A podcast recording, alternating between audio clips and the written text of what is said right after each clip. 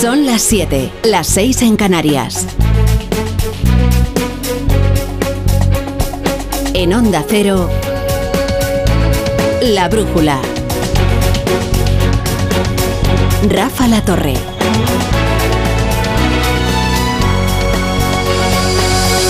Amnistía total, o por decirlo en los términos que utiliza Carlos Puigdemont, amnistía integral. O sea que al final el gobierno ha tragado con todo lo que le ha impuesto Puigdemont con tal de seguir siendo gobierno. Todas las líneas rojas y fuminadas, también todas las promesas de firmeza y todas las promesas de San Sacabó. ¿Se acuerdan cuando se ponían muy gallardos tratando de hacer una épica de las negociaciones con, con? Hasta aquí hemos llegado. No, no, no era hasta aquí, era hasta allá. A la vista de lo que hoy ha revelado el negociador Félix Bolaños, la verdad es que la polémica que se pretendió crear en torno a la cena de Fijo pues va resultando cada vez más ridícula, ¿no?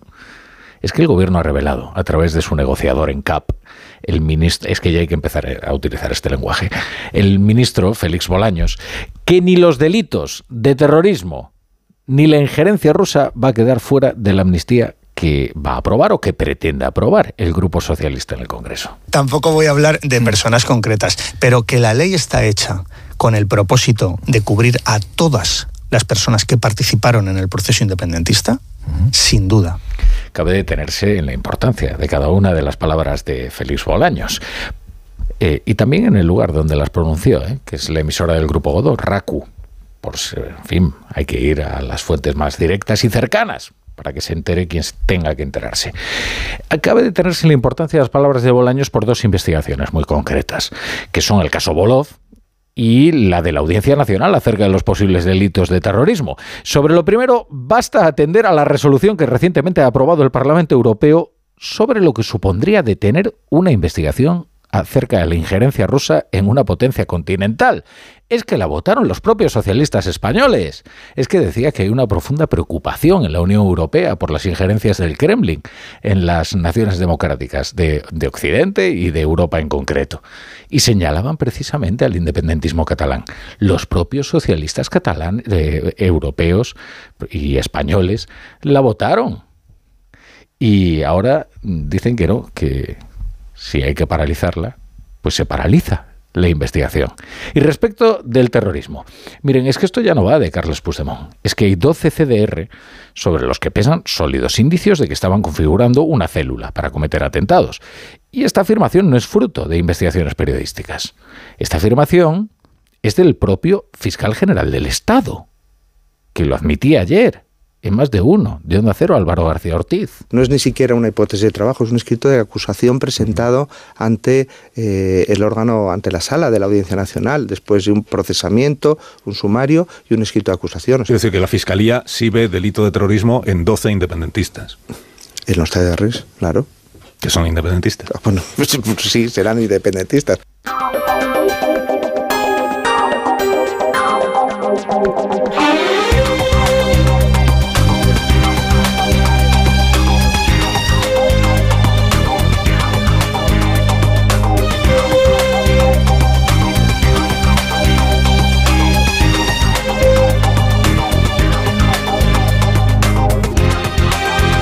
Bienvenidos a La Brújula, estaremos con ustedes hasta las once y media, hasta las diez y media en Canarias, con toda la información, el análisis, la economía y el deporte.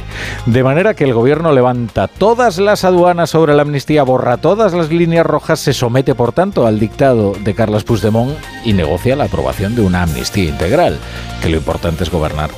Y luego ya veremos, ya veremos qué hace con esta ley, pues el Tribunal Supremo, ya veremos qué hace con esta ley la Unión Europea. Aquí lo importante es ir salvando obstáculo a obstáculo.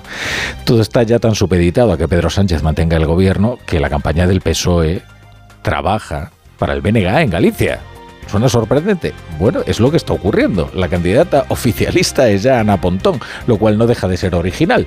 De ahí que el PP haya aprovechado para anunciar que Sánchez ha puesto su caravana al servicio del prusés gallego. Hoy cobran especial importancia las palabras pronunciadas por el rey Felipe VI que además han sido pronunciadas en Barcelona, escenario también muy oportuno, o sea que tienen un significado especial por la forma y por el ambiente. El rey Felipe VI ha presidido este miércoles en Barcelona la entrega de despachos a la nueva promoción de jueces, la número 72, y ha aprovechado el acto para defender la independencia de la justicia y el respeto por las resoluciones judiciales. La independencia de la justicia es esencia del Estado de Derecho y todos han de preservarla y respetarla. La independencia del Poder Judicial como institución es imprescindible para el adecuado funcionamiento de nuestra democracia, así como la de cada juez en el ejercicio de su jurisdicción. Son obviedades, claro. Y ya saben lo que ocurre cuando pronunciar obviedades resulta llamativo, pues que se están viviendo en tiempos anómalos. Quiero decir, estas son líneas de un discurso que en circunstancias normales pues serían perfectamente irrelevantes, nadie las destacaría. Un recodo, ¿no? Para que el oyente descanse. Pero cobra especial sentido porque lo que está preparando Pedro Sánchez mano a mano con Gonzalo Boye es una ley para invalidar la acción judicial y las investigaciones de los jueces, consagrando en España la peor de las desigualdades, la de garantizar la impunidad de los delitos a cambio de apoyo parlamentario. Vamos a irnos a Bruselas. Vamos a irnos a Bruselas porque España ha hecho un movimiento diplomático junto a Irlanda para castigar a Israel por su ofensiva militar en Gaza.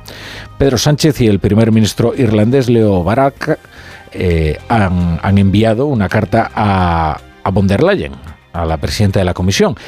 En ella, ambos mandatarios piden a la Comisión que revise el convenio de asociación de la Unión Europea con Israel por las posibles vulneraciones del derecho internacional, o sea, que tratan de forzar la imposición de sanciones.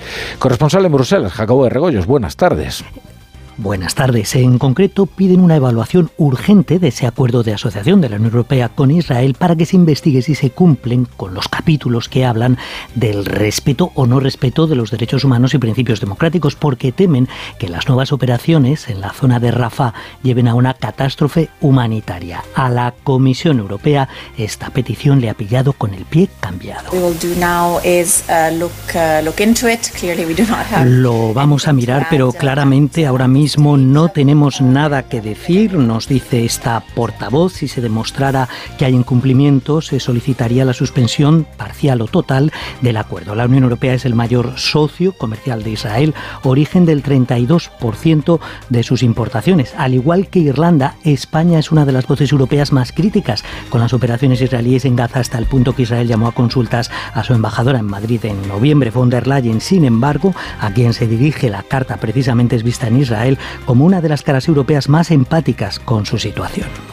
Bueno, esto es lo sustancial. Ahora les vamos a contar lo grotesco, que es que hay en paralelo otra misión diplomática que alguien ha emprendido por su propia cuenta. Es alguien del gobierno. Claro, e, este es el problema ¿no? de los ciclos electorales y de los gobiernos en coalición, bueno, y también del exceso de arrojo de determinadas personas. ¿no? Es que Yolanda Díaz quiere irse de misión a Palestina por su cuenta. En primer lugar, convendría saber qué entiende ella por Palestina. Porque según aquellos con los que se manifiesta su partido, llega del río al mar, así que Palestina bien podría ser para ella Tel Aviv. Es que se refiere así a Palestina, ¿no? Pero además, eh, claro, España tiene una diplomacia. Ella pertenece al gobierno de España y hoy en el Ministerio de Asuntos Exteriores hay un muy comprensible enfado claro, están atareados precisamente gestionando esta, eh, digamos, ofensiva diplomática, esta gestión diplomática, ¿no? Emprendida con el gobierno de Irlanda. Y de repente se enteran de que Yolanda Díaz planea un viaje a algún lugar de, los territorios palestinos. Eh, suponemos que no Gaza, porque ahí no podría entrar, así que entendemos que sería Ramala claro, hay un muy comprensible enfado, hay estupefacción, hay un tanto de alucine, digamos, por el arrojo de Yolanda Díaz, que ha decidido echarse la política exterior por Montera y emprender por su cuenta una audaz misión diplomática. Luego está ya lo del contenido, ¿no? Porque, hombre, claro, ella tiene que... Eh, tiene que llevar al asco a su sardina, es decir, tiene que tratar los temas de sus competencias. Y hombre, el tema del trabajo en Palestina, desde luego, es importante. No, eh, no creo que se le puedan aplicar los mismos estándares, eh, teniendo en cuenta cuáles son las situaciones allí, eh, y que la mayoría de los palestinos trabajan, por ejemplo, en Israel. Pero, en fin, es que es todo tan grotesco que las explicaciones al final se ha perdido incluso en, en lo que parece un dardo a Pedro Sánchez, ¿no? España tiene capacidad para hacer más. Está muy bien que le pidamos a la comunidad europea ¿no? que, que se implique más, pero creo que nuestro país también puede hacer más. En Onda Cero, La Brújula, Rafa La Torre. Y repasamos ya otras noticias del día con Pablo, con Carlos Rodríguez y Pablo Albella.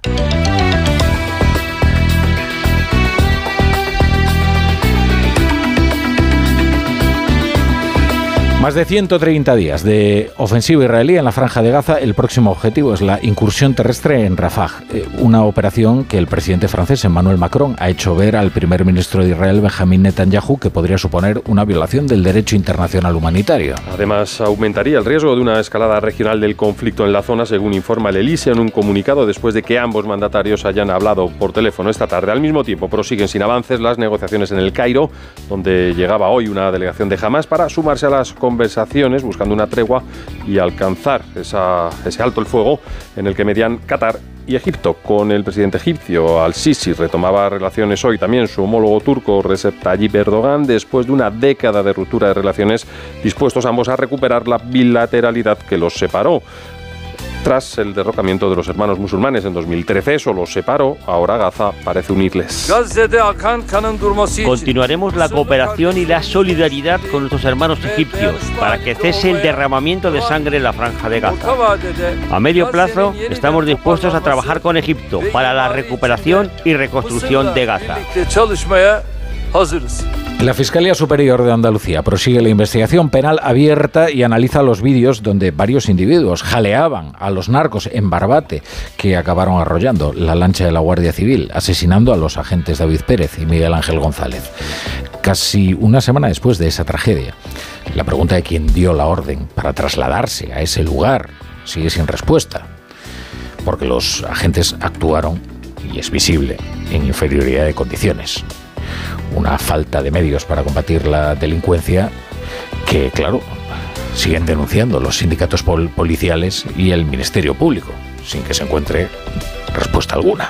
Arancha Martín. Cinco días desde la muerte de los dos guardias civiles en Barbate y la situación en la zona sigue siendo la misma, carencias materiales y condiciones laborales precarias. La declaración de zona de especial singularidad tendría un reflejo en el estatus jurídico y económico de quienes allí trabajan que paliaría parte de la situación. De ahí esa petición insistente a la que se ha sumado el fiscal jefe de Algeciras. En su momento en el País Vasco, con toda la razón del mundo, eh, se reconocía esto y ahora quizá habría que planteárselo con respecto al problema del narcotráfico, el problema en toda esta zona. La convocatoria para el refuerzo previsto con seis policías más durante seis meses solo aumenta el malestar policial. Se envían con cuentagotas, denuncian y así no se cubren siquiera las bajas continuas.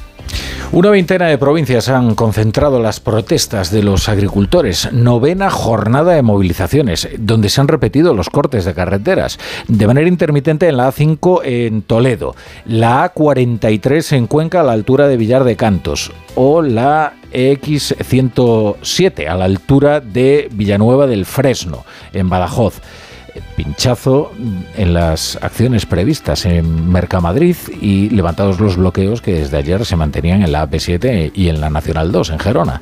Pero es en Andalucía donde este miércoles se ha producido el mayor número de incidencias.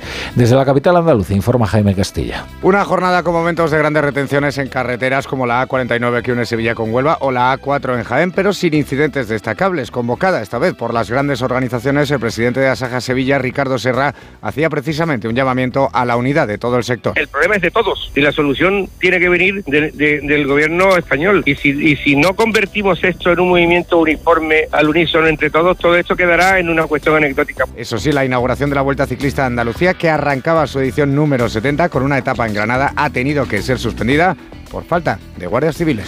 Elecciones a la de Galicia. Cuatro días, cuatro días quedan. ¡Qué emoción!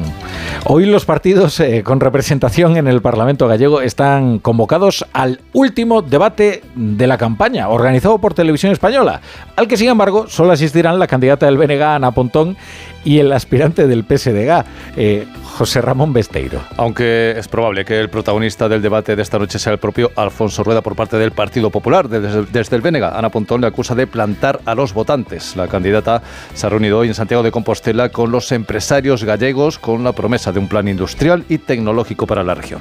Temos que atraer máis investimento no noso país e para iso pois, temos que ter eh, as condicións que en Galiza permitan facer dela un lugar no que invertir e estas son unha das claves nas que temos que traballar de cara ao futuro. En La Coruña ha estado el presidente de la Junta y candidato del Partido Popular a la reelección. En un acto con simpatizantes, Alfonso Rueda ha anunciado un servicio de autobús para unir sin paradas las siete grandes ciudades gallegas. Un servicio de transporte por carretera en autobús que sería titularidad de la Junta de Galicia, lo licitaríamos directamente para conectar en transportes rápidos, sin paradas entre ciudades, a siete ciudades galegas. ¿no? Un servicio de autobuses regular en Santiago de Compostela, el candidato socialista José Ramón Gómez Besteiro insistiendo en más de lo mismo. Habrá sorpresas el próximo domingo. As urnas están vacías neste momento. Van se encher o día 18 de febreiro.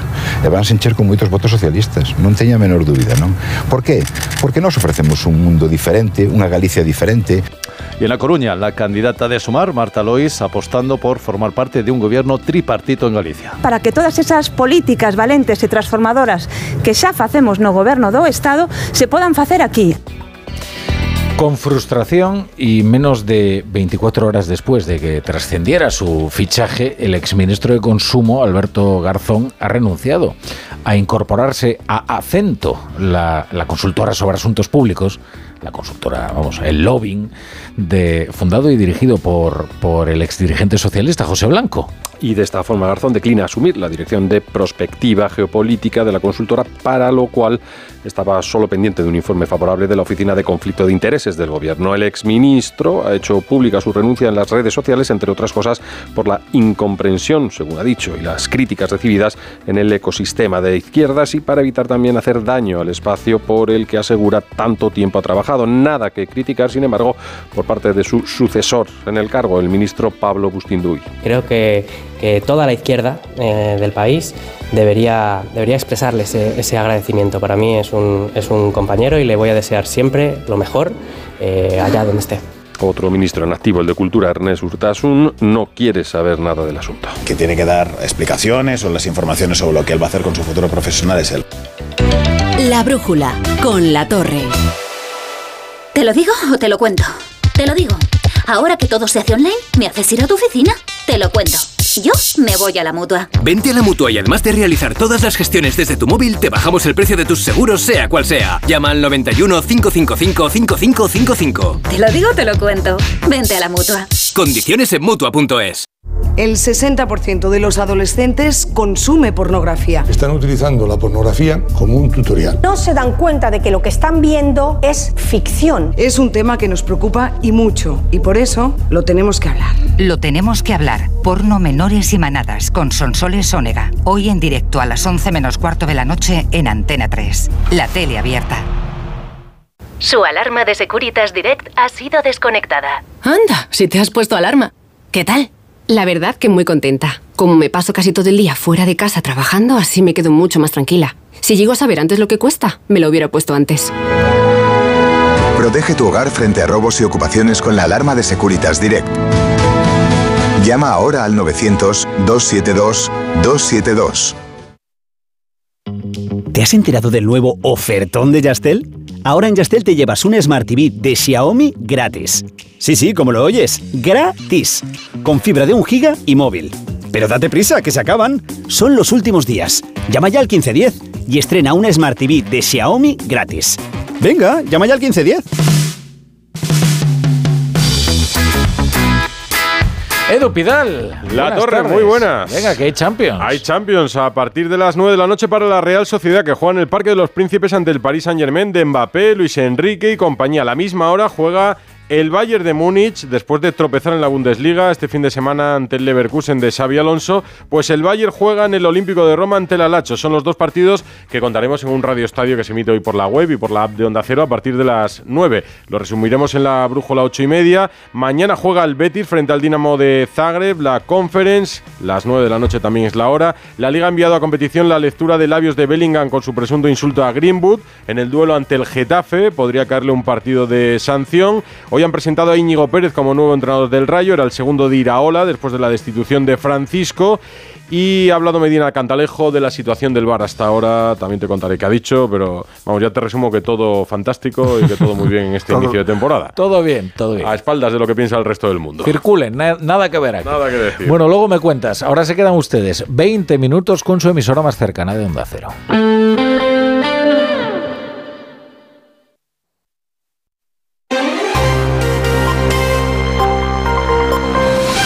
La Brújula de Madrid. Mercedes Pascua. Onda Cero. Muy buenas tardes, ¿qué tal están? Madrid lidera a nivel mundial el primer ensayo clínico para sarcomas pediátricos con terapia cardialogénica. ¿Y esto qué es? Se preguntarán. Es una terapia personalizada en la que los linfocitos, que son las células del sistema inmune, las que nos defienden de las malas, se modifican, se convierten en listas y limpias para atacar los tumores. Pero por primera vez, y esto es en el mundo, ahí entendemos lo que es halogénicas, se van a usar células de familiares de los niños y no las del propio paciente. Laura, Laura Gutiérrez es la viceconsejera de Sanidad. Lo que se va a intentar con este ensayo es el, poder tratar a los niños a partir de lo que es la sangre de un gozante familiar. Este ensayo lo que va a permitir es eh, dar esperanza a muchos niños y a sus familias. En el caso concreto de La Paz, por ejemplo, pues es un hospital referente a nivel nacional e internacional, es líder en atención e investigación oncológica infantil. La Paz lidera este ensayo clínico del que luego les voy a contar cómo funciona. Hoy miércoles de ceniza, entierro de la sardina y fin de los carnavales. Siguiendo la tradición, el alcalde Martínez Almeida ha recibido a la alegre cofradía de la sardina. Don Carnal y Doña Cuaresma, la juerga y la penitencia representan dos tendencias del alma humana que alcanzan su plenitud cuando armonizan en equilibrio. El desmadre total, sin cierta dosis de temperancia, lleva al caos. Del mismo modo, el orden a rajatabla, sin vía de escape alguna, lleva al agarrotamiento. Y quizás quizás a un estallido de caos más incontrolado aún.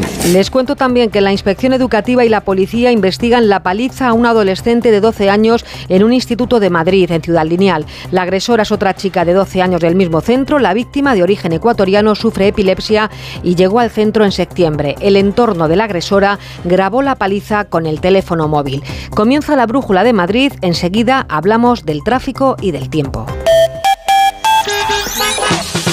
Nos vamos a la Dirección General de Tráfico. Allí nos espera Alejandro Martín. ¿Cómo se circula? Alejandro, buenas tardes. Muy buenas tardes, Mercedes. ¿Qué tal? En estos momentos estamos pendientes de varios alcances. Uno de ellos está complicando la salida por la 1 en el tramo de Alcobendas y otro en la M50 en Boadilla del Monte hacia la carretera A5. Al margen de estos dos alcances, dificultades de salida de la capital por la 2 en Torrejón de Ardoz, A3 en Rivas, A4 en Pinto, A42 en Fuenlabrada y en la 6 en los entornos del Plantillo y Majadahonda. Ronda M40 lo peor lo encontraremos en la zona de Monte Carmelo, Pozuelo del Arcón y Somos Aguas, todo ello sentido a 5. Vamos con el tiempo porque mañana llega una masa de polvo en suspensión que puede perjudicar a asmáticos, vulnerables y alérgicos. Va a entrar por el oeste hacia el este. Por la tarde se esperan lluvias y máximas casi primaverales que en la capital llegarán a los 18 grados. Ahora mismo tenemos una temperatura suave de media 15 grados. La Brújula de Madrid. En la ganadería Organic producimos la mejor carne del mundo. Hacemos cría ecológica de las razas Angus y Wayu, 100% sostenible. Nuestra carne es deliciosa y saludable, extremadamente tierna y jugosa. Va del campo a tu casa, sin intermediarios, a un precio justo. Si pruebas Organic, solo comerás Organic. Nosotros te la llevamos gratis a tu casa. Haz tu pedido en el 910-2010, 910-2010 o carneorganic.com. Organic, la mejor carne del mundo. Un solo momento en el Lexus NX te hará sentir más. Más emoción, más aceleración, más seguridad, más conectividad intuitiva, más compromiso con la conducción sostenible. Lexus NX híbrido e híbrido enchufable. Siente más en cada momento. Lexus Experience Amazing. Descúbrelo en Lexus Madrid del Plantío, Avenida de la Victoria 9, Madrid. Y verde humedades. Limpiar, pintar, ocultar son soluciones ineficaces contra las humedades. Necesitas eliminar para siempre el problema. Iberdeco Humedades te proporciona un diagnóstico gratuito con el tratamiento antihumedad definitivo hasta con 30 años de garantía. Solicítalo en Iberdeco Humedades. iberdecohumedades.es. Hola, soy Fernando Cayo, actor de televisión, cine y teatro. En mi profesión, el cabello y la imagen son muy importantes. Acudí al grupo Insparia porque quería hacerme un trasplante capilar en un sitio de confianza y estoy muy contento con los resultados. Confía en Insparia, los mayores expertos en salud capilar. Pide tu cita de valoración gratuita llamando al 906 o entra en insparia.es. Si te preocupas de buscar el mejor colegio para tus hijos y los mejores especialistas para tu salud, ¿por qué dejas la compra-venta de tu vivienda en manos de la suerte? Confía en Vivienda 2. Entra en vivienda2.com, la empresa inmobiliaria mejor valorada por los usuarios de Google. Con los ojos cerrados, Vivienda 2. El 2 con número.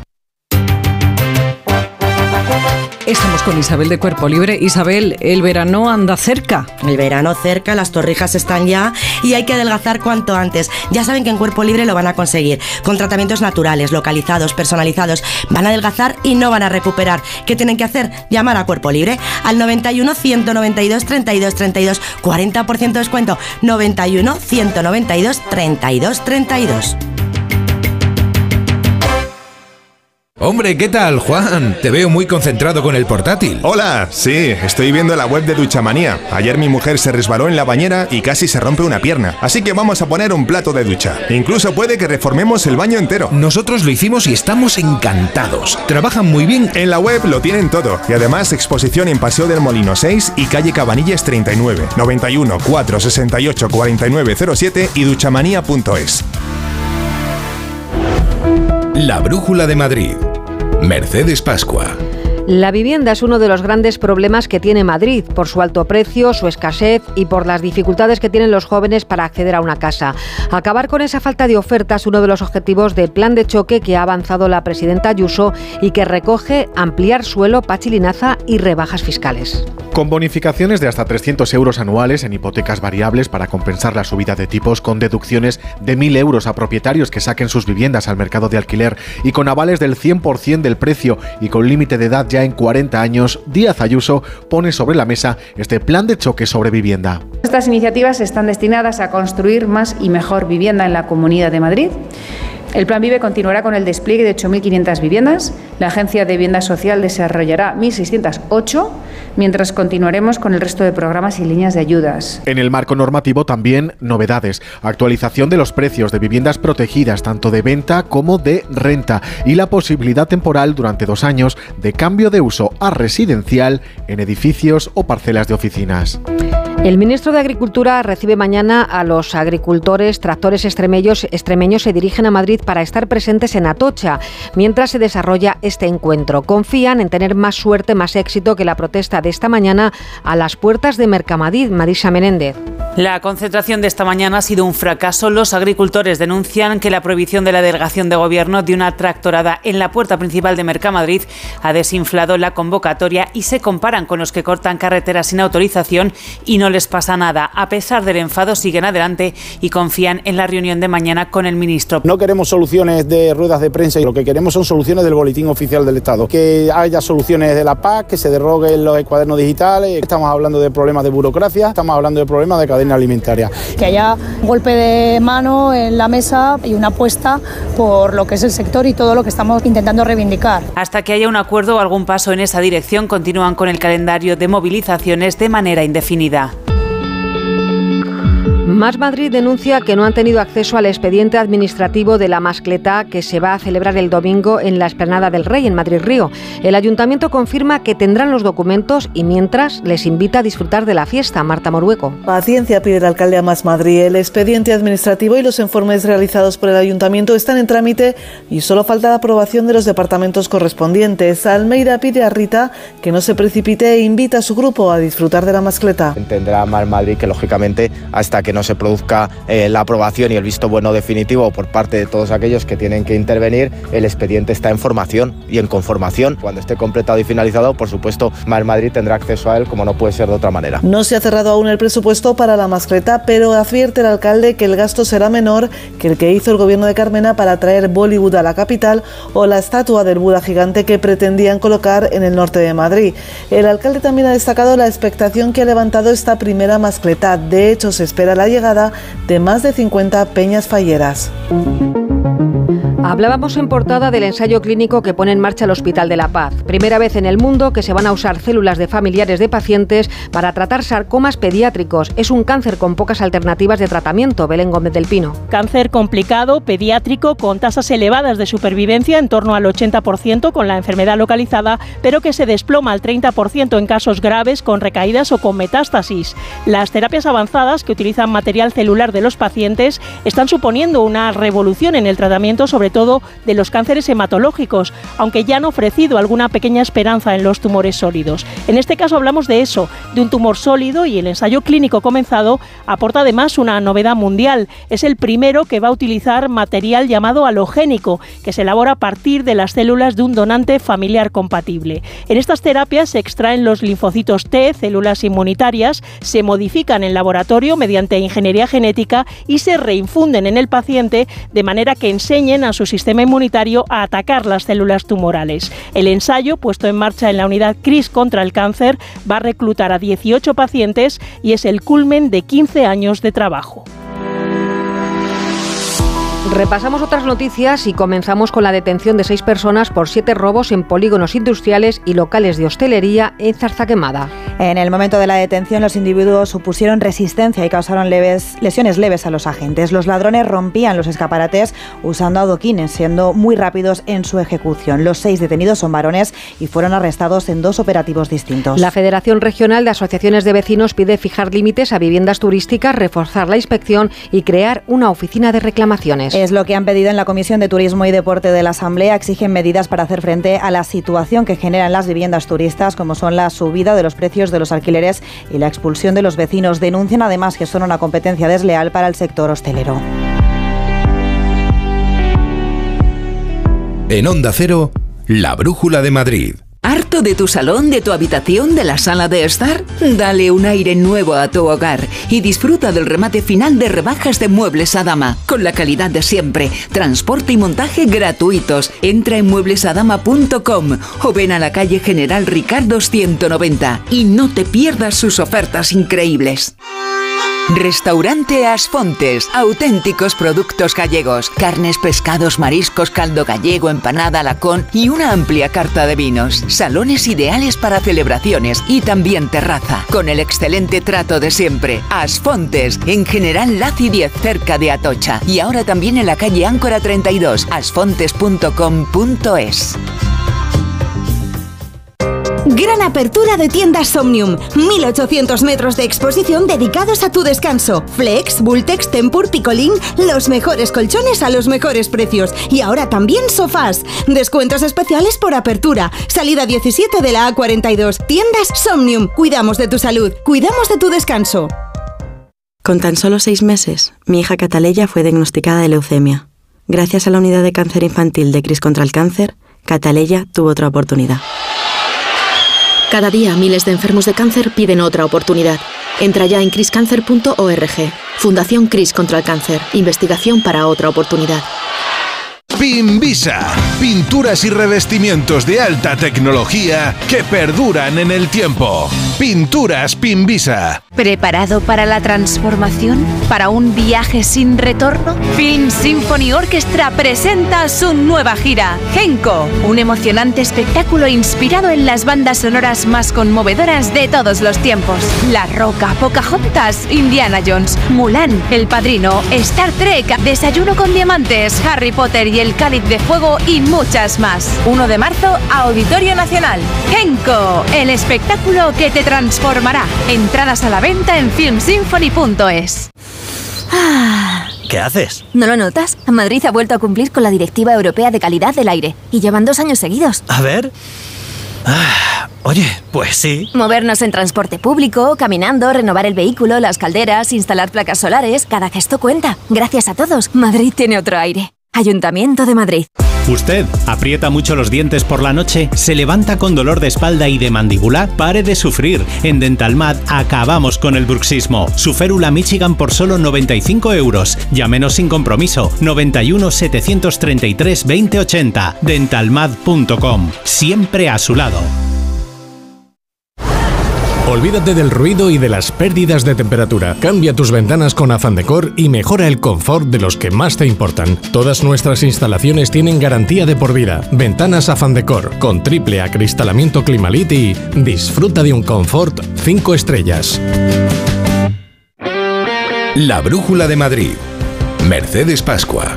Vamos con la información deportiva. Hoy nos visita Gonzalo Palafós. ¿Qué tal, Gonzalo? Buenas tardes. ¿Qué tal, Mercedes? Buenas tardes. Y tenemos Champions. ¿eh? Ayer jugó el Real Madrid, ganó en Alemania y hoy turno de la Real Sociedad en París ante el PSG todavía de, de Kylian Mbappé. Y como te decía en el Madrid, tras su victoria anoche, una nueva preocupación. Fernando Burgos, ¿qué tal? Buenas tardes. ¿Qué tal? Buenas tardes, Gonzalo. Brahim Díaz es ahora la gran preocupación para Carlo Ancelotti, el malagueño que volvió a sustituir a Jude Bellingham en Leipzig con una gran actuación, incluido el golazo que le dio la victoria al Real Madrid, es seria duda para la visita a Vallecas el próximo domingo a las 2 de la tarde. El 21 merengue tuvo que ser sustituido en el minuto 83 tras recibir un fuerte golpe en el gemelo de su pierna derecha y se marchó del terreno de juego cojeando ostensiblemente. Luego en la zona mixta el propio Brahim rebajó la preocupación de todos, indicando que fue solo un golpe y no un problema muscular. Mañana jueves Hoy el equipo descansó, Brahim se someterá a unas pruebas para conocer el alcance exacto de esa dolencia. Todo indica que no hay rotura muscular y que solo es un golpe muy doloroso. Aún así, su presencia ante el Rayo Vallecano dentro de cuatro días no es segura. De los 23 jugadores de la primera plantilla del Real Madrid, solo 5, atención, solo 5 no se han lesionado esta temporada. Lunin, Fede Valverde, Tony Cross, Rodrigo Goes y José Lu. La liga, por cierto, ha cambiado a competición la lectura de labios de Bellingham por su presunto insulto a Greenwood en el partido ante el Getafe. El jugador del Real Madrid, ojo, podría ser sancionado con un partido. Y en el Atlético Madrid, que no juega Champions esta semana, sino la siguiente, recuerdas que hubo un enfado con los horarios de liga antes de su partido de Copa eh, frente al Atlético de Bilbao. Pues bien, creo que siguen enfadados en el Atleti. Hugo Condés, ¿qué tal? Buenas tardes. Hola, ¿qué tal? Gonzalo, buenas tardes. Pues sigue el enfado en el Atlético de Madrid y más todavía después de conocer ayer los horarios de la jornada de liga justo anterior al partido de vuelta de los octavos de final de la Liga de Campeones. El Atlético de Madrid jugará el miércoles frente al Inter de Milán, el Barça jugará el martes el partido de vuelta en Montjuic frente al Nápoles y eh, para esa jornada al Barça le han puesto el partido, eh, su partido frente al Real Mallorca el viernes, mientras que el Atlético de Madrid jugará el sábado en Cádiz. Estamos hablando de el mes de marzo, repito, antes justo de la eliminatoria de octavos. Todo esto refrena todavía más lo que venía diciendo Simeone sobre los horarios del Atlético de Madrid y que no le dan el descanso que deberían de darle, no solo al Atlético de Madrid, sino que el Real Madrid también le pasó justo antes de jugar esta semana contra el Leipzig. Algo, por cierto, en el Atlético de Madrid incomprensible cuando eh, sabes que Miguel Ángel Gil es el vicepresidente de la liga, así que tiene fácil quejarse. En fin, el Atlético de Madrid, por cierto, que mañana tiene, cambiándote un poco el tema, un homenaje muy bonito para Antoine Grisman, ya sabes, máximo goleador de la historia del Atlético de Madrid, uno de esos homenajes bonitos que hace el conjunto rojiblanco. Mañana eh, va a recibir un homenaje a la una y media en el Estadio Metropolitano con invitación, desde luego, un acto precioso en el que estaremos sí. onda cero para contarlo. Gracias, Hugo. Y un último apunte: la Liga F. Hoy tenemos derby a partir de las 8 de la tarde, es decir, en 23 minutos se enfrentan el Atlético de Madrid y el Real Madrid. Pues nada, mañana nos contaréis el sonrisas y lágrimas de Grisman. Bueno, yo creo que va a haber más sonrisas. ¿eh? Venga, hasta mañana. Lágrimas mañana, de emoción. Sí. La brújula de Madrid. En la ganadería Organic producimos la mejor carne del mundo. Hacemos cría ecológica de las razas Angus y Wayu, 100% sostenible. Nuestra carne es deliciosa y saludable, extremadamente tierna y jugosa. Va del campo a tu casa, sin intermediarios, a un precio justo. Si pruebas Organic, solo comerás Organic. Nosotros te la llevamos gratis a tu casa. Haz tu pedido en el 910-2010, 910-2010 o carneorganic.com. Organic, la mejor carne del mundo.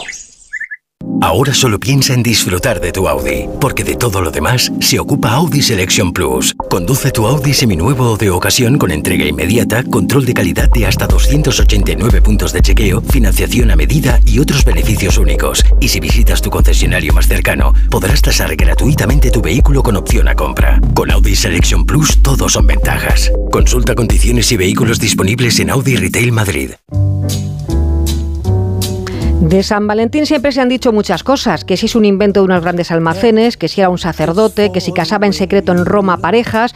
Para los más interesados en la historia, la iglesia de San Antón en la calle Hortaleza guarda las reliquias del santo, que si se atreve puede mirar porque están en una urna de cristal. Dicen que fue un regalo papal a Carlos IV y que este se lo cedió a los escolapios.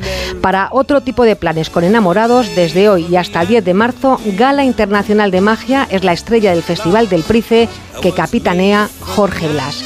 En la producción Julia Trullá, en la realización Juan Mafrasquet, mañana más y mejor se quedan con Rafa La Torre y La Brújula.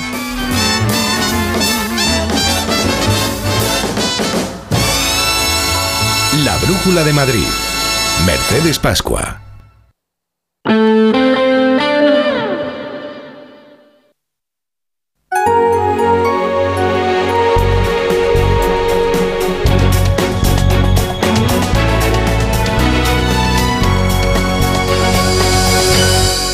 Son las 8 menos 20, las 7 menos 20 en Canarias. Esto es La Brújula de Onda Cero. Y estas son las noticias que tienen que conocer a esta hora para estar bien informados.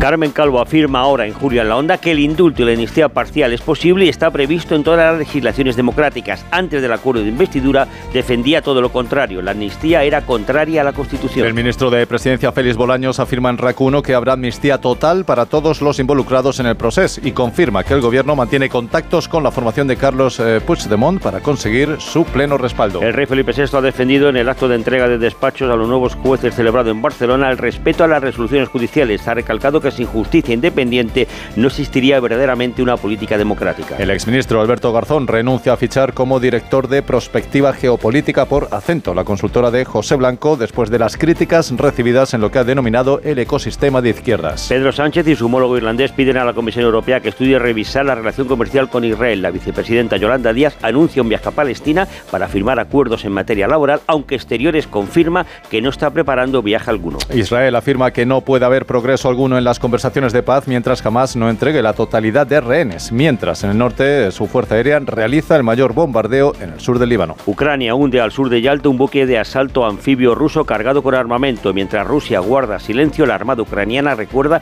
que solo permanecen en servicio 5 de los 13 barcos de la flota rusa en el Mar Negro. La mitad de la Amazonía podría sufrir alteraciones irreversibles e incluso desaparecer en 2050, según ha concluido un equipo internacional de investigadores después de evaluar los umbrales críticos que pueden provocar cambios profundos en la región. La brújula con la torre.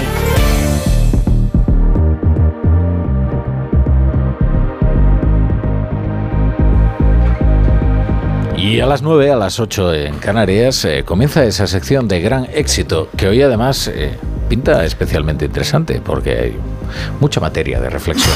La brújula de la economía con Ignacio Rodríguez Burgos. ¿Qué tal? Buenas, buenas tardes. Muy buenas tardes. Bueno, ¿y qué, qué podemos adelantar de lo que trataremos en la brújula de la economía? Bueno, pues de la brújula de la economía siempre, casi siempre hablamos de números y hoy con más razón. Concretamente vamos a hablar del cero del cero Mondo y Lirondo y es que Lyft, el competidor de Uber, ha protagonizado un viaje de ida y vuelta en la bolsa por culpa de un cero de más. Sus acciones se disparaban un 67% porque en sus resultados Lyft estimaba que tendría un aumento de margen de 500 puntos básicos, que es lo mismo que decir del 5%.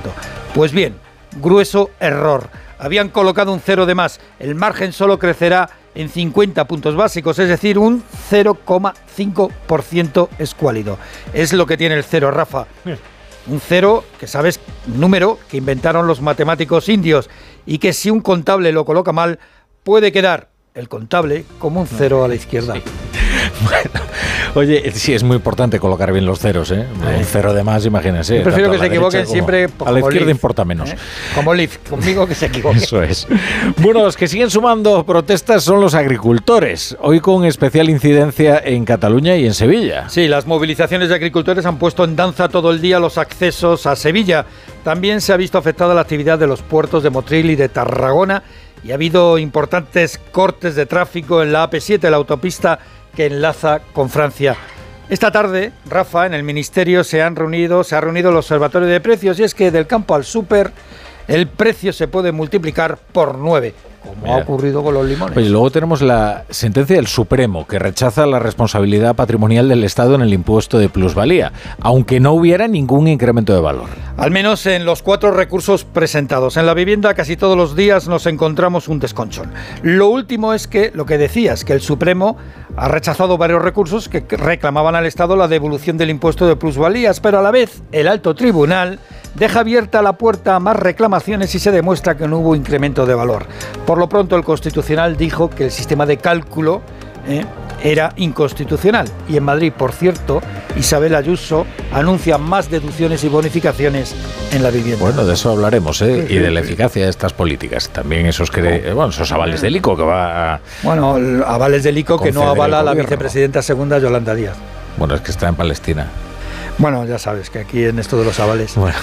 Oye, ¿cómo decías que se llamaban las grandes empresas europeas? Que tienen un nombre bien curioso. Granolas. Esto lo bautizó Goldman Sachs. Goldman Sachs hace tres años eh, decidió que había 11 grandes empresas europeas, igual que están las siete grandes compañías tecnológicas en Estados Unidos, ¿no? Ya sabéis cuáles, Apple, Microsoft, eh, eh, Facebook, tal. Bueno, pues en Europa hay 11. Y las 11 se llaman, lo llama este grupo, lo llaman granolas. ¿Quiénes son? Pues Glaxo, Roche, ASML, Nestlé, Novartis, Novo Nordisk, L'Oreal, Louis Vuitton, AstraZeneca, SAP y Sanofi. Ninguna española. No, Vaya. estamos hablando de compañías que valen, por ejemplo, Louis Vuitton, 400 mil millones de euros en bolsa. Y la mayoría de estas son, son farmacéuticas. ¿Eh? Hay una perfumería, una de alimentación como Nestlé, ¿eh? mm. pero también hay tecnológicas estratégicas, como por ejemplo ASML, que es un fabricante de chips, que es uno de los grandes fabricantes de chips, que es holandés, y también está SAP, que es el tercer, la tercera empresa más grande del mundo en lo que tiene que ver con el software. Hablaremos de todo esto y bueno, y entre granola y granola nos tomaremos una gondola. Pues, uy, uy, uy. Ya ven qué cosas más interesantes en la brújula de la economía. A las 9, a las 8 en Canarias, aquí, Ignacio.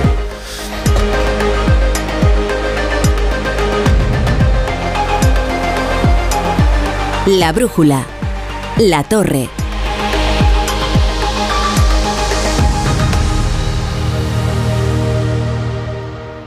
¿Qué, es lo peor de las redes sociales? Estar enganchada a la pantalla. Que nos bombarden con notificaciones todo el día. Los comentarios de haters. El ciberacoso. Las fake news. Pero ¿sabes qué es lo mejor? Que podemos cambiar las cosas. Demostremos que también somos capaces de usar las redes sociales con cabeza. Si tú también quieres formar parte del cambio, regístrate en Efecto 1000 y sube tu vídeo. Nosotros ya formamos parte de la generación 1000. La generación que usa las redes sociales con cabeza. Entra en efectomil.org un proyecto de la Fundación A3 Media con la colaboración de la Fundación Telefónica. Soy de legalitas porque me sale a cuenta, como cuando consiguieron que me devolvieran el dinero de aquella compra online que llevaba semanas reclamando, o cuando lograron que la compañía aérea me reembolsara 1.700 euros por la cancelación de dos vuelos. Hazte de legalitas en el 900 y siente el poder de contar con un abogado siempre que lo necesites.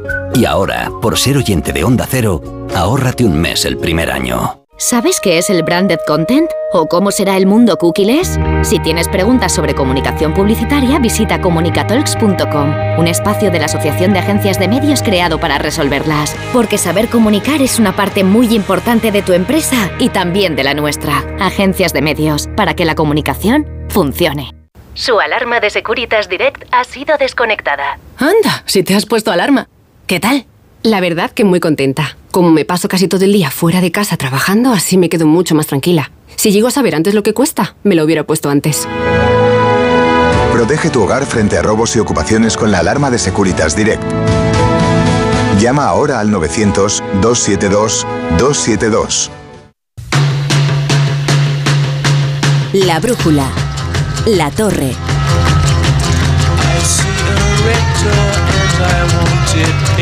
black Bueno, haré una introducción breve porque el invitado eh, que tenemos es muy interesante. Y ahora es como ustedes dicen, claro, cuando se alargue la introducción es que no es interesante el invitado. No, tampoco se pongan así de suspicaces. Bueno, ya lo saludo. ¿Qué tal Javier Santa Marta? ¿Qué tal? ¿Cómo estás? Rafa La Torre, pues, eh, pues Santa Marta, aquí estamos. Claro, es, periodista. Claro, estudiado tantas cosas que es muy difícil sí, definirlo. Yo no sé lo que soy Derecho, o sea, políticas, eh, historia.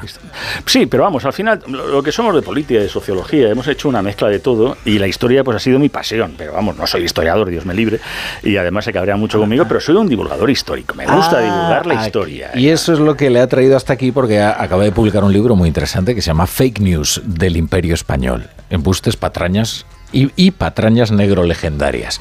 Y claro, esto es muy oportuno, porque ahora que estamos en lo de descolonizar museos, ya saben ustedes que desde su llegada al Ministerio de Cultura, Ernest Urtasun ha dejado claro que la ideología para ser más precisos la suya, no será ajena a la gestión del patrimonio cultural nacional. El ministro de Sumar arrancó su discurso de toma de posesión solidarizándose con el sufrimiento de la población palestina, alertando en las guerras culturales que impulsan en Europa gobiernos ultraconservadores y asumiendo como tarea de su ministerio garantizar la libertad de expresión, impulsar la igualdad y la pluralidad lingüística. Es que, claro, utiliza palabras muy largas. Hurtaso, descolonizar, por ejemplo. Ahora se ha propuesto lo de descolonizar los museos. ¿Qué es esto, Javier Santa Marta? Pues parece ser que, claro, este hombre pues estuvo viviendo en Bruselas, que yo entiendo que fuera un trama, porque es un sitio donde ponen eh, mayonesa las patatas fritas y ya no es un sitio normal para, para estar. Y, y, entonces, pues, eh, pues me imagino que dando un paseo al cincuentenario, un día de estos brumosos y horribles, pues se metió en el Museo de África belga. Claro, eh, el hombre vino horrorizado. Además es que el, el problema es que dice, si haces la comparación y lo que empiezas a hablar es del museo precisamente de los belgas, o sea, un, lugar, o sea, Bélgica y Leopoldo, el genocidio que hacen en el Congo belga es ya de un nivel que es como decir, no lo sé, eh, y, y, visitar Auschwitz y volver diciendo, la verdad es que eh, estaba en Auschwitz y yo creo que en España, yo, no, no, eh, pare ya ahí, o sea, sí. si visita usted Auschwitz y habla ya de España, o sea, el Museo de África de, de, Bélgica, y entonces en España, no, ya, ya vamos mal. Entonces él dice, no sé, aquello fue espantoso, es terrible, ¿verdad? Empezó incluso a poner todos los epítetos posibles y dice, y aquí tenemos que hacer algo. Yo digo, ¿qué hay que hacer qué? ¿Y por qué? ¿Y por qué? O sea, es verdad que luego se entra siempre en la cosa de eh, España tuvo colonias, tuvimos virreinatos.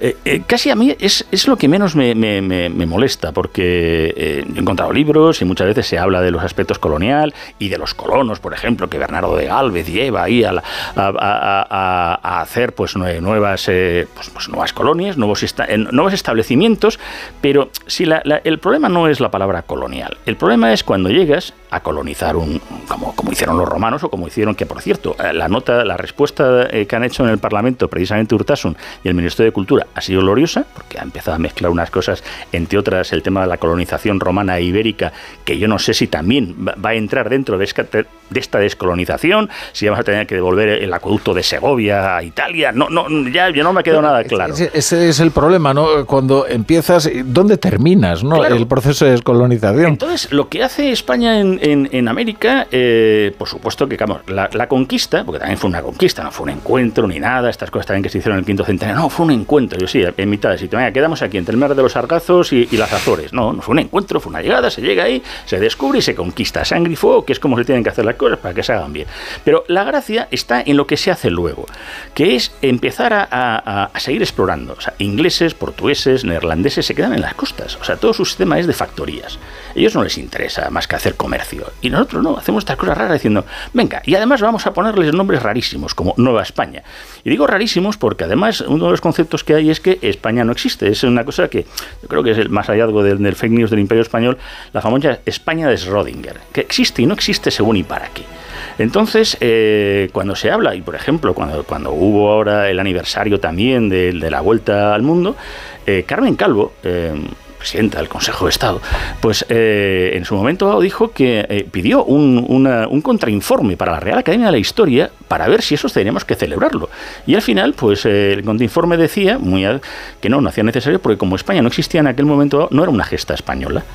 Eh, pero claro, si hablamos de la Inquisición, la Inquisición es española, no españolísima, no. Eso sí, eso vamos, tiene peineta, los dominicos así van de flamenca. Van entonces la nación sí es milenaria, ¿no? Sí, entonces la nación sí es milenaria, ¿no? O sea, y si hay genocidio en América, eh, en esa América en el cual, pues, la, la, las, las leyes, lo que es las leyes de Burgos o la Universidad de Salamanca, toda la, la escuela de Salamanca, eso no, no podemos considerarlo España. Pero el genocidio sí es español y por tanto España tiene que pedir perdón por algo que no hizo porque no existía, pero sin embargo, no existiendo, ahí estaba España para, oiga, no, por favor, o sea, no podemos estar a, a, a lo que vale sí, a lo que no vale no. Claro. Entonces, es eso, es la España de Schrödinger, existe y no existe al mismo tiempo. Entonces, esto es una cosa también muy curiosa como la nota que ha sacado sacado el ministerio al respecto de, del tema de la, de la colonización, entonces empiezan a hablar, eh, por ejemplo, eso, de, de los aspectos de, de, las comunidades culturales, eh, que por ejemplo, eh, poner, además, Mario, como por ejemplo, el tema de la edad antigua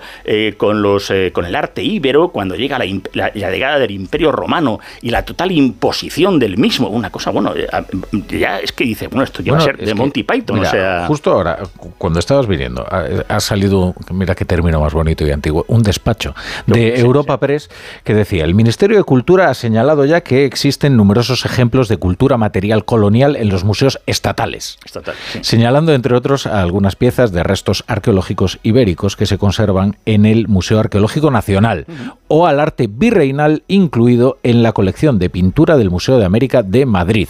O sea, es decir, hay que hacer algo con esto, ¿no? Claro, pero lo más gracioso es que eh, se pone a hablar de, los aspectos de Roma, de, del tema de la, colonización romana, y eh, de pronto mm, de estar hablando de, efectivamente de, ese momento dado, ¿no? De, del Museo Arqueológico Nacional, pasa la Edad Moderna tras la conquista de América, yo digo, eh, eh, eh, entre medios no vino nadie.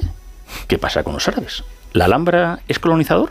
Porque si estamos hablando de que se imponen eh, lo que son los conceptos culturales, porque es, es, el, eh, eh, lo que él indica, ¿no? que se entiende por cultura colonial el conjunto de manifestaciones culturales que se producen en una comunidad bajo la presencia de otro grupo humano foráneo que ejerce una posición dominante. O sea, lo claro. que hicieron los musulmanes en España.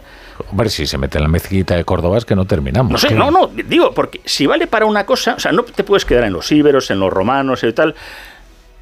Años más tarde, siglos más tarde, eh, llegan los reyes católicos, malos, malísimos de la muerte, y yo digo, ¿y lo otro? No, lo otro es el ándalus, es, es, son las, estas esculturas, la mezquita, qué bonito y tal. Yo digo, hombre, no, o sea, eh, esto es hacernos trampas al solitario, es hacernos trampas al solitario, y eso está en la, efectivamente, en la, en la nota de, del propio ministerio, y entonces ahí ya es donde se habla, ¿no?, de esos lenguajes artísticos europeos que se van imponiendo a otras disciplinas. Pero, pero Javier, ¿sabes lo que pasa? Sí. Que, que el, lo que pasa es que sabemos dónde termina todo esto, ¿no?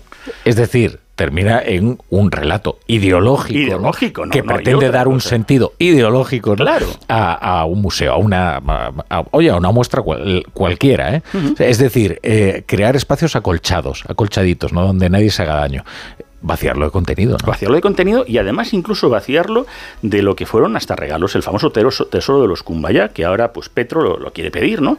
Estas cosas que además me hace mucha gracia también esta, esta izquierda tan antimilitarista, pero que de pronto ve la espada de Bolívar y les, y les da, oh, oh, la espada de Bolívar, qué bonito, y el reino se levantó ante una espada, y yo pues sacamos la, la tizona del Cid cada vez que venga alguien aquí, no sé, oiga, no es un símbolo nacional, pero bueno, y de pronto dice este señor, y no, pues este tesoro que nos lo devuelvan.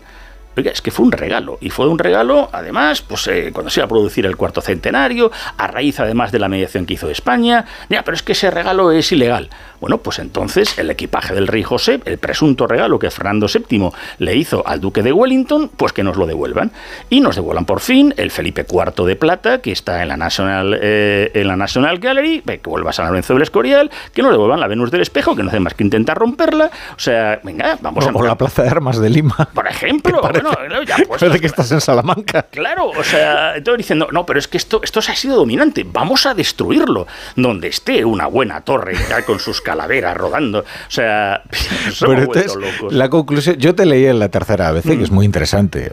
Su libro es muy interesante, pero también su actividad divulgativa en los periódicos. Eh, eh, que hay que descolonizar las mentes antes que los museos. Eso me da a mí, o sea, porque al final es intentar, yo creo que la, los museos, y por ejemplo en Londres, a mí cuando me iba a los 80, iba ahí de guía y trabajaba, me gustaban mucho esos museos eh, británicos porque son muy interactivos, eh, hacen que te metas en ellos, eh, les gusta mucho eh, esa idea de meterte como en un búnker o te metes a un sitio en que ves además unas maquetas, unos dioramas maravillosos. Eh, a lo mejor el Museo de América, pues hay que darle una vuelta, pero para ser más conocido. Por ejemplo, se hizo una exposición preciosa del Tornavieja, iba y la llevamos ah, al parque, buena, pero sí. la llevamos al Prado. Mm. ¿Por qué la tenemos que llevar al Museo del Prado? El Museo del Prado ya la conocemos, hombre. Si el Museo de América es el que no conoce, nadie. Dale una imagen, pero para que se entienda qué es eso de lo de las castas. Pero que además también. Y el Museo Naval, ¿no? Bueno, un Museo Naval es una maravilla. A, a, mí me encanta. Me parece, lo que pasa es que lo querían resignificar también. No, no, ya no. Ah, ya no. En la nota que ha venido y tal, ya nos han dicho que el, que el, el Ministerio de el Museo Naval no existe ningún tipo de catalogación que coincida con cultura colonial. No, pero quería porque era belicista. Eh, bueno, seguramente, claro, también... eh, Lo cual es comprensible teniendo en cuenta que es un museo es- naval. Es un museo naval, sí, hombre, pero también está, pues eso, todo el siglo XVIII de la Marina Ilustrada con las expediciones de Balmis, de Malaspina, está la carta de Juan de la Cosa, que debía de ser una cuestión también imperialista y además para, para dominar los- aquellos mundos. O sea, una cosa tan, tan, tan absurda que, que, bueno, yo creo que al final Defensa, afortunadamente, pues ha metido ahí su cuarto de espadas y ha dicho que no. Eh, y parece ser que se están intentando librar otro tipo de museos. Pero claro, el Arqueológico Nacional, eh, que no sé, que también tendremos que devolver pues la bicha de Bazalote, la dama de, de- de Elche, bueno, la, la- la- ya están pidiendo también la, momia guanche, claro, entonces... Sí, lo de la momia guanche, sí. Sí, sí, es un clásico, pero dice, bueno, pues venga, vamos a vaciar todos los museos, pero además comparándolos dice, es que lo de Grecia, y digo, oiga, que es que lo que hicieron los ingleses en Grecia eh, son dos países diferentes. Es que Además de un atentado cultural. pero claro, pero es que nosotros no nos pudimos autoexpoliar, porque cuando se hace incluso todas esa- esas eh, colecciones, las hace un, un, eh, claro, una persona que se llama Pedro. Yo no sé si es que han, han visto la- el apellido Franco y él les ha dado lo- el Alipori, eh, pero este señor era del siglo XVIII. Y, y además se arruina precisamente para intentar venderle a Carlos III todo lo que es esas maravillas que podemos ver y que a lo mejor es verdad que puede ser más bonito exponerlo. Si no hace falta eh, eh, eh, tampoco decir que, eh, que nosotros fuimos maravillosos, porque en cuanto a esta esclavitud negrera, ayer precisamente fue uno de los aniversarios de, de la parte de la. Porque la esclavitud negrera en España se tarda mucho. De hecho, hasta Alfonso XII no, no se termina de abolir. primero se, se empieza a abolir en, en Puerto Rico con Castelar durante la Primera República y luego ya con Alfonso XII, por fin. pero esa esclavitud negrera, contamos también dónde influye más. En esa Cataluña eh, tan bonita que y tan ahí. maravillosa. No, es que claro, ya, si nos ponemos a tocar las narices, pues venga. Eh, pues o venga. sea, Oye, Javier, eh, la verdad es que es tan divertido tenerte aquí. Ya me he pasado de la hora. Fíjate eh, que nos vamos a buscar una excusa cualquiera, Cualquiera, lo que sea, cualquier y, cosa, porque y- no- y te vuelves. Por un placer, o sea. Pues Javier Santa Marta, la verdad es que da gusto escucharte. Hablando, es que, que no me digan, es un momento radiofónico, pues muy divertido. pues ante tu disposición, Rafa, ya lo sabes.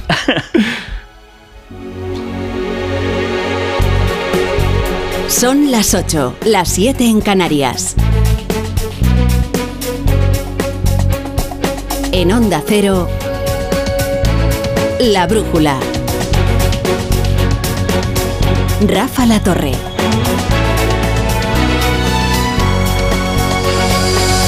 ¿Se acuerdan ustedes de las líneas rojas que en el suelo pintamos? Pues olvídenlas porque las estamos borrando. Eso es lo que ha venido a decir hoy eh, Félix Bolaños, negociador del gobierno.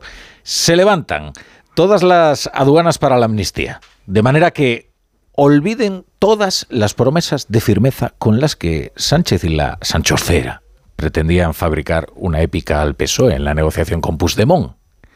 No, no, no. Escandalícense porque Feijóo haya fantaseado con indultos de condiciones imposibles, que el gobierno está confirmando a solo unos días de la jornada electoral en Galicia que la amnistía completa, o mejor dicho, integral, que es el nombre que prefiere Carlos Puigdemont, es lo que se está preparando ahora mismo en la Comisión de Justicia, atendiendo al menos a las palabras que dice el negociador. Tampoco voy a hablar de personas concretas, pero que la ley está hecha con el propósito de cubrir a todas las personas que participaron en el proceso independentista, sin duda. El testimonio es de hoy, en RACU, la emisora del grupo Godó, muy indicado por tanto, ya saben ustedes aquello de que el medio es el mensaje. Se dan cuenta de que el gobierno va pintando y va despintando las líneas rojas a medida que Carlos Puigdemont se lo ordena.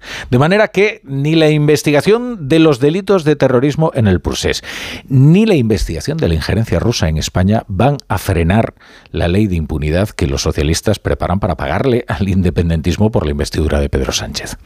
Y esta es una afrenta muy seria a varias instituciones y muy grave, por dos testimonios en particular. El primero es la resolución del Parlamento Europeo votada por los propios socialistas españoles, en la que expresaba la profunda preocupación de la Unión Europea por las injerencias del Kremlin en las potencias occidentales, incluida, por supuesto, España, por las relaciones entre el gobierno de Vladimir Putin, los espías, los siete espías, y los independentistas de Cataluña. Eso preocupa muchísimo a los socialistas españoles, tanto que lo han expresado en una resolución que han votado. ¿Cómo es posible que ahora vayan a paralizar esa investigación? Pues es lo que propone ahora el gobierno, atendiendo a las palabras de Félix Bolaños en RAC-U. Es decir, que cubra a todos, a todos, y que Europa pues opine lo que quiera, lo que quiera. Y la segunda afrenta es a la misma Fiscalía General del Estado. Oigan, es que ya no es Carlos Puigdemont, es que hay 12 CDR sobre los que, si atendemos a las palabras de Álvaro García Ortiz, pesan sólidos indicios de que estaban configurando una célula para cometer atentados. Esta afirmación no es fruto de investigaciones periodísticas. ¿eh? El propio fiscal general del Estado lo admitía ayer aquí, hablando con Carlos Alsina en más de uno. No es ni siquiera una hipótesis de trabajo, es un escrito de acusación presentado ante eh, el órgano, ante la sala de la Audiencia Nacional, después de un procesamiento, un sumario y un escrito de acusación. Es decir, que la Fiscalía sí ve delito de terrorismo en 12 independentistas. En los TDRs, claro. Que son independentistas. Ah, bueno, sí, serán independentistas.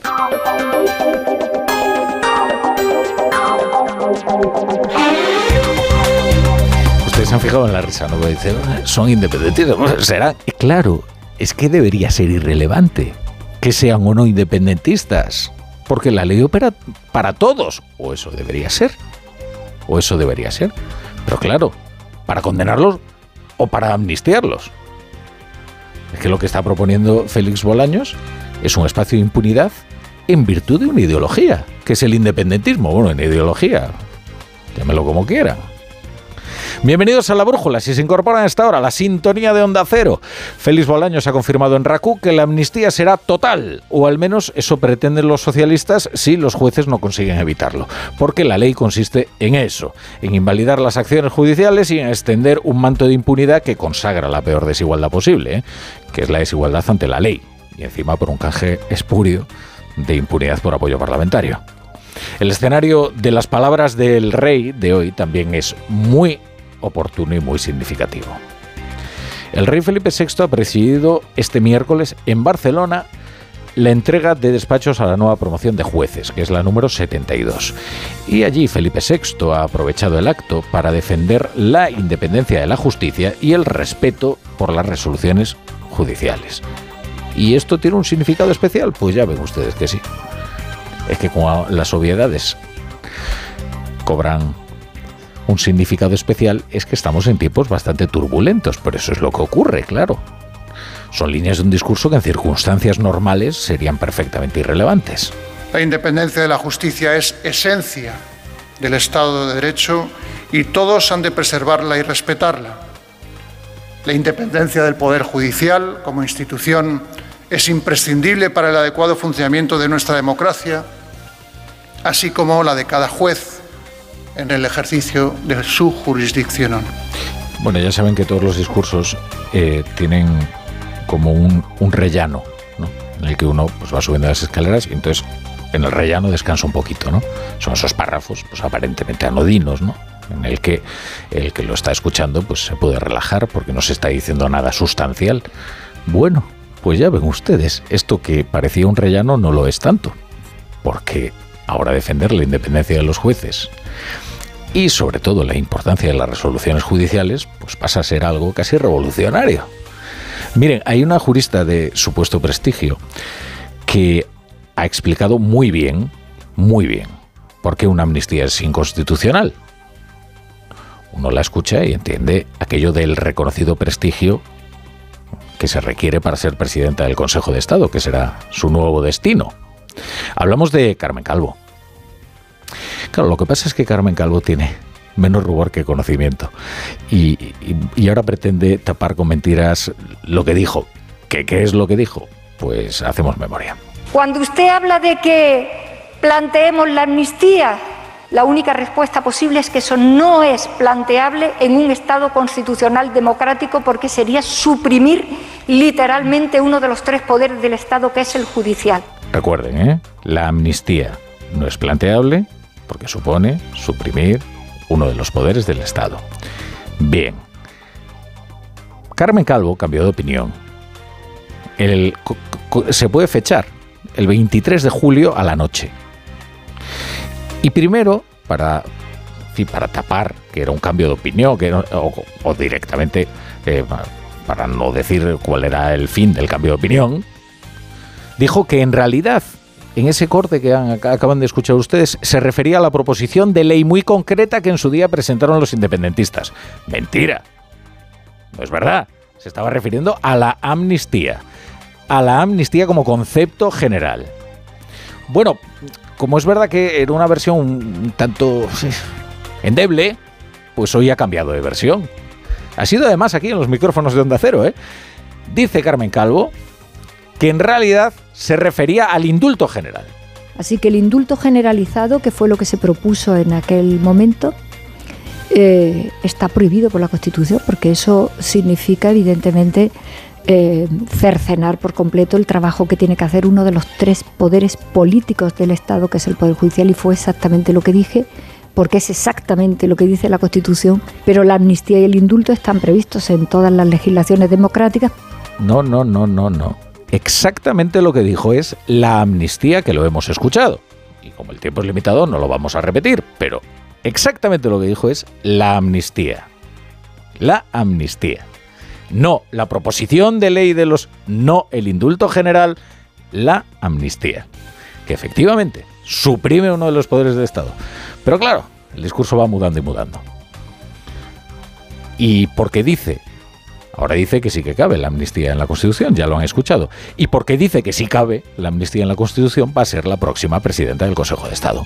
Claro. Bueno, hablando de puertas giratorias, otro caso bien diferente al de Carmen Calvo. El caso de Alberto Garzón, que, merece una reflexión, ¿eh? y, una reflexión quizás desapasionada. ¿eh? Eh, habría que plantear esto sin la demagogia con la que siempre lo ha planteado Alberto Garzón que es víctima de las hogueras que enciende. A Garzón lo ha querido fichar Acento, que es la consultora de Pepe Blanco. Es como los nuevos pactos de la Moncloa, ¿eh? Acento, están todos los partidos ahí metidos. ¿Por qué? Porque se dedica a hacer lobbying. Garzón había aceptado la oferta y ante el escándalo que se montó, pues ha decidido renunciar. Escribió una carta muy sentida acerca de cómo la política consume a los que se acercan a ella. Claro, el problema es la naturaleza de Acento, que es una empresa de lobbying fundada por Pepe Blanco, que se dedica al cabildeo de distintos grupos de interés. ¿Quién hace lobbying? Pues las empresas de juego, pues Marruecos, pues, eh, pues ¿quién quiere imponer una determinada agenda, no? ¿Quién se emplea en acento? Todo el espectro ideológico, porque eso es lo eficaz, poder presionar a izquierda y poder presionar a la derecha. Pues yo qué sé, pues eh, ahí está Alfonso Alonso, por ejemplo, del PP, ahí estuvo Antonio Hernando, ahí está Pepe Blanco, ahí está, ahí casi casi está Alberto Garzón. Claro, el problema es que Alberto Garzón legisló contra las actividades de empresas como Acento o pretendió legislar acerca de esas actividades, así que aquí estamos ante una cuestión particular. Pero los políticos deben poder regresar a su actividad privada, porque es la única manera de poder captar talento. Un profesional bien pagado del sector privado deja de ganar mucho dinero por emplearse en lo público, a menos que queramos gente capaz de convertirse en un guiñapo con tal de que le dejen presidir una comisión, pues hace falta abordar esto. Es decir, cómo una persona puede reintegrarse en el sector privado sin que eso parezca pues, casi una corrupción inaceptable. Ahora que, como les digo, Alberto Garzón eh, está, se ha consumido en la hoguera que él contribuyó a avivar. Ha renunciado a acento porque a Yolanda Díaz le reventaba la campaña, sin más. Aunque Yolanda Díaz ya sabe meterse sola en sus propios líos, eh, como en el que se ha metido con lo de Palestina, que ahora les cuento. Antes sepan que España ha hecho un movimiento diplomático junto a Irlanda para castigar a Israel por su ofensiva militar en Gaza. Pedro Sánchez y el primer ministro irlandés, Leo Varadkar, han enviado una carta a Ursula von der Leyen. En ella, ambos mandatarios piden a la Comisión que revise el convenio de asociación de la Unión Europea con Israel por las posibles vulneraciones del derecho internacional. O sea, que tratan de forzar la imposición de sanciones. Es una apuesta diplomática. Arriesgada, desde luego, de, del gobierno de España. Y ahora viene lo grotesco, que es que en paralelo Yolanda Díaz ha montado su propia misión diplomática. Y, que, y quiere, quería, no sé si finalmente se irá, pero quería irse de misión a Palestina por su cuenta. Ella dice Palestina y uno no sabe muy bien a qué se refiere porque desde luego, si atendemos a lo que dicen algunos ministros de su partido y desde luego los grupos con los que se manifiesta, eh, Palestina llega del río al mar. Eh, y entonces Tel Aviv sería Palestina. Suponemos que se refiere a Cisjordania porque, o a, Ramallah, donde estaría la, Autoridad Nacional Palestina, porque a Gaza no le van a dejar pasar. Pero claro, es que España tiene una diplomacia. Ella pertenece al gobierno de España. Y hoy en el Ministerio de Asuntos Exteriores hay un comprensible enfado, hay estupefacción. Lo habría incluso si la misión se lo hubiera montado el líder de la oposición, pero es que eso lo ha hecho eh, una persona que pertenece a la coalición del gobierno con este arrojo. Yolanda Díaz ha decidido echarse la política exterior por montera y emprender por su cuenta una audaz misión diplomática y además atizándole un poco por el camino a Pedro Sánchez.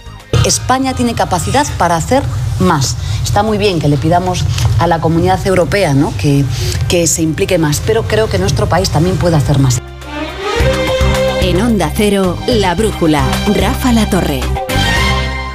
¿Te lo digo o te lo cuento? Te lo digo. Tenemos todos los seguros contigo y aún así, ¿pagamos de más? Te lo cuento. Nosotros nos vamos a la mutua. Vente a la mutua con cualquiera de tus seguros. Te bajamos su precio, sea cual sea. Llama al 91 555 5555. 91 555 5555. Te lo digo o te lo cuento. Vente a la mutua. Condiciones en mutua.es. ¡Vigor, gor, gor, gor, gor, gor, gor, gor! Toma Energisil Vigor. Energisil con maca contribuye a estimular el deseo sexual. Recuerda, energía masculina, Energisil Vigor. senhor! La palabra ladrón puede significar dos cosas. Clavija donde poder conectar tu coche eléctrico o persona que roba el cable de tu coche eléctrico. Ahora el seguro de coche eléctrico e híbrido enchufable de línea directa también significa dos cosas, que además de ahorrarte una pasta, también te cubre el cable de recarga en caso de robo. Cámbiate y te bajamos el precio de tu seguro de coche sí o sí. Ven directo a lineadirecta.com o llama al 917-700-700. El valor de ser directo. Consulta condiciones. El 60% de los adolescentes consume pornografía. Están utilizando la pornografía como un tutorial. No se dan cuenta de que lo que están viendo es ficción. Es un tema que nos preocupa y mucho, y por eso lo tenemos que hablar. Lo tenemos que hablar. Porno menores y manadas con Sonsoles Ónega. Hoy en directo a las 11 menos cuarto de la noche en Antena 3. La tele abierta. Tengo la memoria fatal, se me olvida todo. Si te falla la memoria, toma de Memory. De Memory con vitamina B5 contribuye al rendimiento intelectual. Y ahora para los más mayores, de Memory Senior de Pharma OTC. Su alarma de Securitas Direct ha sido desconectada. Anda, si te has puesto alarma. ¿Qué tal? La verdad que muy contenta. Como me paso casi todo el día fuera de casa trabajando, así me quedo mucho más tranquila. Si llego a saber antes lo que cuesta, me lo hubiera puesto antes. Protege tu hogar frente a robos y ocupaciones con la alarma de Securitas Direct. Llama ahora al 900-272-272. En Onda Cero, La Brújula, Rafa La Torre. Tres días faltan para que termine la campaña electoral en Galicia y cinco días faltan para la cita con las urnas. En los actos de esta tarde, presencia a menos de 300 metros de distancia del ministro Grande Marlasca y de Alberto Núñez Feijó. Es que celebran actos prácticamente al lado y han comenzado con solo media hora de diferencia. Casi le podía gritar Fijo Dimita a Marlasca, que le escucharía. Además, esta noche se celebra en, el debate a dos en la radio televisión pública. El debate a dos que no será entre el popular Alfonso Rueda ni nadie, porque eh, no se ha ido. ha decidido que, que, o hace un debate alternativo con otro formato o él ahí no se presenta. Así que hoy Rueda ha desgranado sus propuestas en materia de economía y de transportes y ha hablado del independentismo mientras que el Bénega, Ana Pontón y Besteiro del PSOE pues eh, mm, se preparan para enfrentarse o para charlar en el debate en el debate a dos. Resumen de campaña con Marta Rodríguez. En la relación del Bénega con Bildu y en la de Ana Pontón con Arnaldo Otegui, ha puesto hoy el acento el candidato del Partido Popular, Alfonso Rueda. Esta relación, que ha sido siempre estrecha, que supongo que entienden que no encaja con los planteamientos y con la forma de entender la política y lo que hacen algunos partidos políticos que tenemos en Galicia y por eso en este proceso de blanqueamiento en la campaña electoral no les eh, conviene ni les interesa que salga, pero es la cruda realidad evidente en el programa electoral, en imágenes gráficas,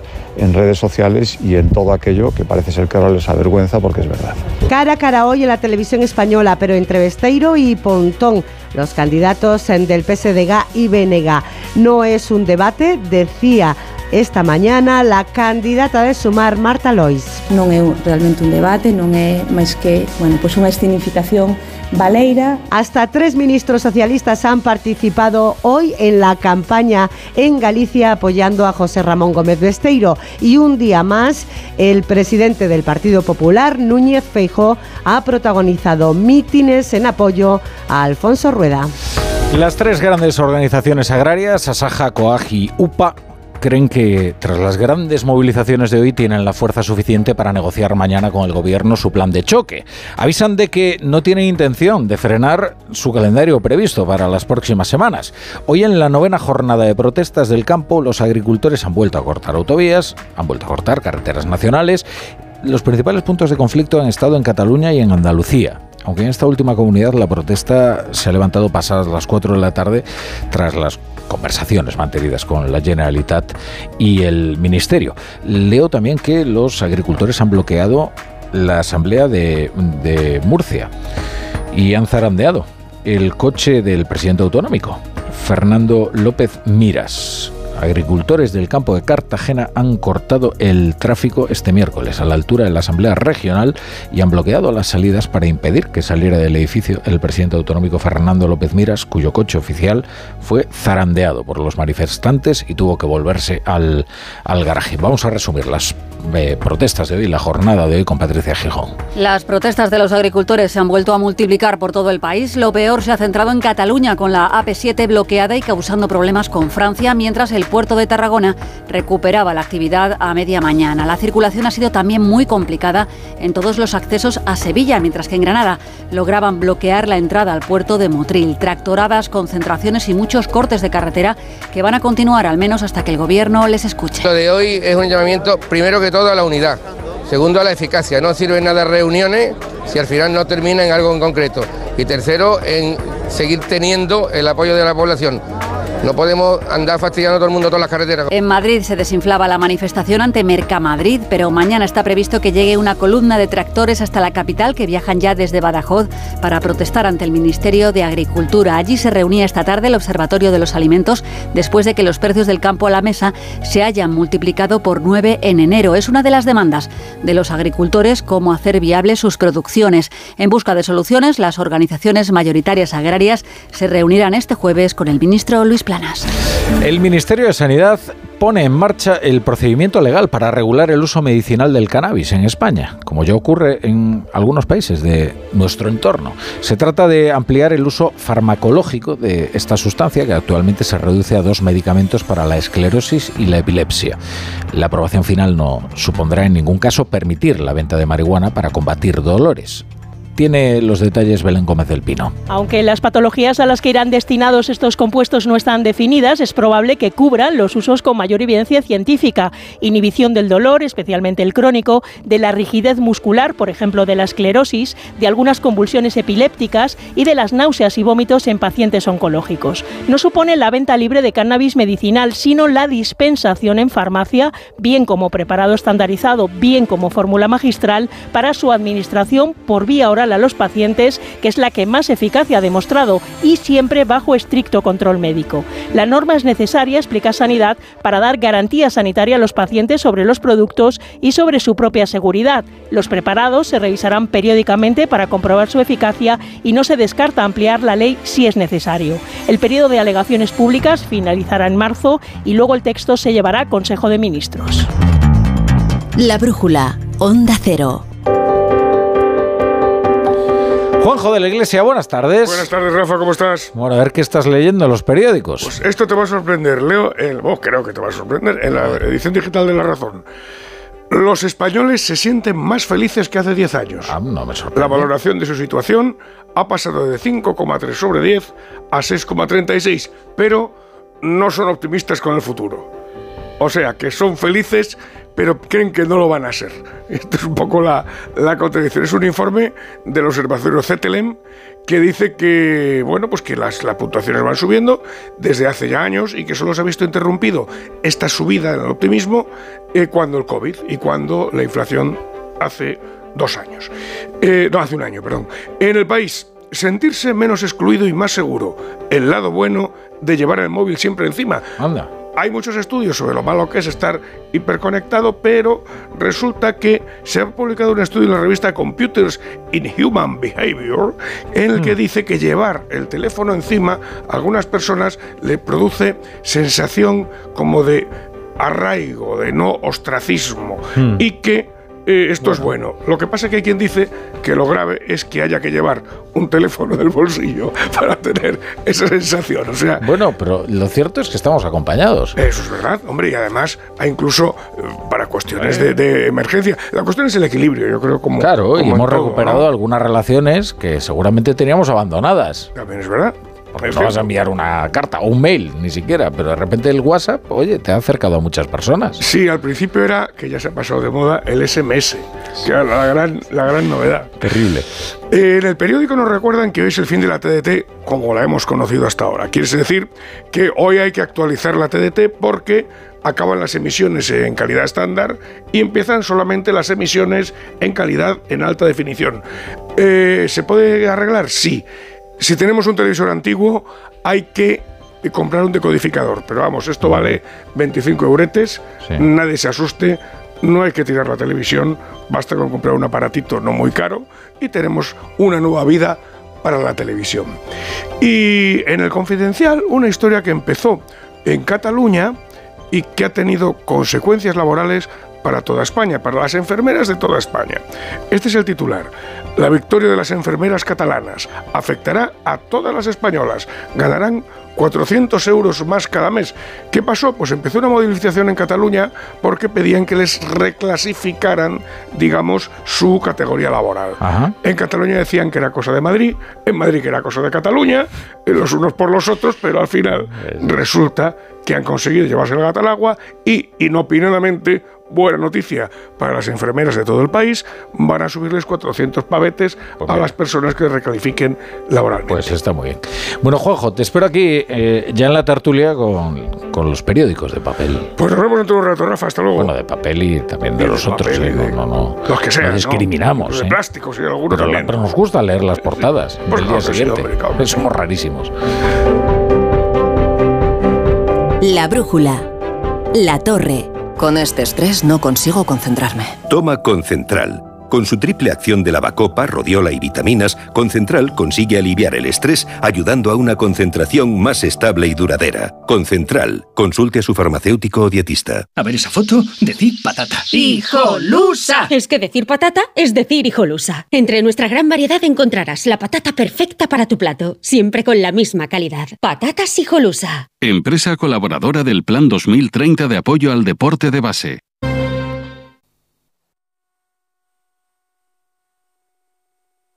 ¡Vigor, gor, gor, gor, gor, gor! Toma Energisil Vigor. Energisil con maca contribuye a estimular el deseo sexual. Recuerda, energía masculina, Energisil Vigor.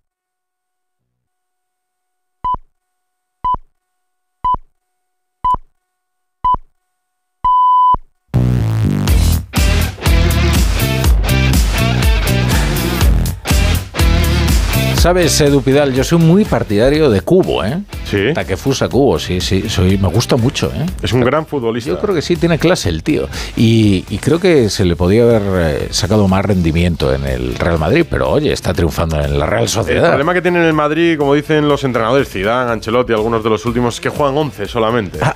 Entonces es difícil hacerse un hueco. Lo ha conseguido Brahim, en gran parte gracias a las lesiones. Ha convencido a Ancelotti de que puede tener un puesto en el primer equipo. Pero en pretemporada no parecía que fuera a tener la importancia que le que estamos yo dando ahora en febrero. el presidente fundador del la Peña. de la Peña de Brahim. O sea, No cuando todos estaban aquí que nada, no le hacían ni caso a Brahim, eh, que parecía el fondo de armario, dije, no, ese, ese es el bueno. ¿eh? Pues aprovecha para pasar por el, con el tren porque se te suben todos. Ahora mismo Sí, se sí. te subirían No, todos. no, ya- ahora estamos Edu García y yo. Claro, harías Eh, más carnes que es. nunca, seguro. Ahora, pero claro, ya se nos van subiendo, ya no tiene mérito. ha aprovechado su momento, otros no lo hicieron. Y la primera división y los clubes europeos están llenos de jugadores que pasaron por el Madrid, algunos con más o menos protagonismo y que son titulares en otros equipos. Pero te digo, ayer en el eh, eh, o, o Segurola, Segurola en el, en el Radio Estadio Noche decía, eh, oye, que Brahim ya era una estrella. Sí. Pero bueno, fue uno de los mejores jugadores del mundo juveniles. Precoz, sí. O sea, y luego Manchester ficha City. Manchester City, luego en el, en el Milan eh, tiene una trayectoria muy interesante. por eso vuelve a. Madrid. por sus temporadas en, en Italia, en el Calcio, en el Milan, es porque es por lo que vuelve al Real Madrid. Pensaban que para completar plantilla, para jugar algunos minutos, pero no, está teniendo toda la importancia del mundo. Se la ha ganado el futbolista y lo está disfrutando. Él Claro peleó sí. para jugar en el Madrid y lo ha conseguido. Pues vamos con la lo haría. brújula, la brújula del Radio brújula. Estadio. Y vamos a escuchar a Rafa Nadal.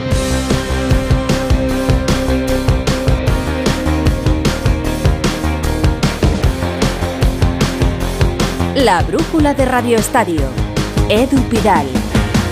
Porque Ana Pastor va a entrevistar a Rafa Nadal en un especial El Objetivo que se va a emitir en la sexta a partir de las diez y media de la noche. Y Rafa Nadal va a hablar, por supuesto, de su regreso a las pistas. De momento no lo va a hacer en Doha, pero también del acuerdo alcanzado para ejercer de embajador del tenis en Arabia Saudí.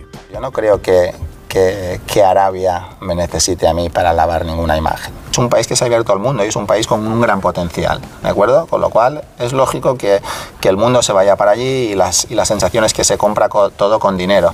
Y ahora Rafa también se ha vendido al dinero. Y yo te digo, Pero entiendes que la gente lo piense, ¿no? Claro que sí. Que hay cosas que, que a día de hoy eh, se tienen que mejorar.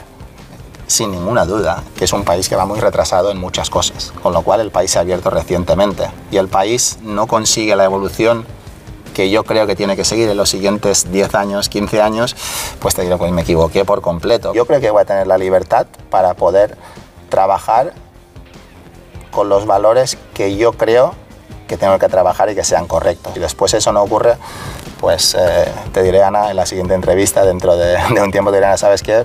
Cometí un error y me he equivocado. Es Rafa Nadal hablando por primera vez desde que anunció su regreso a las pistas. Lo va a hacer diez y media en la sexta, insisto, con Ana Pastor. Y esta misma tarde hemos conocido que Rafa Nadal no volverá en Doha, como habían anunciado en un principio, sino que lo hará más tarde, directamente en Las Vegas. Rafa Plaza. ¿Qué tal Edu? Buenas tardes. Pues malas noticias porque Rafa Nadal es baja en el torneo de Doha. Sabes que iba a reaparecer en Doha después de la lesión que sufrió en Brisbane, después de perderse el Open de Australia. No llega Nadal a Doha, ha pasado unos días complicados de molestias, una leve recaída que le impide estar a punto para jugar en Doha y su próxima parada será Indian Wells, previo paso por Las Vegas donde juega una exhibición con Carlos Alcaraz el día 3 de marzo.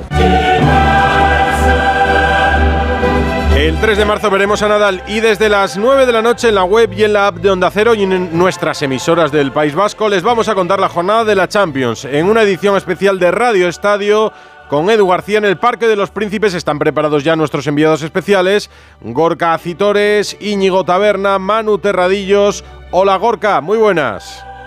Hola Edu, ¿qué tal? Muy buenas tardes desde el Parque de los Príncipes, a poquito más, o poquito menos, mejor dicho, de media hora de que arranque este partido ya con los protagonistas sobre el terreno de juego haciendo ejercicios de calentamiento, con las gradas poquito a poco poblándose para este encuentro de ida de los octavos de final de la Champions, donde la Real Sociedad quiere seguir haciendo historia, está ilusionada con poder dar la sorpresa hoy frente al todopoderoso Paris Saint-Germain, con bajas importantes porque no está Arichel Ustondo sancionado, tampoco los lesionados Carlos Fernández, Odriozola, Tierney, eh, Becker o Ayen Muñoz y tampoco está finalmente el capitán Mikel Oyarzábal, esa es la noticia negativa en las filas del equipo de Manuel Alguacil Íñigo Taberna, ¿qué tal? Muy buenas tardes. Hola, ¿qué tal? Muy buenas tardes, Gorka. Era la noticia más deseada por la afición churdín que pudiese estar el capitán Mikel Oyarzabal después del golpe sufrido en la rodilla contra el Girona, pero tampoco va a poder jugar este partido, ni siquiera está en la convocatoria el emblema de la Real, el máximo goleador de la temporada, así que preocupa el estado de esa rodilla izquierda, que hay que recordar que fue la que tuvo que ser operada de la rotura del cruzado hace un tiempo. Así que el 11, el esperado, con Andrés Silva en lugar de Mikel Oyarzabal como delantero centro. Remiro en portería, con Traoré, con Zubeldia, con Lenormand y con Javi Galán en defensa, con Zubimendi, con Merino y con Brais Méndez en el centro del campo. Y en ataque el que le gusta a Rafa La Torre, Takefusa Kubo en una banda en la derecha, Barnechea en la izquierda, como delantero centro Andrés Silva. Ese es el 11 de la Real Sociedad y Manuel Alguacil, el frente el todopoderoso París Saint Germain, también con bajas, con la de Skriniar, con la de Bruno Méndez, con la de Kangin Lee, que se ha quedado fuera de la lista, con alguna sorpresa en el 11 inicial, pero no, no es Kylian Mbappé, porque Mbappé si juega la gran estrella francesa. Manu Terradillos, ¿qué tal? Muy buenas tardes. Hola, ¿qué tal? Muy buenas tardes, Gorka. Sí, hay sorpresa, pero que no se asuste nadie porque Kylian Mbappé está bien en el 11, va a salir más o menos, y digo más o menos, eh, Luis Enrique con el 11 que se esperaba con Gigi Donnarumma en portería, con Asrafa Kimi en ese puesto de falso lateral derecho, falso interior en el centro del campo cuando toquen tareas ofensivas, pareja de centrales veterana, Marquinhos y Danilo Pereira y la sorpresa, el joven brasileño Lucas Veraldo en esa banda izquierda, el más central, se cae Lucas Hernández, problemas musculares de última hora, así que será este jugador de apenas 20 años el que tendrá que bailar con Takefusa Kubo. En el centro del campo será Fabián Ruiz el que lleve el eje con ese joven talento Warren Zaire Emery y Vitiña. Y arriba el tridente por la derecha Usman Dembélé por la izquierda Bradley Barcola y en punta quién sino el 7 de Bondi, Kylian Mbappé. Esos son los protagonistas de París Saint Germain y de Real Sociedad, un encuentro que va a arrancar a las 9 de la noche con arbitraje italiano, con Marco Guida al frente del silbato en el terreno de juego, con su compatriota Paolo Valeri en la pantalla del bar con cerca o superando los 48.000 espectadores muy cerquita del lleno aquí en este Parque de los Príncipes, de los cuales 2.000 son aficionados soñadores de la Real Sociedad con lograr hoy un buen resultado de cara al partido de vuelta del próximo 5 de marzo en el Real Arena, en el Estadio de Anoeta. Perfecto, compañeros. Gracias, Gorka, Taberna, Terradillos. Os escuchamos a partir de las 9 en Radio Estadio, en la web, en la app y en nuestras emisoras del País Vasco. No es el único partido que se juega esa hora. También a las 9 se disputa el Lazio Bayern de Múnich y en el Olímpico de Roma está Mario Gago. Hola Mario, muy buenas. ¿Qué tal Edu? Viene al Bayern, eh, viene el Bayern de Múnich al Olímpico de Roma cuatro días después de dejarse media Bundesliga contra el Leverkusen de Xavi Alonso. Se han quedado a cinco puntos, así que hoy van a querer olvidarse de la liga local ganando en esta ida de octavos de final contra una Lazio que está muy regular este año. Los de Sarri son octavos en la liga italiana a 23 puntos del líder que es el Inter. Hoy eso sí salen con Luis Alberto y Mario Gila, los dos españoles en el once titular y vuelve Ciro Immobile ha marcado este fin de semana, quieren recuperarle al gran delantero italiano acompañado de Felipe Anderson y Gustav Isaksen. Tuchel saca toda la artillería en ataque. Musiala, Müller, Sané y un Harry Kane que lleva 28 goles en 28 partidos y quiere conquistar un título, a ver si es la Champions con los bávaros. Hay ambientazo, Edu, 11 graditos en la capital. Es la cuarta vez que los Laziali juegan octavos de final de Champions y esto en 22 minutos es el subcampeón de Italia contra el campeón de Alemania. Lo contamos en Radio Estadio. Buen partido, sí señor, una jornada de Champions con dos partidos esta noche. Ayer ganó el Manchester City en Copenhague y el Real Madrid en Alemania. 0-1 en Leipzig con gol de Brahim Díaz. Buenas sensaciones para los blancos, que por momentos sufrieron, eso sí, pero todo el mundo se pregunta si la lesión de Brahim es grave o no es grave. Fernando Burgos. Buenas noches, Pidal. Pues hasta mañana no se le van a hacer las pruebas médicas a Brahim Díaz, el malagueño que ayer cuajó en el Red Bull Arena de Leipzig una actuación sobresaliente con golazo incluido para darle al Real Madrid ventaja en la eliminatoria de octavos de final de la Champions frente al Leipzig sufrió un fortísimo golpe en el gemelo de su pierna derecha y tuvo que abandonar el terreno de juego en el minuto 83 con una cojera ciertamente preocupante. Luego en la zona mixta el propio Brahim rebajó la preocupación, aunque es seria duda para la visita a Vallecas el próximo domingo a las 2 de la tarde. Bueno, sí, eh, ha sido como un poco sóleo gemelo, noté ahí un golpecillo y creo que, en ese golpe igual se me subió, se me subió gemelo.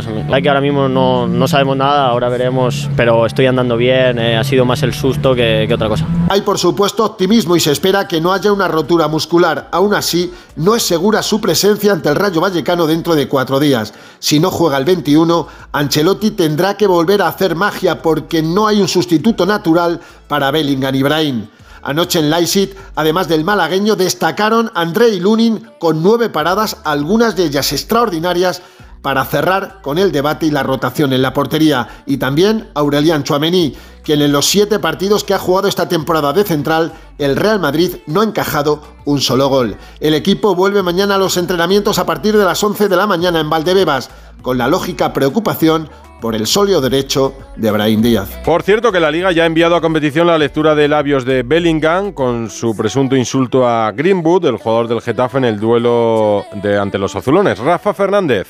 Hola Edu, según hemos conocido en Onda Cero, el informe pericial que solicitó la Liga de Fútbol Profesional para determinar si Jude Bellingham insultó a Mason Greenwood el jugador del Real Madrid al jugador del Getafe, ha determinado que sí hubo ese insulto. Lo que no ha trascendido es si el insulto que recogen eh, los peritos es rabis, basura o rapis, violador. Es decir, vamos a tener que esperar a que el comité de competición determine si es sancionable sea cualquiera de los dos insultos. Según hemos podido saber, lo más lógico es que Bellingham sea sancionado con un partido, es decir, que podría cumplirlo mientras está recuperándose de su actual lesión. ¿Y en Barcelona qué? Pues en Barcelona se habla del futuro de varios futbolistas, de Araujo y especialmente en las últimas horas de Frankie de Jong, al que ven más lejos del Barça que nunca. Alfredo Martínez, hola. Hola, muy buenas tardes. La verdad es que hay tres nombres propios que tienen eh, situación complicada y porque el Barcelona necesita vender a algún jugador si las cosas no van bien. Como tú bien dices, Araujo, De Jong y Rafinha son los tres casos que hay sobre la mesa y que incluso Joan Laporta en la reunión con distintos socios y grupos de opinión del Barcelona comentó que existían ofertas importantes. Vamos por partes. Hoy han llegado los representantes de Araujo a la ciudad condal, Edmundo Cabocci y Eduard Zingar, que por cierto también es representante de otro eh, hombre importante del fútbol que pretende el Barcelona, como es De Chervi. Pues bien, en principio hay que destacar que el Barcelona ah, no tiene intención de vender a Araujo, que tiene contrato hasta el año 2026, pero hay que significar que hay una oferta del Bayern de Múnich de 70 millones de euros que le duplica el salario. El Barcelona pretende blindarle y el jugador se quedaría en el equipo azulgrana mejorando su ficha. De Jong.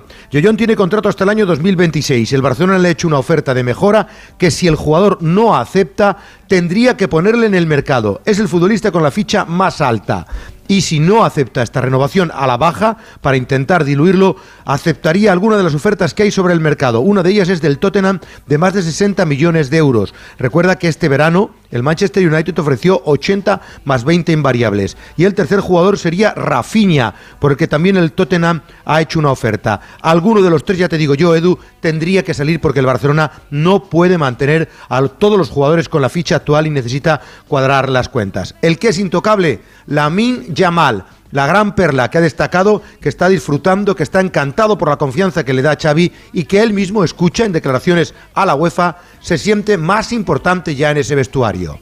Sí, es verdad que cuando debuté era más, no en el vestuario no era tan importante, no era, era como un niño al final. Ahora sí es verdad que tengo más confianza con mis compañeros, yo creo que se me toma más en cuenta y yo creo que eso ha cambiado un poco, pero con el entrenador y todo yo creo que es lo mismo, me tiene, es una relación de respeto, yo creo, y es lo mismo. Me gusta la broma, me gusta que me las hagan, me gusta devolverlas y sí, hay muy buen rollo y sí, estamos todo el día haciendo bromas. Por cierto, Edu, de cara a los próximos objetivos, ante el Celta, Sergi Roberto, Vitor Roque, que estaba sancionado, y Romeu volverán. Los tres estarán, por tanto, ante el Nápoles, donde también parece que llega Osimen, que llegaría ya desde la Copa África. Pero atención, Joao Félix que no llegaría hasta el partido frente al Atleti Bilbao, Ferran Torres, que no llegaría hasta el partido frente al Getafe, y los lesionados de larga duración, Valde, Gaby y posiblemente Marcos Alonso, estarían descartados para el primer partido ante el Nápoles, que ahora mismo es la fecha puesta en rojo en el calendario del Barça. Y marcada con varios círculos, sí señor. La Champions que ya está en marcha y que estará la semana que viene para el Barça. El consejero delegado del Atlético de Madrid también jugará el Atleti la semana que viene. Miguel Ángel Gil ha dado una entrevista en la agencia F hablando de la Superliga. ¿Y qué dice Hugo Condés? Hola. Mi vida de fútbol pertenece eh, a Andoni. Hola, Hugo. Y parte de nuestras ideas de fútbol. Hugo Condés. Hola, Hugo. Espera, resete. ¿Está Hugo? Sí. Hola, Hugo. A ver, hola. Hola, ahora sí. Cuéntanos, Miguel Hola, buenas tardes. Digo que, que, la, gente no se lleve las manos a la cabeza, que no ha hablado ni del Madrid ni de los árbitros. Eh, ha sido una, está en Estados Unidos promocionando la marca Atlético de Madrid. Sabes que esta semana ha sido nombrado nuevo miembro del comité ejecutivo de la UEFA y, entre otras cosas, ha dicho que la UEFA busca el equilibrio entre países grandes, medianos y pequeños, que no apoya el proyecto de la Superliga porque las ligas cerradas hacen que la pirámide en la que se cimenta el sueño de miles de chicos y chicas se destruya. Ha hablado muy bien de Javier Tebas y, y dice que sigue saliendo en la liga porque es muy eficaz y que ojalá el nuevo presidente que resulte elegido de la Federación Española sea capaz de traer unidad y concordia al fútbol español, aunque es cierto que en la actualidad el ambiente está mucho más relajado con la gestora de Pedro Rocha. Lo que no le han preguntado, Edu, es eh, sobre los horarios de la liga que tan cabreado tiene a su entrenador y a toda su entidad, al Atlético de Madrid. Teniendo en cuenta que es el vicepresidente de la liga, que seguramente igual podría hacer algo con los horarios, pues el cabreo del Atlético de Madrid todavía aumenta más después de lo que te contaba ayer, ¿no? De que le hayan puesto el partido al Fútbol Club Barcelona antes de ese partido de vuelta contra el Nápoles el viernes y que el Atlético de Madrid, en vez de jugar el viernes, este viernes contra Las Palmas, juegue el sábado. Así que ese cabreo sigue creciendo y, y tampoco le han preguntado a Miguel Ángel, que repito, es vicepresidente de la liga. Mañana habrá un homenaje a Griezmann, lo contamos en la brújula. Gracias, Hugo. Seguimos en Onda Cero. Si para ti abrir gas no tiene nada que ver con tu cocina, entonces te interesa el seguro de moto de línea directa, con el que, además de ahorrarte una pasta, tendrás cobertura de equipación técnica para casco, guantes y cazadora. Cámbiate y te bajamos el precio de tu seguro de moto sí o sí. Ven directo a lineadirecta.com o llama al 917-700-700. El valor de ser directo. Consulta condiciones. De camino al cole de los niños, un poco de diversión. Veo, veo. Si pillas atasco al ir al trabajo, un poco de paciencia.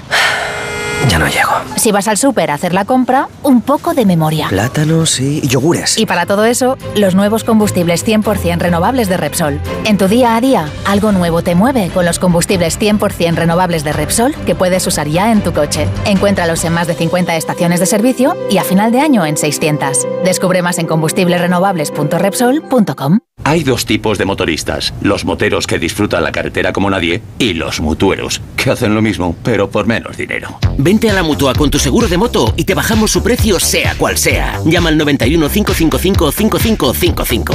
Hay dos tipos de motoristas, los que son mutueros y los que lo van a ser. Condiciones en mutua.es. Su alarma de Securitas Direct ha sido desconectada. Anda, si te has puesto alarma. ¿Qué tal? La verdad que muy contenta. Como me paso casi todo el día fuera de casa trabajando, así me quedo mucho más tranquila. Si llego a saber antes lo que cuesta, me lo hubiera puesto antes. Protege tu hogar frente a robos y ocupaciones con la alarma de Securitas Direct. Llama ahora al 900-272-272. El 60% de los adolescentes consume pornografía. Están utilizando la pornografía como un tutorial. No se dan cuenta de que lo que están viendo es ficción. Es un tema que nos preocupa y mucho, y por eso lo tenemos que hablar. Lo tenemos que hablar. Porno menores y manadas con Sonsoles Ónega. Hoy en directo a las 11 menos cuarto de la noche en Antena 3. La tele abierta. El Rayo Vallecano decidió destituir a Francisco después de una mala racha de resultados y hoy ha anunciado oficialmente a Íñigo Pérez, el que fuera segundo de Iraola como nuevo entrenador. Parte de mi vida de fútbol pertenece eh, a Andoni y parte de nuestras ideas de fútbol pertenecen a entrenadores que hemos compartido. He tenido la suerte de poder aprender de él.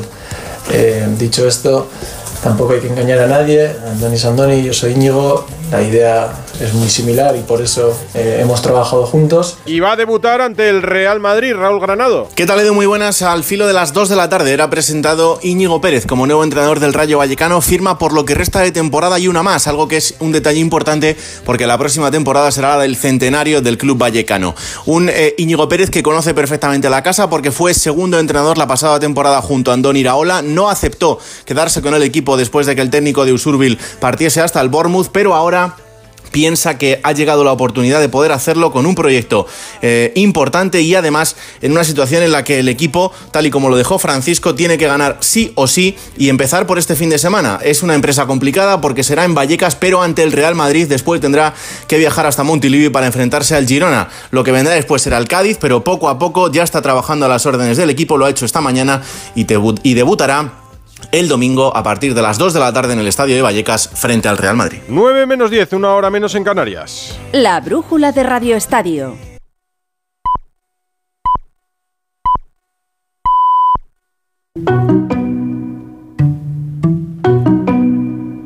En Onda Cero, La Brújula, Rafa La Torre.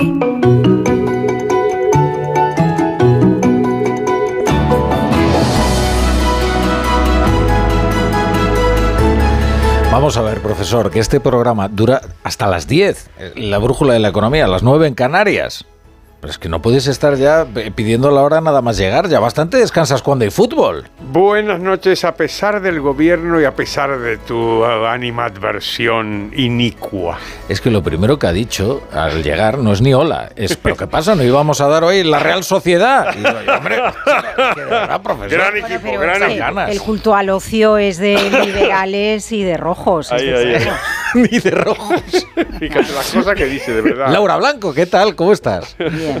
¿Todo bien? Yo también pedí el tiempo en el Celta Getafe del domingo. No, el Celta este año yo creo. No manera, No, manera. cosa, no, no.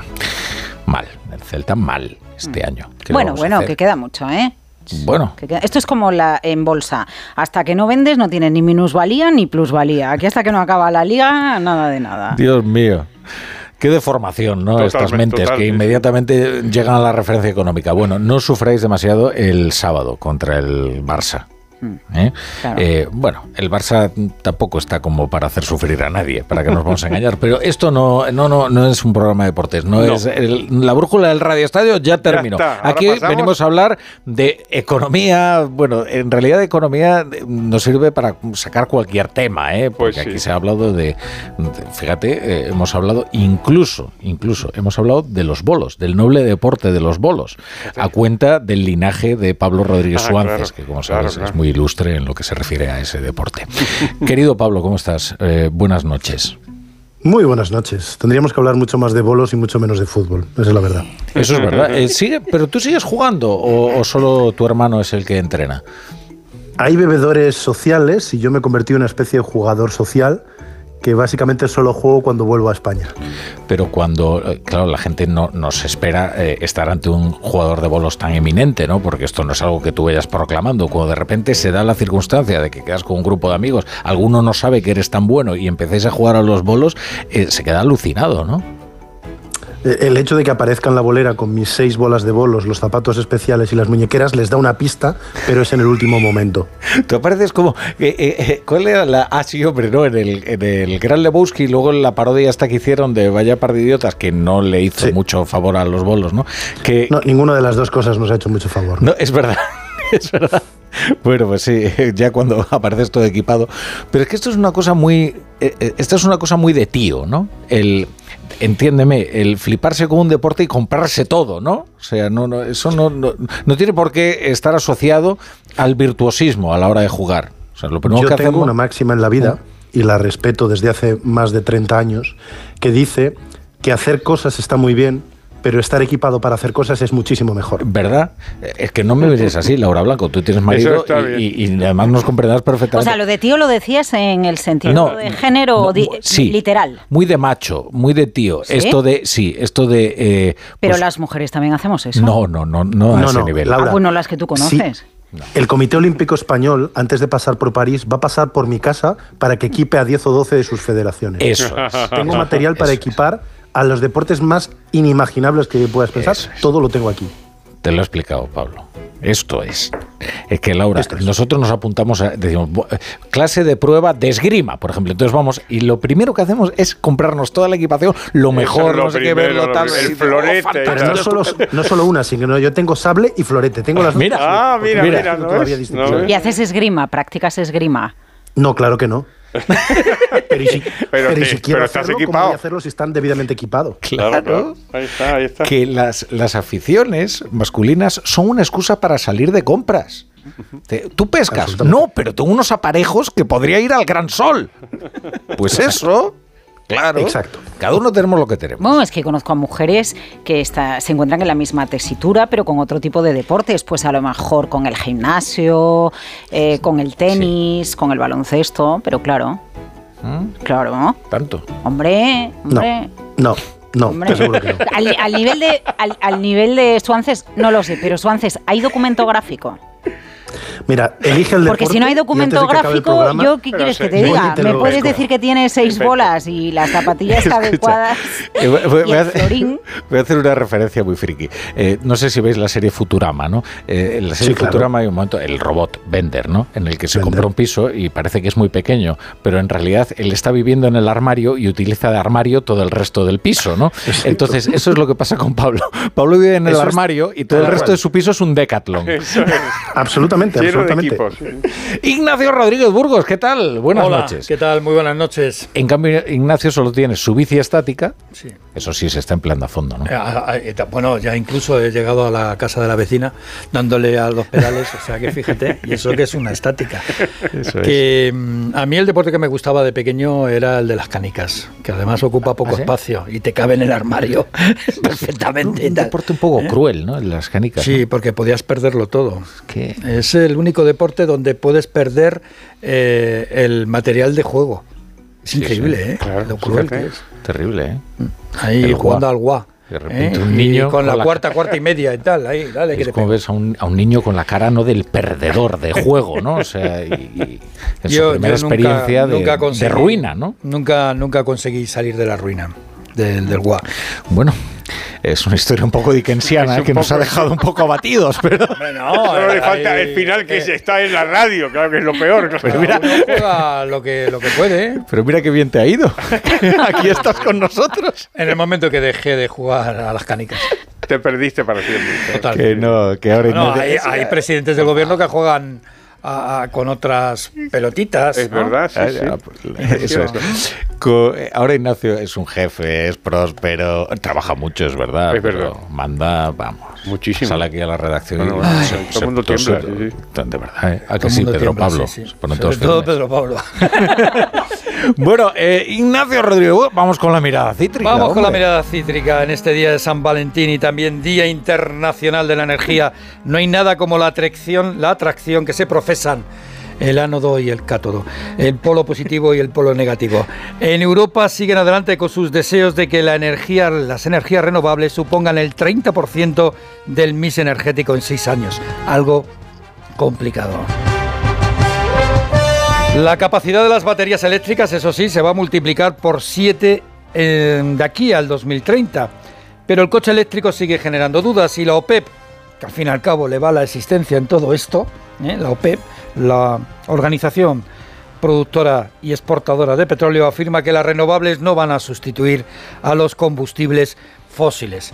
Veremos. Y en cuanto al sector agrario, las protestas han incrementado su intensidad.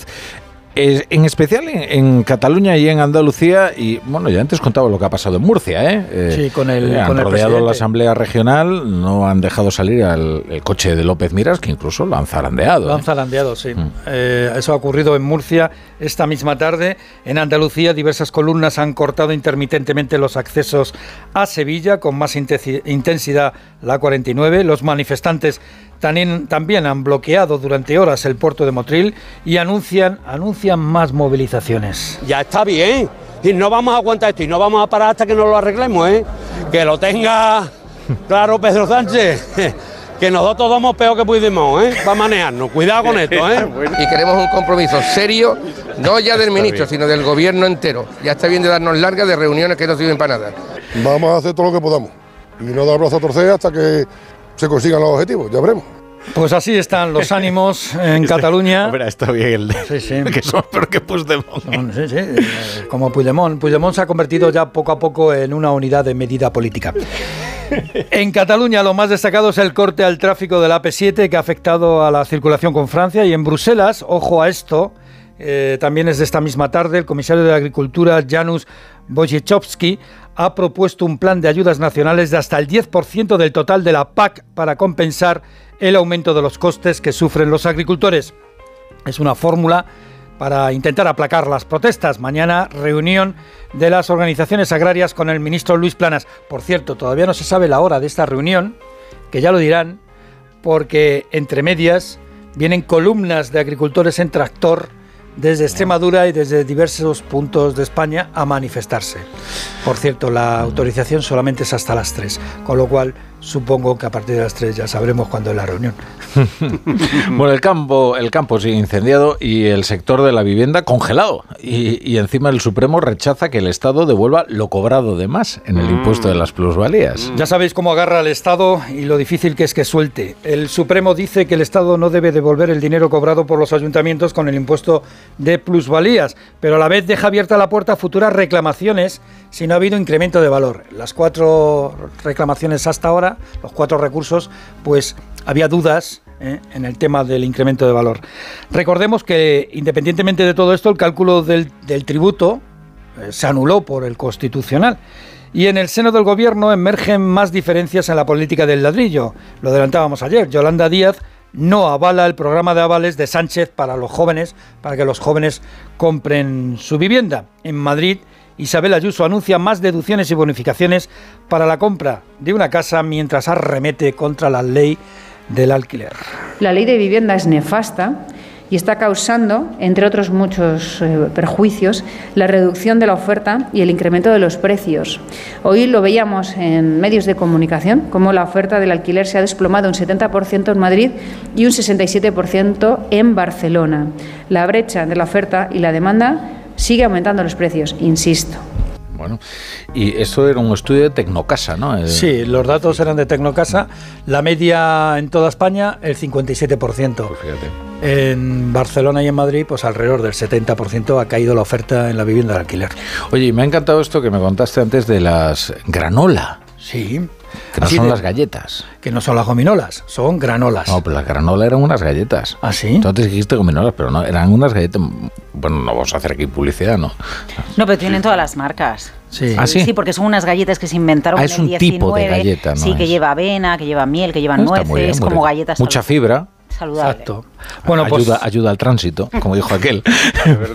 Pues aquí hay mucha fibra, programa mucho músculo. Nada de lo humano nos es ajeno en este Ah, programa, es que- profesor. Por favor, Sí, lo que se aprende con la brújula de la economía Desde es luego. espectacular. ¿De dónde empezó la economía? En las casas, ¿no? Eso es. eso. una Pecunia, pecunia non olet, profesor. Bueno, eso fue un emperador vespasiano. ya que hablamos de esto. Bueno, eh, Bueno, Goldman Sachs denomina así a las más grandes empresas europeas, granolas. Son 11. Se trata de Glaxo, Roche, ASML, Nestlé, Novartis, Novo Nordisk, L'Oreal, Louis Vuitton, AstraZeneca, SAP y Sanofi.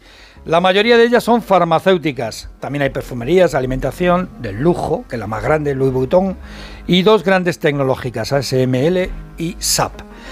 Bueno, Louis Vuitton, 400.000 millones de valor Sí, en bolsa, que no está nada mal. más. Mal. En segundo lugar, Novo Nordisk, 340.000 millones y la medalla de bronce para, para la Suiza Nestlé, que es dulce como el chocolate que, que también venden. Y estas son las 11, las 11 a este lado del océano, como las Bueno, Oceans y luego os voy a preguntar por qué ninguna es española, ¿ale? Y me lo contestáis. La eh, más grande española es consideréis. Inditex. Sí. Inditex, el trío son Inditex Santander y Iberdrola. Iberdrola. Bien. Eh, oye, por último, ha habido lío en Lyft, en sus cuentas, eh, por un cero de más. Esto es tiene un peligro. El humilde cero. cero. Sí, la empresa de transporte Lyft de coches con conductora derrapado en la presentación de sus cuentas ha puesto un cero de más en sus previsiones de margen. Sus acciones se dispararon casi el 70% hasta que se descubrió el error. No iba a aumentar 500 puntos básicos su margen, como habían dicho al inicio, sino solo 50. Es decir, de 5% al 0,5. Es que la cosa cambia. El 0 como número con significado propio, hay que recordarles a los chicos de Lift, eh, apareció en la India en el siglo XVII con el matemático mm, Brahmagupta. Lo he dicho bien, mira, Sí, sí, lo he dicho Brahmagupta. bastante bien, buena pronunciación india. Y lo primero Mm. fue para establecer las dimensiones de un jardín y poder repartir las flores entre los trabajadores. Qué lindo. ¿Eh? Ahí es donde aparece. En Europa hubo que esperar hasta Leonardo de Pisa o más conocido como Fibonacci, el de la. ¿eh? el de la sucesión de Fibonacci. ¿Eh? La relación entre cada número de la, de- de la sucesión de Fibonacci se aproxima a qué? Al número áureo, a la proporción áurea, que es, ¿qué es? Ah, me encanta, el número de Dios. Que es 1,6. 1,618 hasta el infinito y más allá. Bueno, Y muchas cosas Bueno. en, el- en la naturaleza El tienen que ver con el número áureo. Por ejemplo, por ejemplo, la colocación de los girasoles, claro. de los pétalos de las flores, mm, o por ejemplo, el- las alcachofas o las galaxias. Y eh, en, en bolsa se hace análisis técnico para intentar explicar por dónde puede ir el precio de las acciones en base a la serie de Fibonacci también. Que por cierto, la serie de Fibonacci empezó porque quería saber cuántos conejos daba en un año una pareja de conejos. Y entonces, sabiendo que al segundo, al segundo mes ya se pueden reproducir. Y entonces, claro, esto parece una tontería, pero en las granjas pues es importante. Al final son 144 conejos en un año. De ahí viene el célebre dicho que no voy a reproducir. Por favor. Vamos a. Vamos ¿Lo ves como lo de la economía tiene de todo? De verdad. Bueno, conclusión, conclusión de toda esta historia, que en Lyft van a tener que buscar nuevos contables. ¡Hombre! De verdad, qué cosas pasan en la brújula de la economía. Es incontrolable. Desde luego. Eh, Pedro Pablo González, vamos a contar alguna noticia más. Vale, tú añade lo que quieras. ¿eh? La eurozona evitó la recesión en 2023. Sí, el PIB de los países de la zona euro se estancó en el cuarto trimestre tras haber contraído un 0,1 en el tercero en un contexto marcado pues esa incertidumbre geopolítica que estamos viendo, unos tipos de interés elevados en el que el empleo, por cierto, en la zona euro aguanta.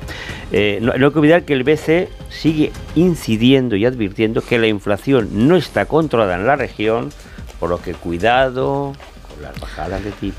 Cuidado. Cuidado. Em- Emiratos entra en el consejo de Vodafone mientras Arabia mantiene su silencio en Telefónica. Sí, la entrada de Emirates Telecommunication en el Consejo de Administración del Grupo Vodafone se hará efectiva el próximo 19 de febrero con un consejero no ejecutivo. Aquí, en nuestro país, STC debe de pedir permiso aún al gobierno si quiere ejercer un control accionarial en Telefónica por encima del 4,9 o sin superarlo, si pide ese asiento que quiera o no en el Consejo de Administración. Veremos qué sucede por acá.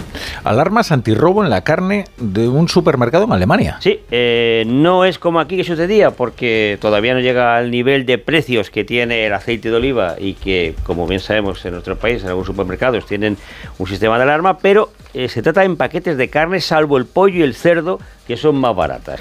Se trata de evitar, dice este supermercado, que también tiene eh, pues establecimientos en otro país, algunas sustracciones pero lo que está pasando, lo que dicen desde el sector, es que las manifestaciones y los problemas del campo están empezando a afectar a cierto suministro de productos cárnicos para Alemania. Y la carne de conejo también.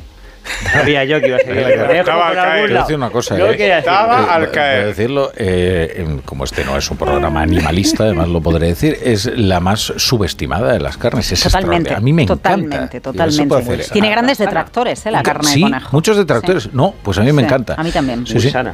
Y, y a mí la, la, la paella ortodoxa, Con eh, carne de conejo, conejo. eh, es fantástica, ¿no? Eh, deja ahí no, en el sofrito, ¿no? Ay, qué cosa más rica. Eso y defiende- luego, eso lo hacía mi madre. y luego con lo que te sobra, pues lo haces al ajillo. Ahí Ya está, ya te queda. Pues es fantástico. El conejo sirve para todo. Pues ya ven. Esto es la brújula de economía, ¿eh? Créanlo o no lo crean, pero es la brújula de la economía.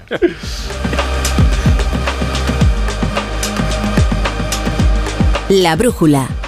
La torre. Te lo digo o te lo cuento.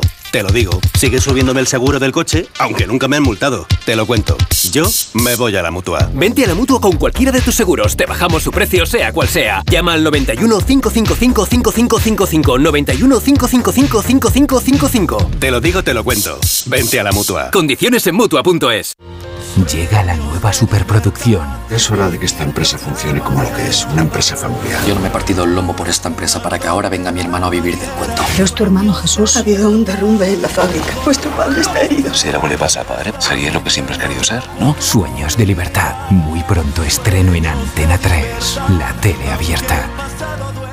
En Peugeot estamos listos para ayudarte a llevar lo más importante, tu negocio. Por eso, en los días Peugeot Profesional vas a poder disfrutar de condiciones especiales en toda la gama. Aprovecha del 1 al 14 de febrero para dar energía a tu negocio. Inscríbete ya en peugeot.es. El cáncer de mama metastásico es una enfermedad incurable. La mayoría de las pacientes diagnosticadas nos estamos muriendo. Y esto duele. Ponte en mi piel. Porque yo antes era como tú, y tú mañana puedes ser como yo. A pesar de esto, amo la vida. La vida mola. Danos vida. Hazte socio. Cancermamametastásico.es Su alarma de Securitas Direct ha sido desconectada. Anda, si te has puesto alarma. ¿Qué tal? La verdad que muy contenta. Como me paso casi todo el día fuera de casa trabajando, así me quedo mucho más tranquila. Si llego a saber antes lo que cuesta, me lo hubiera puesto antes. Protege tu hogar frente a robos y ocupaciones con la alarma de Securitas Direct. Llama ahora al 900-272-272. ¿Te preocupa el trabajo? Tranquilo, toma Ansiomet. Ansiomet con triptófano y asuaganda te ayuda en periodos de tensión en el trabajo. Venga, que tú puedes. Ansiomet de Pharma OTC. ¿Qué, qué es lo peor de las redes sociales? Estar enganchada a la pantalla. Que nos bombardeen con notificaciones todo el día. Los comentarios de haters. El ciberacoso. Las fake news. Pero ¿sabes qué es lo mejor? Que podemos cambiar las cosas. Demostremos que también somos capaces de usar las redes sociales con cabeza. Si tú también quieres formar parte del cambio, regístrate en Efecto 1000 y sube tu vídeo. Nosotros ya formamos parte de la generación 1000. La generación que usa las redes sociales con cabeza. Entra en efectomil.org. Un proyecto de la Fundación A3 Media con la colaboración de la Fundación Telefónica.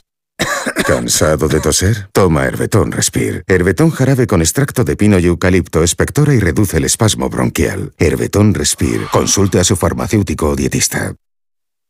El 60% de los adolescentes consume pornografía. Están utilizando la pornografía como un tutorial. No se dan cuenta de que lo que están viendo es ficción. Es un tema que nos preocupa y mucho, y por eso lo tenemos que hablar. Lo tenemos que hablar. Porno menores y manadas con Sonsoles Onega. Hoy en directo a las 11 menos cuarto de la noche en Antena 3. La tele abierta. La brújula. Rafa La Torre.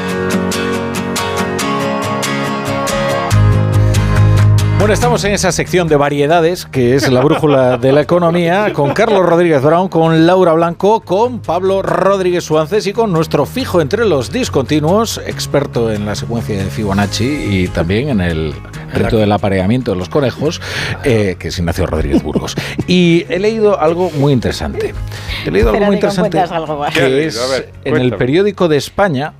He leído una, un artículo eh, que firma Gabriel Santamarina y dice, ¿por qué es casi imposible para un soltero comprar una casa de más de 160.000 euros con los avales del gobierno? Entonces hace diferentes cálculos, ¿no? Eh, pues eh, dice, bueno, el limitado alcance de la medida está en trabajadores que decidan afrontar la compra, un profesional que cobre 37.800 euros brutos, percibe, bueno, va haciendo diferentes cálculos y llega a la conclusión de que teniendo en cuenta todo esto, pues el máximo préstamo que una entidad otorgará será para adquirir una vivienda de 159.539 euros. Corolario. Si uno se mete idealista en una de estas grandes ciudades, como puede ser Madrid o Barcelona, y, y busca una vivienda de ese precio, pues no es lo más satisfactorio para vivir, ¿no? Eh, de manera que eh, concluye pues que eh, realmente no es una medida que vaya a tener gran impacto en la vida de las personas que decidan mm, comenzar su proyecto vital. Bueno, es que lo que tiene que tener impacto en la vida de las personas es tener acceso a la vivienda, no a la vivienda en propiedad. Eh, yo quiero recordar por qué los bancos dan el 80% de la hipoteca de la vivienda. Porque es importante, porque tuvimos una crisis de AUPA, una crisis que puso patas arriba a todo Occidente, una crisis que provocó que, que pasáramos en España de más de 50 entidades financieras. No fue el único motivo, ya lo sé, a que pasáramos a en torno a 10 grandes entidades financieras a principios de los 2000 no, es que se diera el 80 o se diera el 100, es que se daba el 110 y se daba el 120% de la vivienda. Y eso acarreó problemas, porque en el momento en el que, esto es como unas fichas de dominó, se cae una y empiezan a caer el resto. Fijaos ahora que hablamos tanto en Europa de qué bien está aguantando el mercado laboral, la crisis, la inflación, la desaceleración económica. Imaginaos que empieza a caer la ficha del mercado laboral. ¿Por qué la banca del 80%?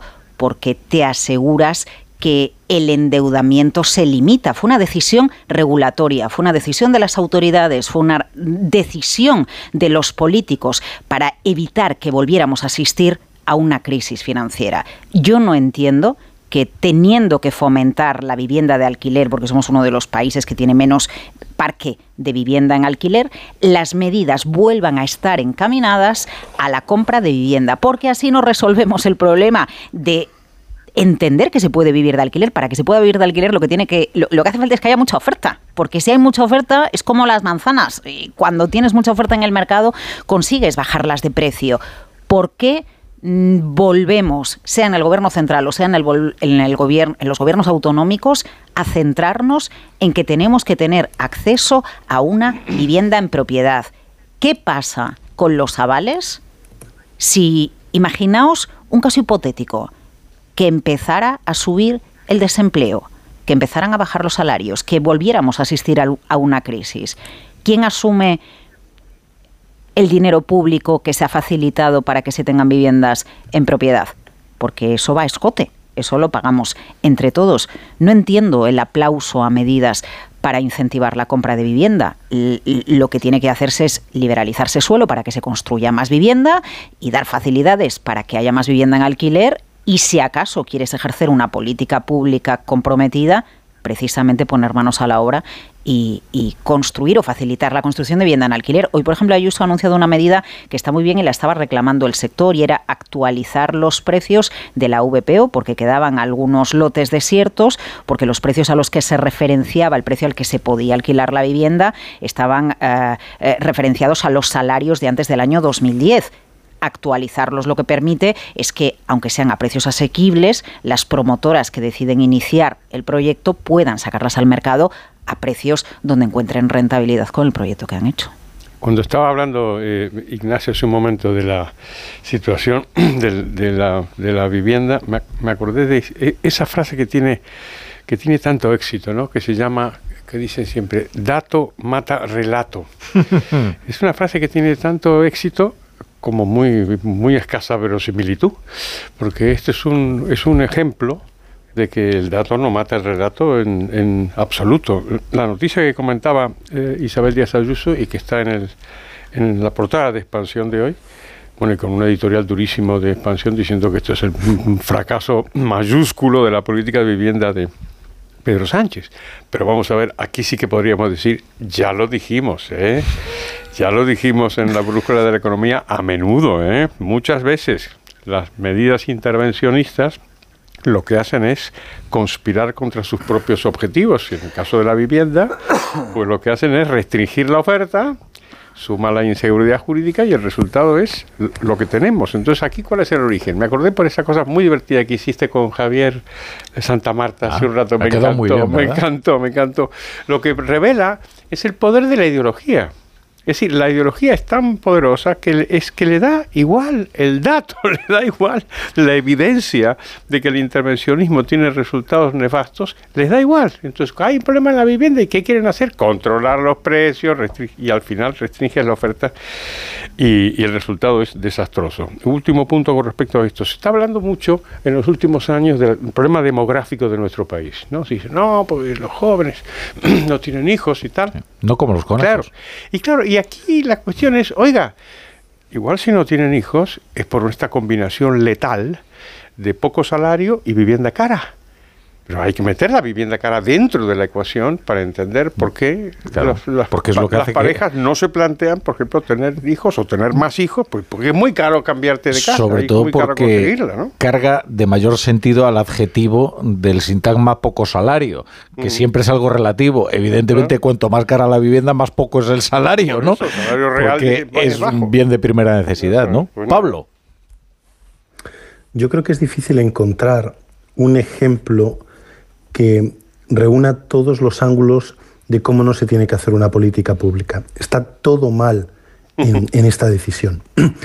Está mal la idea inicial, que es, y lo, ha hecho este gobierno en otras ocasiones, pero como en una le ha salido bien, que es lo del salario mínimo, cree que el sistema funciona, que es, hago un anuncio, hago un, o sea, y, apruebo una, o tomo una decisión, o quiero tomar una decisión sin hacer un cálculo, sin saber cuál va a ser el impacto decido que va a estar bien y independientemente de la evidencia empírica o de una serie de cálculos, me lanzo a ello. Si ha salido mal, es porque el mercado o los especuladores conspiran y se ha salido bien, hmm. yo tenía razón y lo hmm. puedo aplicar en, en, todos los casos. Y por desgracia, ese ejemplo, que no ha salido mal o incluso ha salido bien en el salario mínimo, lo están replicando aquí. Entonces hay una decisión que la evidencia empírica te dice que no es la solución adecuada. Primero porque sabes lo que tienes que hacer. Tienes que ayudar a aumentar la oferta pública de vivienda para que bajen los alquileres y activar el mercado, meter más, más vivienda y eso hace que, eh, que vayan a reducirse los precios. ¿Sabes lo que funciona? en otros países o incluso en comunidades autónomas como el País Vasco, y no lo haces.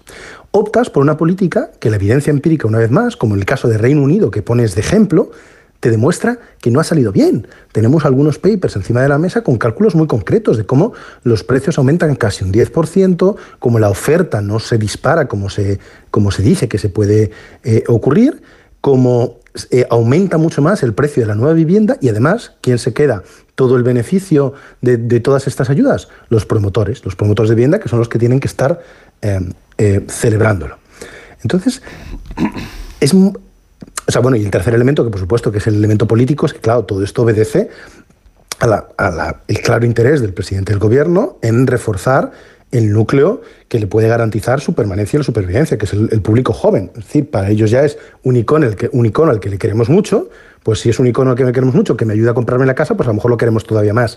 O sea que encima la decisión de cóctel electoralista, vamos a llamarla así, es el tercer elemento que hace eh, que, que complique además toda decisión que, se tiene que dedicar a un público que objetivamente tiene serios problemas, que es el público eh, joven. Después de dedicar toda una serie de ayudas en todos los gobiernos regionales, autonómicos, em, y, municipales y estatales al sector de los jubilados, a los pensionistas, a aumentar las pensiones, porque es el público más movilizado, habrá visto ahí un nicho y se lanza. Pero hay otras maneras de hacerlo. Incluso a lo mejor tienes que invertir el 10 veces más pero esto sabemos que no es la respuesta adecuada. Y hay una decisión contumaz de ir hacia adelante y eso, si no funciona, son los especuladores del mercado, por lo que hará falta hacer a lo mejor algún impuesto adicional para compensarlo. Y si funcionara, que la evidencia empírica nos dice que va a ser muy complicado, sobre todo en las grandes ciudades, seguiremos tomando decisiones de políticas públicas sin evaluación previa y sin evaluación posterior hmm. que nos sirva de ejemplo para, para hacer las cosas bien. Había un ministro de Industria que decía que la mejor política industrial era la que no existía. Yo no estoy tan de acuerdo con eso, porque en la política de vivienda en España prácticamente no ha existido desde principios del siglo. No ha habido una política coherente y todo se ha, reducido a anuncios muy grandilocuentes, pero que después veías cómo pasan los tiempos. Y es una política poco agradecida para el, para, para el dirigente político. ¿Por qué? Porque una vivienda, una urbanización, una casa, un bloque de vecinos tarda en, tarda en construirse más de lo que dura la legislatura. Hasta siete años. Y entonces quien se beneficia es el que viene detrás. Y como ningún político tiene asegurado el sillón, aunque algunos creen que sí, al final la política de vivienda no se ha realizado en este país. Además está muy eh, repartida entre las tres administraciones principales, ayuntamientos, comunidades autónomas y el marco general y todo lo que tiene que ver con financiación por el gobierno central. Y al final vemos cómo la vivienda, por ejemplo, la vivienda pública, social, en España prácticamente ha desaparecido. Ha desaparecido porque las comunidades autónomas decidieron renunciar a ella. Pero es que el gobierno central también. Y aquí ha habido gobiernos de todos los colores. ¿eh? Y se ha pasado de 2 millones de casas de viviendas sociales a 200.000 que hay en la actualidad. Pero hacemos anuncios muy potentes. Por ejemplo, hace un año, justo hace un año, el presidente del gobierno, entre unas cosas y otras, entre la Saref, eh, Operación mm. Campamento, Defensa, tal, pues anunció como unos 184.000 viviendas. Evidentemente esas viviendas no se pueden construir en un día ni en un año, necesitamos siete años. Pero algunas de esas viviendas ya están construidas, están en manos de la Sareb y algunas de ellas había que reformarlas y tal. El otro día el ABC publicaba que de las 184.000 viviendas eh, anunciadas se habían entregado 300. Hmm. Pues ese es el problema del ladrillo, que tarda mucho tiempo en construirse. Y luego ya, pues eh, cuando llega la hora de recoger los réditos políticos, pues te pilla ya en acento, por ejemplo.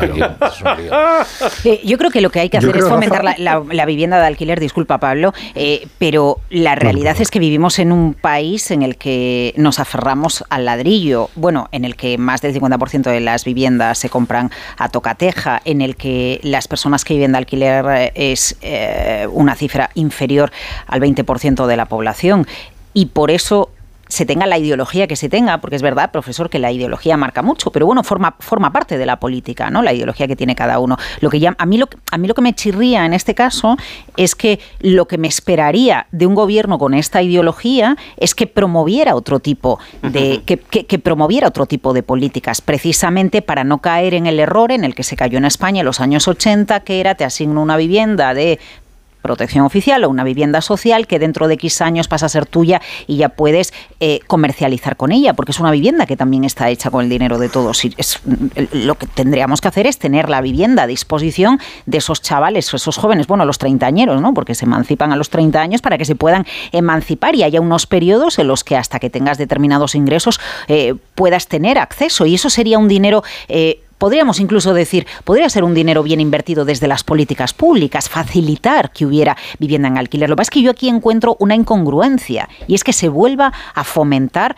eh, que se tenga la propiedad privada pero pagada o financiada con todos. Y ojo, en el caso de los ICO lo veo diferente a lo que se está a lo que se hizo en su día con el con el, con el COVID o las ayudas que se dieron a las empresas, porque ahí nos estábamos, cuando pones en marcha una empresa no la pones en marcha de un día para otro. Eh, si una empresa muere, eh, es muy difícil que vuelvas a volver a montar un negocio y además era una situación excepcional. Pero aquí lo excepcional es que no tenemos mercado de alquiler, no damos acceso al alquiler y volvemos a caer, volvemos a tropezar en el mismo problema.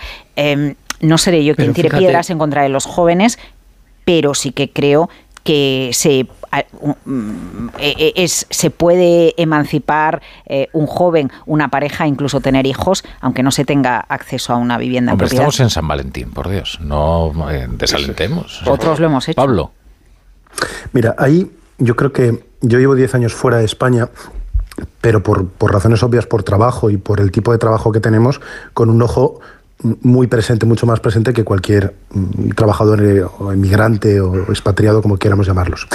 Y quizás las tres cosas que más me llaman la atención en, términos de, percepción de país y de políticas públicas em, son, por un lado, la cuestión migratoria, la cuestión migratoria, España mira la cuestión migratoria con unos ojos ah, completamente diferentes al 95% de, de Europa para nosotros nunca se ha convertido en el factor identitario y ese problema que ha marcado las elecciones. Esto tampoco ha ocurrido en Irlanda, Luxemburgo y Malta, pero en casi todo, y Portugal quizás, y en el resto de los países de la Unión Europea, ha sido elemento fundamental. Y como no lo vivimos en primera persona de la misma manera, no entendemos la forma de actuar de nuestros vecinos. El segundo, en estos diez años, lo que más me, más me llama la atención es cómo en otros países, incluyendo el que estoy, eh, la relación entre los agentes sociales es completamente diferente. Hay momentos en los que es tensa, que es complicada, pero hay otros momentos en que es muchísimo más próxima, más cercana, de cooperación y de, vamos a llamarlo, de madurez, que saben que en determinados momentos te tienes que apretar y que cuando va bien mm, tienes que soltar. Y ese nivel de confianza nosotros en España tampoco lo, lo, somos capaces de aplicarlo a la negociación colectiva y a las negociaciones entre los agentes sociales. Y el tercer elemento tiene que ver con la vivienda es lo que más me sorprende a mí. No solo es una cuestión de precio, porque Bruselas, que es un país, Bélgica es un país más caro y Bruselas es una ciudad más cara y que los sueldos son mucho más altos. El mercado eh, de la vivienda no es mucho más caro o no es más caro que el de Madrid o Barcelona ahora mismo. Eh, puedes encontrar en, en, Bruselas, en unas zonas céntricas, unas casas de cuatro pisos con jardín, por lo que cuesta en Madrid o Barcelona un piso de tres habitaciones. Y no exagero. Tú te sales del centro de Bruselas 15 minutos y, lo haces porque no es que vayas a vivir en el mismo bloque de edificios, que no es lo normal. Aquí la vivienda normal es una casa de tres o cuatro alturas. Pero si tú te vas 15 o 20 minutos hacia las afueras o hacia cualquier otra de las regiones, no es para vivir en ese mismo tipo de bloque, pero un poco más barato, sino para tener tu propia casa, a lo mejor con jardín y tres habitaciones por 1.400 o 1.500 euros. Y es esa falta de perspectiva que hace que los españoles seamos incapaces de entender que de verdad hay otras alternativas. Obviamente Londres es una barbaridad, París es una barbaridad, Nueva York es una barbaridad, pero hay en Europa otras alternativas, otras posibilidades, otros sistemas, bien a través de la vivienda más de alquiler o más social como Viena, o bien a través de un mercado más libre, con protección para el propietario y con menos presión, que permítelo. Y hasta que no entendamos que efectivamente otros modelos son posibles, yo creo que vamos a seguir optando por unas, unas eh, soluciones equivocadas o incorrectas o realmente frustrantes.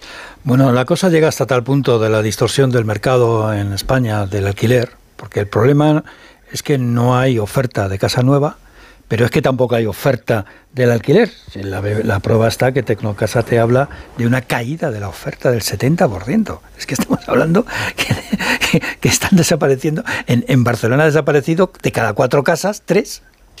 Tres han salido del mercado. O sea, no están en el mercado. La distorsión es tal que, por ejemplo, Tecnocasa, en el informe que hizo ayer junto con la Pompeu Fabra, la Universidad mm, Catalana, te dice que ahora mismo en España es más rentable comprarte una casa que alquilarla. Es que Así porque de las fuerte. cuotas te ahorras en una hipoteca, una casa de 250.000 euros con hipoteca a 25 años, el ahorro viene a ser de unos 40.000 euros. Es decir, Claro. si te vas de alquiler, pagas 40.000 euros más en esos 25 años y encima, que es lo más importante, Claro. no tienes casa. Es que ese es el tema.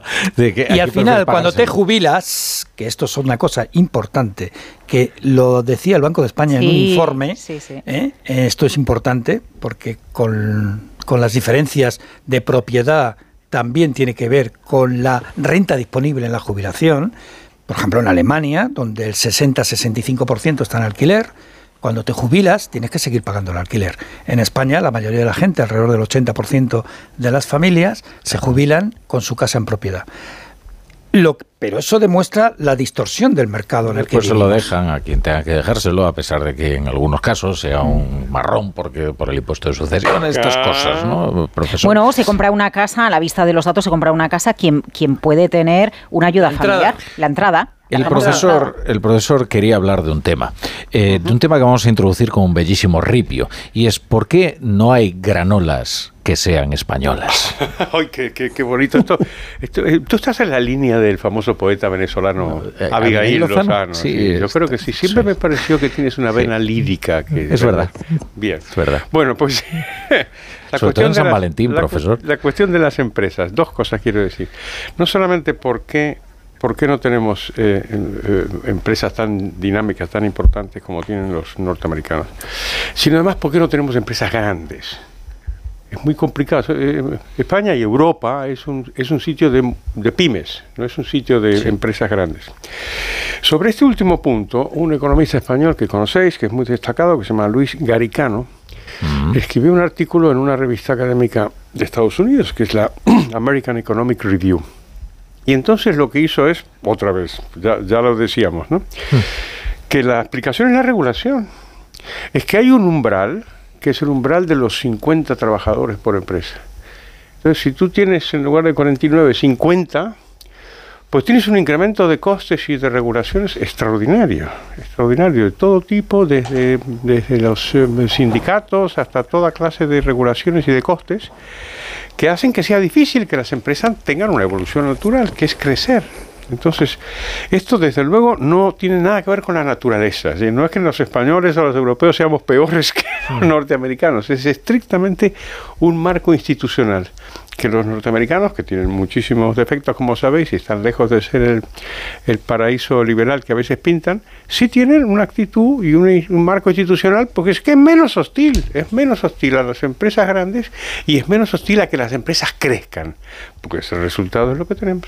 Eh, mm, yo creo que, al margen de lo que dice el profesor, hay un aspecto que es fundamental para que encontremos estas granolas, sobre todo en, unas cuantas de ellas, como puede ser una SML o como puede ser eh, Louis Vuitton. Eh, son empresas que son líderes en lo suyo, líderes en lo suyo hasta tal punto, por ejemplo, en el caso de ASML, que es la única que fabrica eh, las máquinas necesarias para fabricar los chips más evolucionados del mundo. Eh, hace poquitos días presentó incluso una máquina que es bueno del tamaño de dos plantas de, de un autobús, 380 millones de dólares. Tienen tanto poder de, de- de mercado porque son líderes, lo consigue Louis Vuitton con el lujo y con eh, el trabajo que ha hecho con las marcas a lo largo del tiempo. O, o le sucede a la danesa Novo Nordisk con los productos que tiene para eh, poder adelgazar sin riesgo cardíaco. Ese liderazgo que tienen en el mercado sí que es comparable a las grandes compañías americanas, esas famosas siete magníficas, porque tienen algo en común. Han innovado. Y la innovación, el riesgo que te supone la innovación, la inversión en intangibles para acabar innovando, es lo que consigue diferenciarte y eso es lo que han demostrado las grandes compañías tecnológicas americanas. Eh, por eso, y voy a cambiar radicalmente de tema, ¿eh? me voy a ir a el asunto que está centrando la actualidad económica en España estos días, que son las protestas de los agricultores. Yo hay algo que no entiendo las protestas de los agricultores y tiene que ver con la innovación y tiene que ver con la ineficiencia, porque sabemos que protestan por la PAC, que protestan por el medio ambiente, por las cláusulas espejo, eh, por los precios a los que ellos venden en relación a cómo se venden en el supermercado. Protestan mucho por el cuaderno digital. Un cuaderno digital que lo que busca es mejorar la eficiencia, la productividad y la recopilación de datos para optimizar eh, los procesos que aplican en el campo. Nos tenemos que acostumbrar a que la digitalización es la que nos puede permitir, a lo mejor en el campo, a llevar a ser empresas, pasar de ser pequeños eh, campos, cultivos autónomos, a ser mayores empresas y un día llegar a innovar. Y como no innovemos y como no incorporemos, se llame cuaderno digital o se llame otra cosa, la torre, eh, nos vamos a quedar atrás. Eh, Pablo, eh, ¿puedes hacer un ejercicio de síntesis y así intervenir? Es que el profesor se quiere ir ya, por lo que sea. No, tengo una sección que yo sepa, ¿no? De verdad. No quiero irme sin ella. Voy a hacer solo un comentario que no, enlazando un poco con lo último que, que ha mencionado Em, que habéis mencionado, pero em, por corregir o matizar un momento lo que ha dicho la mirada cítrica antes Ignacio de cara a los, a los agricultores, cuando ha mencionado al, comisario europeo, a, a, Wojciechowski. Sí, te ha salido muy bien. Sí. Me ha salido muy bien. el mensaje que ha salido él ha sido justo después de reunirse con, con Dolores Monserrat y el exministro Zoido de esas ayudas de hasta un 10% de la PAC. Esto es una idea de este señor, es una idea en clave electoral, es una idea en cara a ganarse el apoyo del campo. Esto no es una propuesta de la Comisión Europea. No creo que vaya a convertirse en ningún caso en, una opción de la, de la Comisión Europea. El presupuesto de la PAC dentro de, la Unión Europea va a seguir bajando y, entonces habrá protestas, habrá medidas cosméticas como lo de los pesticidas de la semana pasada, bla, bla, el código digital. Eso es, pero, pero el, en fin, más vale que, nos preparemos quizás para una larga batalla, pero no va a haber, por ahí no se va, a compensar.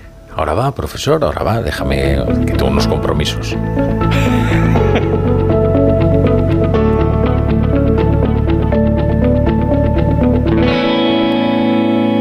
La brújula. La torre. Hay dos tipos de motoristas. Los moteros, que llegan en cinco minutos, y los mutueros, que hacen lo mismo, pero por menos dinero. Vente a la mutua con tu seguro de moto y te bajamos su precio, sea cual sea. Llama al 91 555 5555. Hay dos tipos de motoristas: los que son mutueros y los que lo van a ser. Condiciones en mutua.es. Arranca una nueva edición de los premios Ponle Freno para reconocer las mejores iniciativas que hayan contribuido a promover la seguridad vial en nuestro país. Consulta las bases en ponlefreno.com y envía tu candidatura antes del 4 de marzo.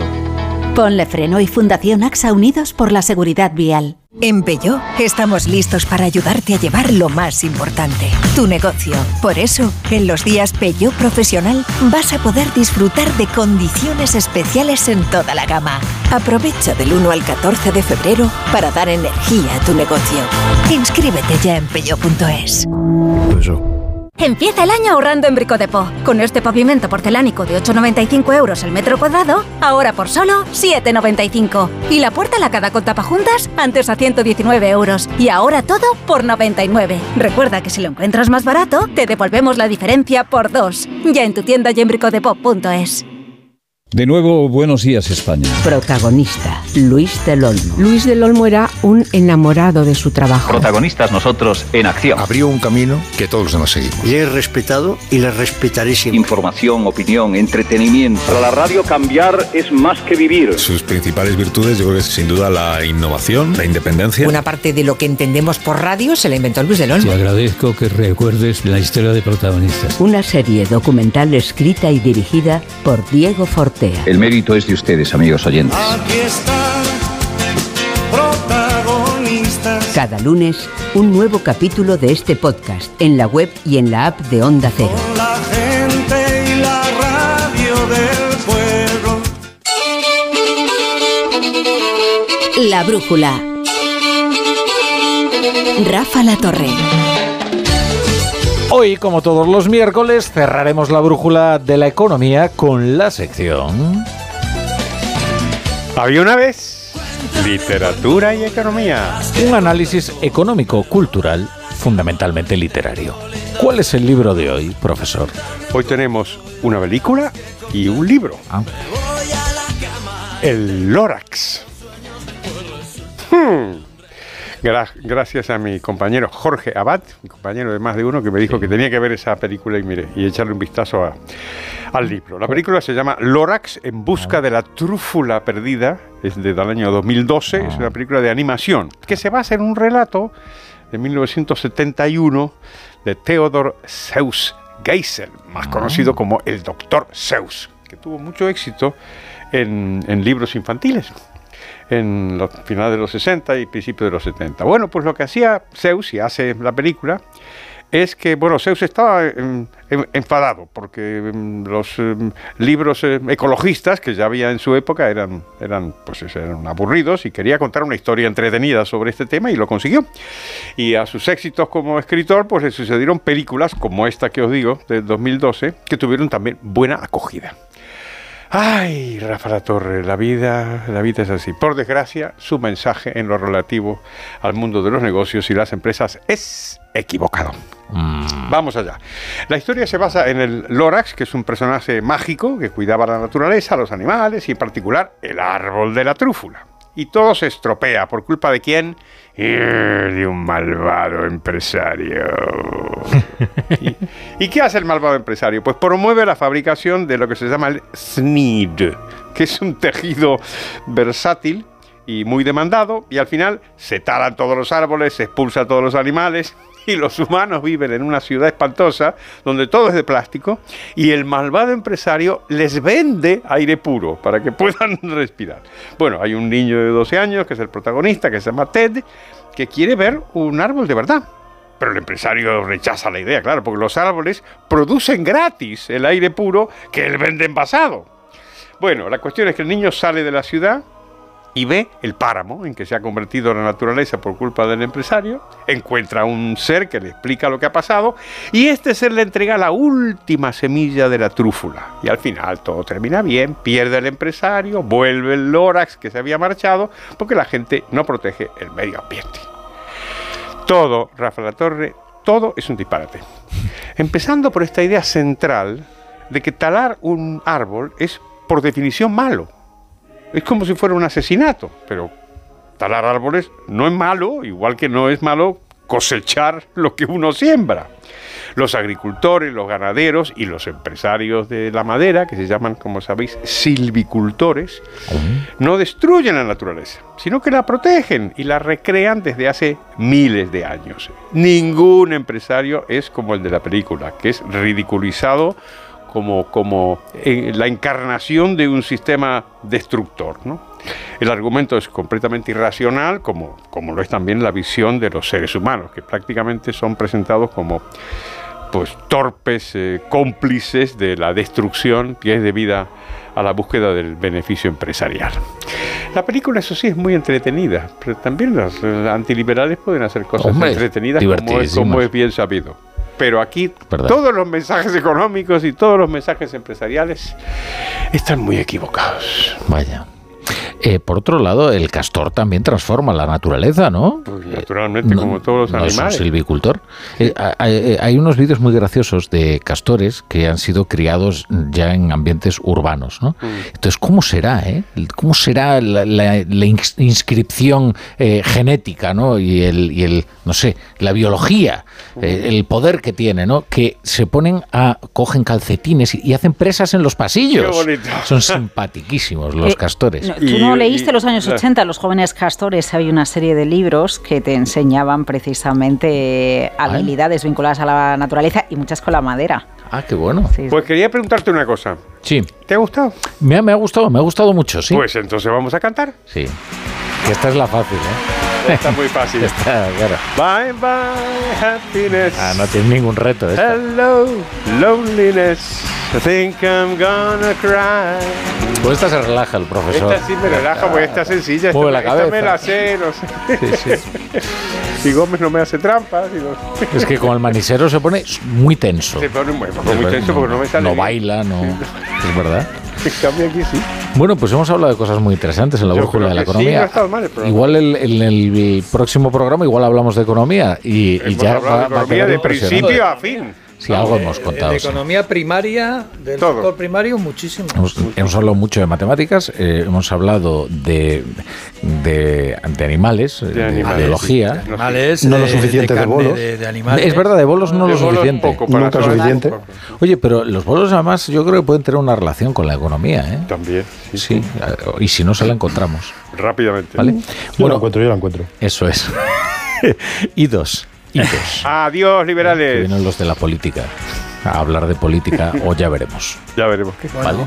Buenas Venga, noches. hasta luego. Hasta luego. Buenas noches.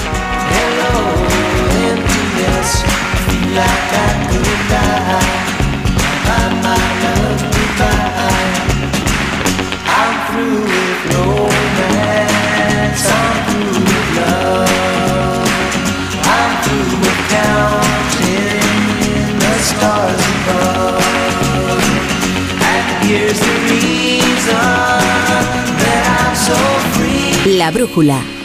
La torre. Onda Cero.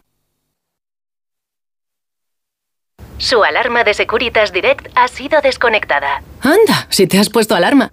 ¿Qué tal? La verdad que muy contenta. Como me paso casi todo el día fuera de casa trabajando, así me quedo mucho más tranquila. Si llego a saber antes lo que cuesta, me lo hubiera puesto antes. Protege tu hogar frente a robos y ocupaciones con la alarma de Securitas Direct. Llama ahora al 900-272-272. Noche de tos. Respira. Toma Herbetón Respir. Herbetón jarabe con extractos de pino y eucalipto es expectorante natural y antiinflamatorio pulmonar. Herbetón Respir. Consulte a su farmacéutico o dietista. Cada día tengo peor la memoria. Toma de Memory. De Memory con fósforo y vitamina B5 contribuye al rendimiento intelectual normal. Recuerda, de memoria, de Memory. Y ahora también de Memory Senior, de Pharma OTC.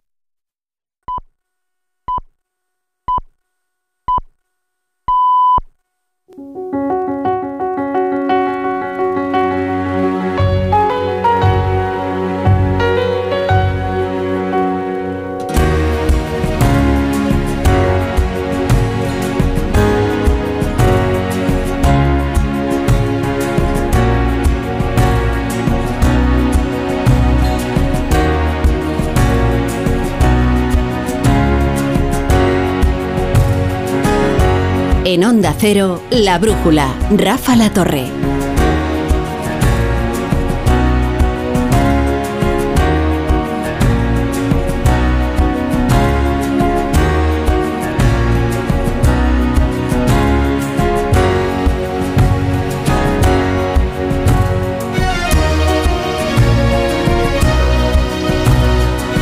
Son las 10, son las 9 en Canarias. Comienza la tertulia de la brújula. Vamos a recoger los pedazos de este día en el que ha habido alguna declaración off the record de Feijóo que ha revolucionado la campaña.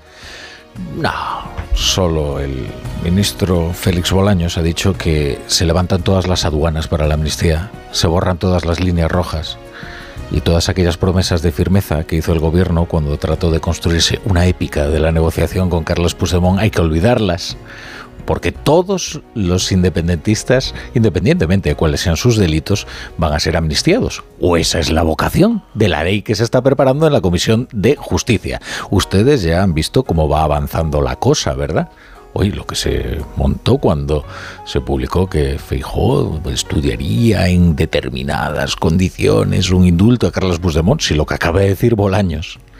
Es que le da igual el caso Bolov que los delitos de terrorismo que se están investigando en la Audiencia Nacional, que le da igual lo que hayan votado los socialistas españoles en el Parlamento Europeo. Cuando aprobaron esa resolución con el voto de los socialistas españoles en el que se dice aquello de que la Unión Europea está profundamente preocupada por las injerencias rusas en las potencias continentales, también en España, por los lazos de los independentistas con el, gobierno del Kremlin. Pues ya ven ustedes, da igual, porque la vocación es amnistiarlos a todos. ¿Por qué? Porque lo pide Puigdemont. Y así este gobierno puede seguir siendo el gobierno.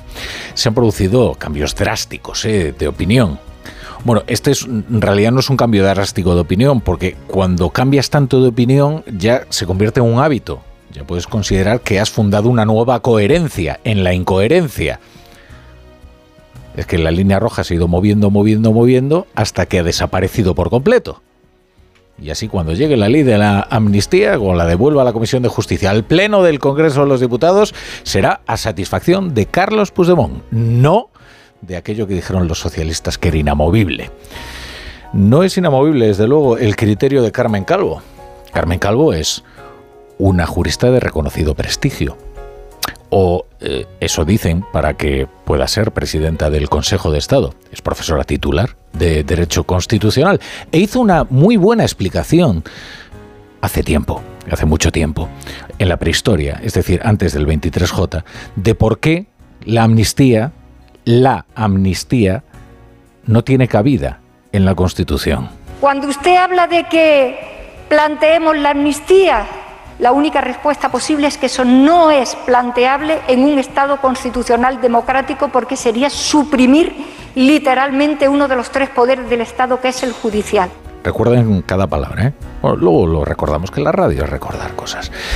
Y hay que hacer un ejercicio de memoria constante. Carmen Calvo ha cambiado de opinión. Y además ha mentido. Claro, es que hay que llamarle a la verdad verdad y a la mentira mentira para no enloquecer. Y Carmen Calvo mintió cuando dijo que en esa declaración se estaba refiriendo a la proposición de ley que habían presentado los independentistas, que es lo que hizo en un primer momento para justificar su cambio de opinión. Pero es que lo ha vuelto a hacer aquí, en la antena de Onda Cero, nada menos.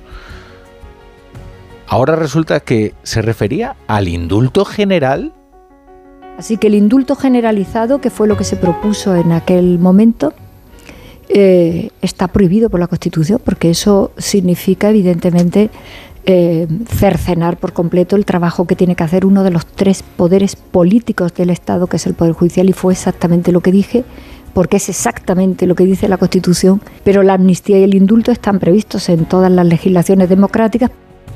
Exactamente lo que dijo. No, no, exactamente lo que dijo es que la amnistía no cabía en la Constitución.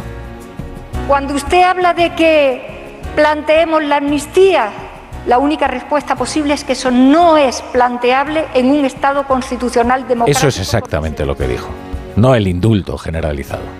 Lo que pasa es que ahora dice que la amnistía sí cabe en la Constitución porque así ella puede caber en el Consejo de Estado nada menos que como presidenta. Y esa es exactamente la razón. Y luego también debatiremos en la tertulia acerca de otra puerta giratoria y sobre todo de la hoguera que contribuyó a encender Alberto Garzón y en la que ahora se están consumiendo sus perspectivas laborales, porque ha decidido renunciar al puesto eh, para el que le habían fichado en Acento, que es eh, esta empresa de lobbying de Pepe Blanco. Claro, la naturaleza de Acento no es la de cualquier empresa. Acento se dedica a velar por los intereses de sus clientes, sean quienes sean, pues yo que sé, las casas de juego, por ejemplo, o Marruecos. Entonces ellos fichan a políticos de todo el espectro ideológico para que cuando haya que tocar a la izquierda, pues activas al de la izquierda. Y cuando haya que tocar al de la derecha, el de la derecha. Y el del centro, pues el del centro. Y todo vale y es bueno para el convento porque todo sirve para el fin, que es ganar dinero gracias a los eh, clientes, claro, es que es en lo que consiste, ¿no? Las empresas, los beneficios, el capitalismo. En fin, bueno, Alberto Garzón, claro, ha renunciado, porque entre otras cosas él estuvo legislando eh, para eh, regular la actividad de empresas como Acento. Pero hay un debate interesante, sobre cómo pueden reingresar en la vida civil los políticos después de la Comisión de Servicios Públicos cómo, pueden volver a ganar dinero en el sector privado sin que eso se considere eh, culposo. lo ha dejado únicamente porque molestaba a Yolanda Díaz, es decir, porque le estaba arruinando la campaña en Galicia, de la cual también hablaremos en la tertulia. Cristian Campos, ¿qué tal? Buenas noches. ¿Qué tal, Rafa? Buenas noches. José Antonio Vera, buenas noches. ¿Qué tal? Muy buenas noches. Aquí muy interesado con todo esto que estáis diciendo, oye. Bueno, ahora os toca a vosotros. que yo ya he hablado muchísimo. Bueno, luego en la, brújula de economía hemos hablado de todo tipo de asuntos, ¿eh? Yo si queréis no, En la brújula de economía habláis siempre de todo. No, nos dejéis terreno de juego. Es que eh, ya empiezo a, entender bien la naturaleza de este programa, ¿sabes? Después de tanto tiempo, eh, que en realidad no es tanto, porque eh, es que la brújula de economía es un programa de variedades y, y la tertulia política en realidad es un reality show. Eh, que los lunes, cuando eh, los lunes se convierte en la isla de los tertulianos. Pero bueno, esto ya el oyente ya se Cada está familiarizando cosa, con ello. Barcelona, Iñaki Ayacuría, ¿qué tal? Buenas noches. Hola, buenas noches. Muy bien. Bueno, eh, pues José Miguel Azpiroz, cuéntanos cuál. Buenas noches, José Miguel. Buenas noches, Rafa. Cuéntanos cuál es el menú de la tertulia de hoy. Bueno, pues a lo que has eh, planteado añado algunos sonidos y también dudas. El cambalache Amnistía por Legislatura regresa al centro del debate político de la mano del ministro Bolaños esta mañana en RACU. que la ley está hecha con el propósito de cubrir a todas las personas que participaron en el proceso independentista, sin duda. Claro que el ministro diga amnistía para todos después de jurar y perjurar que no alcanzaría a los acusados por terrorismo, obligaba a Jordi Basté a repreguntar. Todos los casos que se dieron en el proceso independentista. No deja a nadie fuera. Todos. Todos. Pues ha quedado claro, amnistía total, incluidos los CR CDRs a los que se refirió con Alsina el fiscal general del Estado. Quiero decir que la Fiscalía sí ve delito de terrorismo en 12 independentistas. En los TDRs, claro. Que son independentistas. Bueno, sí, serán independentistas. Asume la tertulia que ya hay un acuerdo cerrado con Puigdemont, que el gobierno termina cediendo otra vez otro cambio de opinión. En defensa de la independencia de los jueces hemos escuchado hoy al jefe del Estado con argumentos de peso. La independencia de la justicia es esencia del Estado de Derecho y todos han de preservarla y respetarla. La independencia del Poder Judicial como institución es imprescindible para el adecuado funcionamiento de nuestra democracia, así como la de cada juez en el ejercicio de su jurisdicción. El presidente del Consejo General del Poder Judicial, Guilarte, lo ha repetido de forma más sencilla. Déjennos en paz. Para el análisis tenemos también la carta que Pedro Sánchez y el primer ministro de Irlanda han remitido a la Comisión Europea pidiendo que revise el tratado de asociación con Israel y que investigue si ha cometido violaciones de los derechos humanos en Gaza. El presidente del gobierno ha sido el líder que más lejos ha ido en la defensa de los derechos humanos, del derecho internacional humanitario y sobre todo de la población civil palestina. Tiene razón el ministro Álvarez, por eso pregunto, ¿acierta Sánchez en plantarse abiertamente frente a Israel? ¿Está planteando sanciones? Yolanda Díaz cree que se queda corto y anuncia viaje a Palestina para exigir a Israel, ojo, exigir un alto el fuego. España tiene capacidad para hacer más. Está muy bien que le pidamos a la comunidad europea ¿no? que, que se implique más, pero creo que nuestro país también puede hacer más. Cabreo en el Ministerio de Exteriores que dice no estar preparando ningún viaje a Palestina de la vicepresidenta. Está buscando Yolanda Díaz un protagonismo que no tiene, marca distancias al calor de las elecciones gallegas o de verdad cree que puede parar la guerra en Gaza. Sobre Galicia, cuatro días de las elecciones, tenemos debate en televisión española, aunque eh, a dos bandas, Ana Pontón del BNG y el socialista Besteiro. El presidente y candidato del PP, Alfonso Rueda, no participa. Hace bien en repetir la estrategia de Feijó cuando no aceptó el debate en la cadena pública antes de las generales. Protagonista del día es también, lo citabas tú, Rafa Alberto Garzón, que finalmente renuncia a trabajar para la consultora de José Blanco. El exministro se ha sentido incomprendido por su espacio de la izquierda y atrapado por su pasado reciente. De hecho, las puertas giratorias es el pico del iceberg, debajo hay mucho más. En este país, y no solo en este país, el poder privado tiene capacidad de chantajear al gobierno, a los gobiernos. ¿Ha pecado Garzón de ingenuo? ¿Está siendo maltratado por sus compañeros o hay que darle una vuelta a la reincorporación de los políticos a la vida privada? Y una última noticia que no sé si da para mucha discusión, pero que tiene su alcance. El Ministerio de Sanidad inicia el procedimiento para regular el uso medicinal del cannabis. Se va a establecer para qué tipo de patologías, pero en ningún caso supondrá permitir la venta de marihuana si te duele simplemente la cabeza. Sí, este es, eh, o sea, no va a ser para combatir el dolor, ¿no? Es un- algo demasiado vago, ¿no? Ahora, al parecer, sí que eh, se puede, eh, eh, en determinados casos, eh, de, de esclerosis o de, eh, ahora no recuerdo la, la otra enfermedad. Epilepsia. Epilepsia, eso es, para tratar. Bueno, pues sería ampliar, digamos, los supuestos, ¿no? Para la utilización del Sí, cannabis. generalmente siempre se sirve para combatir el dolor, ¿no? Pero ahora mismo tú puedes comprar ya cannabis en pastillas en las farmacias, sí, lo hay. Sí, sí. Sí, sí, no, para y- dormir, por ejemplo, y y- tal. y- y Pero normal. en Deriva- que no- entiendo que son derivados, ¿no? normal. No, no, se le quitan la parte alucinógena, y entonces solamente tiene la parte, digamos, de, esta la que elimina el dolor o lo que sea. No sé. No, no, pero también puedes, es, puedes comprar cannabis normal perfectamente si te haces socio de un club canábico, por ejemplo. No, en eso es otra cosa, pero en la farmacia. son 20. Hombre, claro, y, y- No, no, y si pero vas quiero decir, pero no, pero aparte de la farmacia. No, no, que pero es que tiene razón Iñaki, que, que hay en una forma legal de consumir. En, en España. Ya, Sí, sí, sí. sí. Pero es que en España es legal comprar cannabis. Has de hacer, no son camellos, es- hay, son clubs legales, como en Barcelona, en Madrid, son clubs legales, que tú lo único que necesitas es hacerte socio, que son 20 euros al año. Y ahí compras eh, marihuana.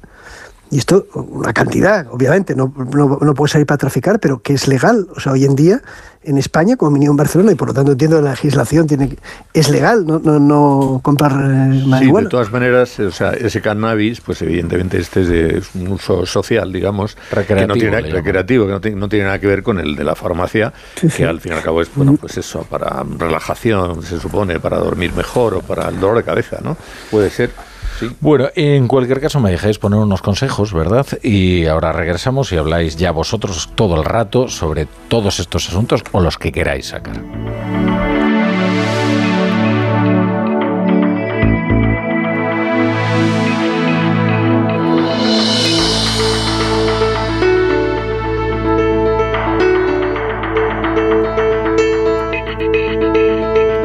La brújula.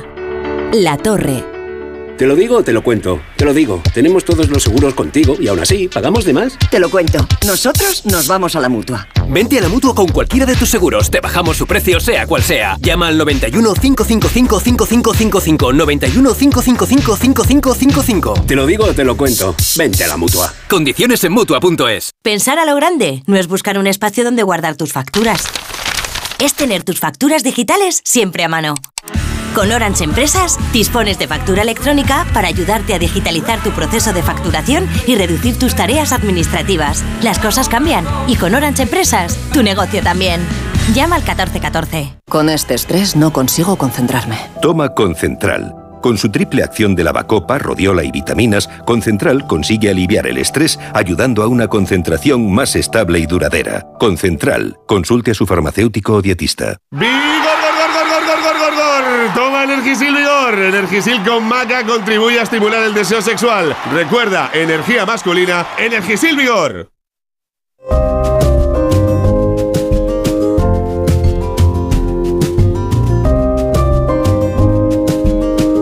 La brújula.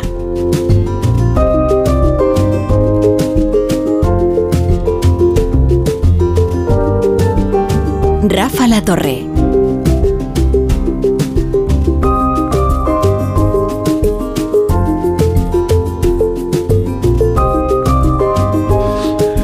Bueno, ¿dónde ponemos el acento? Jeje. Bueno, el- lo, de, lo de Garzón. lo de- vamos a empezar por lo de Alberto Garzón, si os parece. Eh, Yo creo que hay que hacer una reflexión desapasionada, en primer lugar, acerca de el regreso de los políticos que eventualmente eh, entran en la administración o en política, en el Congreso de los Diputados, al sector privado. Oiga, a menos que queramos a gente dispuesta a convertirse en un guiñapo, que ya la hay, con tal de presidir una comisión, porque no tiene a dónde ir ni dónde caerse muerta, hombre, si queremos atraer un cierto talento, hay que permitirles, digamos, el reingreso en su vida anterior, eh, sin que eso eh, suponga, eh, bueno, casi una estigmatización. ¿no? Eh, claro, el caso de Alberto Garzón quizás es diferente, por la naturaleza de acento, la consultora de Pepe Blanco, por la actividad política de Alberto Garzón y sobre todo por su prédica pública, ¿no? que siempre ha sido en contra de este tipo de intereses.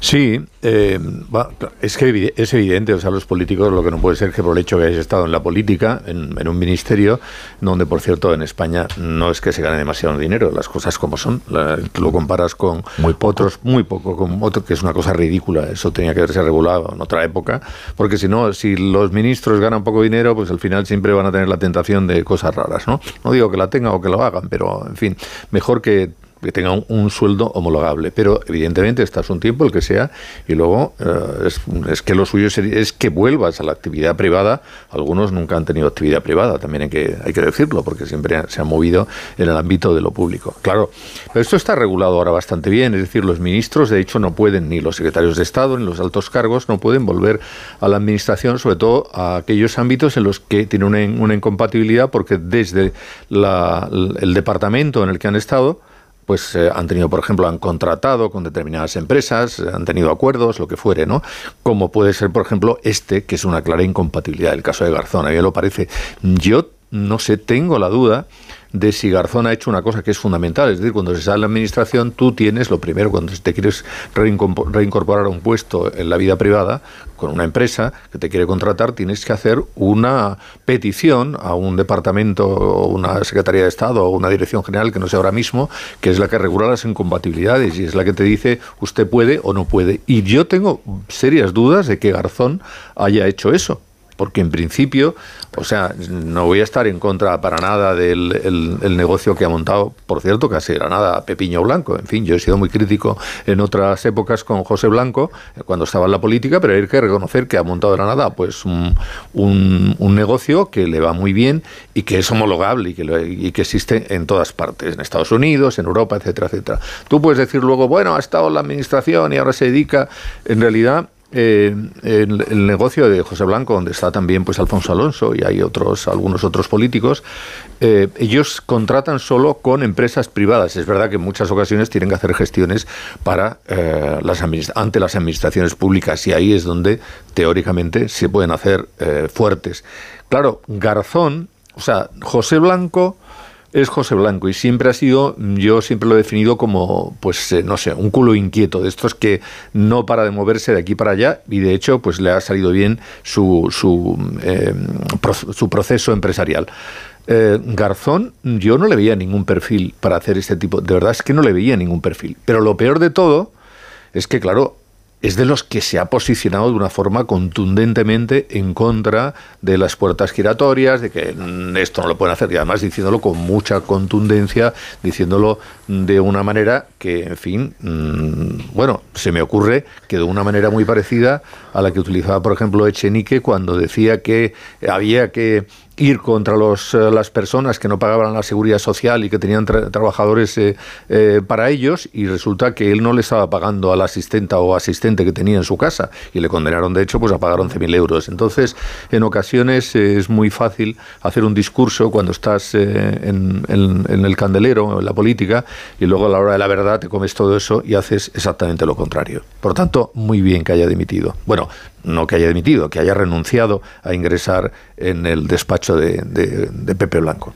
Bueno, de hecho sí que es una medio dimisión porque él ya llevaba unas semanas trabajando, es decir, tenía despacho, no tenía equipo, pero ya llevaba unas semanas trabajando allí, digamos no oficialmente, pero sí extraoficialmente. Eh, no, lo llamativo es, tú vas a la web de, de Acento y buscas la lista de clientes, que es algo que normalmente las empresas de consultoría pues tienen en sus webs y presumen de ello porque es algo que les da prestigio y no aparecen los clientes por ningún lado. Tienes que buscarlo en artículos sueltos y entonces te encuentras con que tú decías que todos los clientes son empresas privadas, pero hay artículos donde se habla del gobierno de Marruecos. Por ejemplo, el Ah, gobierno bueno, de Marruecos... bueno, yo me refería a empresas españolas, pero tampoco es que yo haya... No, no, digo ¿sabes? que, sí, sí, no lo digo para llevarte a la contraria, lo digo, lo digo porque al menos con el gobierno de Marruecos parece ser que trabajan. Y luego también hay empresas de apuestas eh, online, de juego, etcétera, etcétera.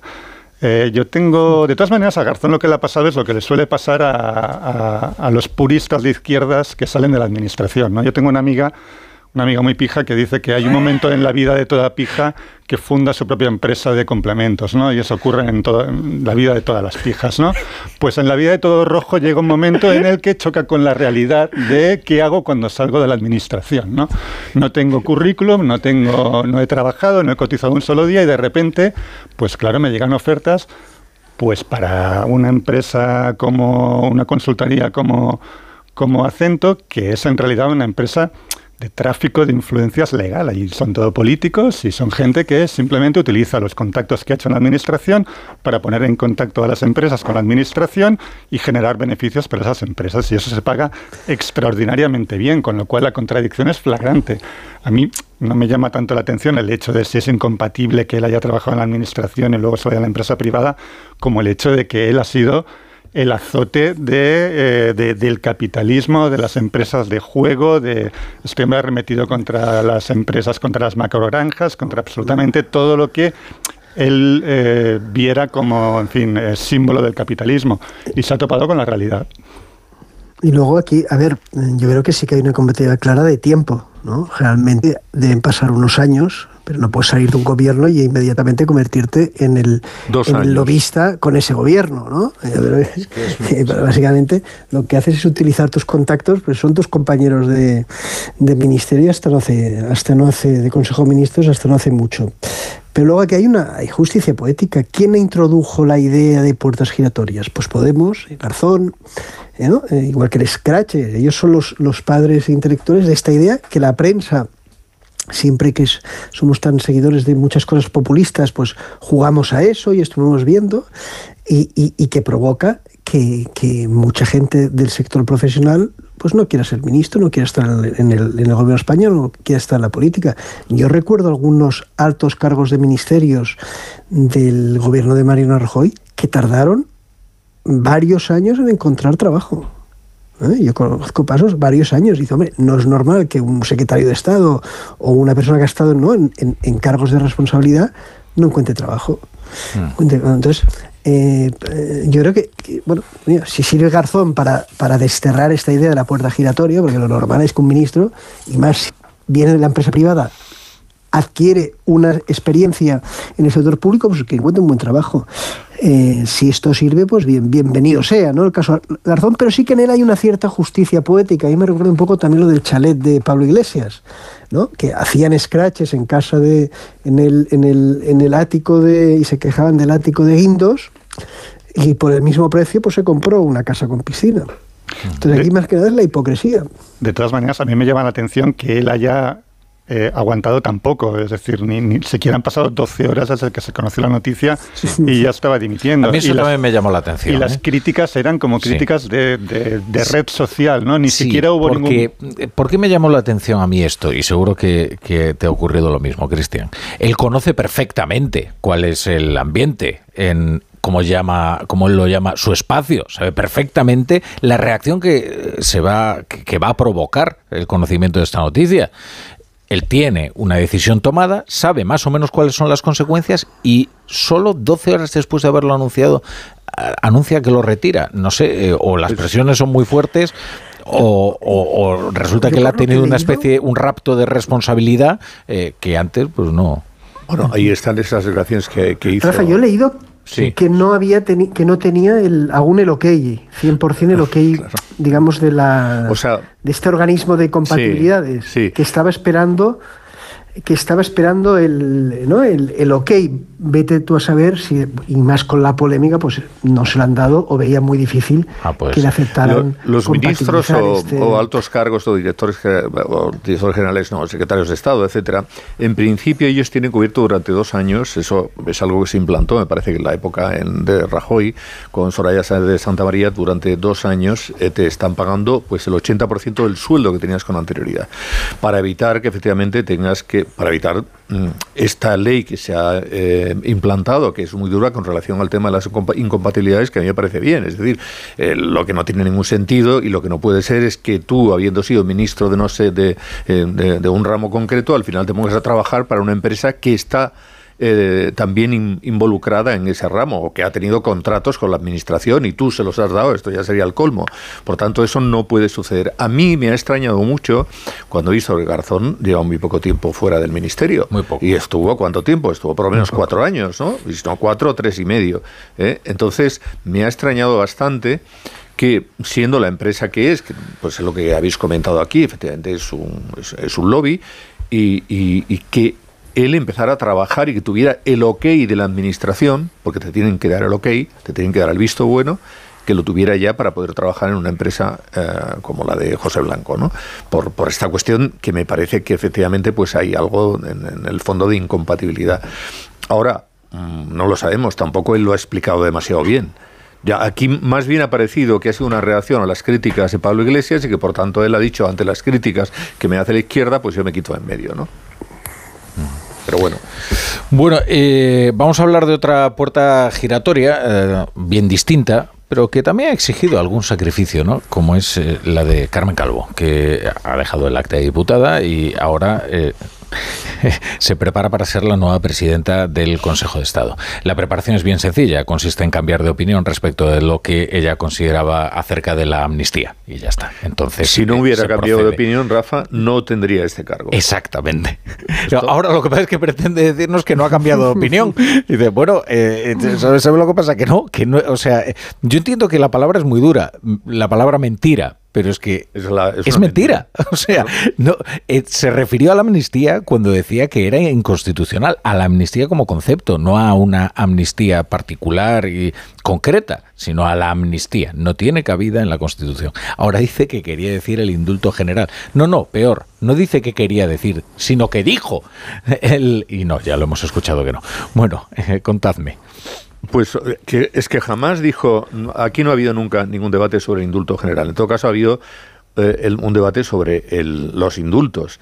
Los indultos generales, evidentemente, claro, no están, no están eh, previstos en la Constitución, por tanto no los puede haber, pero es que nunca ha habido debate. A ella jamás se le ha preguntado por ese asunto, sino que se le preguntó por la amnistía en aquella época en que lo planteó Esquerra Republicana y que efectivamente, bueno, como no era un planteamiento del gobierno, pues le parecía muy mal y además estaba muy bien expuesto, porque eh, hay que reconocer que Carmen Calvo, cuando quiere exponer bien las cosas, y lo ha hecho en más de una ocasión con diferentes asuntos, pues lo hace con, con, con cierto peso desde el punto de vista jurídico. Por ejemplo, pues su batalla por el tema de, de- de la ley trans, ¿no? Y bueno, y ahora ha hecho unas declaraciones sobre el tema de la, de la, de la, de la canción de Sí, de Eurovisión, Zorra. de la zorra, que diciendo que está claramente, que, que por cierto que yo comparto bastante, bastante lo que dice lo comparto y que por cierto está en contra de lo que de las declaraciones que ha hecho el presidente del gobierno porque el presidente del gobierno de una forma bastante frivolona el primer día pues empezó a hablar magníficamente bien del Sí. tema de la de, de la canción y luego pues los que no les guste esto es que les gusta el cara al sol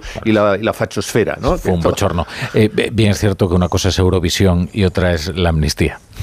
Sí, no, no, no, claro, bueno, claro, eso el se lo margen perdonan. de discrepancia respecto a Eurovisión Eso- creo eso que está lo- mucho más Eso se lo perdonan. es mucho más holgado. ¿no? Eso se lo perdona, eso, aunque como siga mucho por ahí ya veremos, ¿no? Pero en fin, aquí tú coges el cargo y ya luego te quedas ahí ya todo el tiempo que haga falta. Pero evidentemente ella se tenía que colocar, ha, ha hecho un giro mm, total eh, de 180 grados en un asunto en el que se posicionó de una forma contundente, oye, y peor que por ejemplo Juan Carlos Campo, porque Juan Carlos Campo que también se posicionó de una forma muy, muy dura y contundente, sin embargo, es de los que mm, no ha dado ese giro tan, o sí, No, no, no ha dicho nada Ah, por el momento. no, y de sí. hecho hay informaciones que apuntan a que él pretende inhibirse en caso de que llegue a Que- constitucional. que sería lo razonable. Sobre todo porque es fácilmente recusable, ¿eh? pero bueno.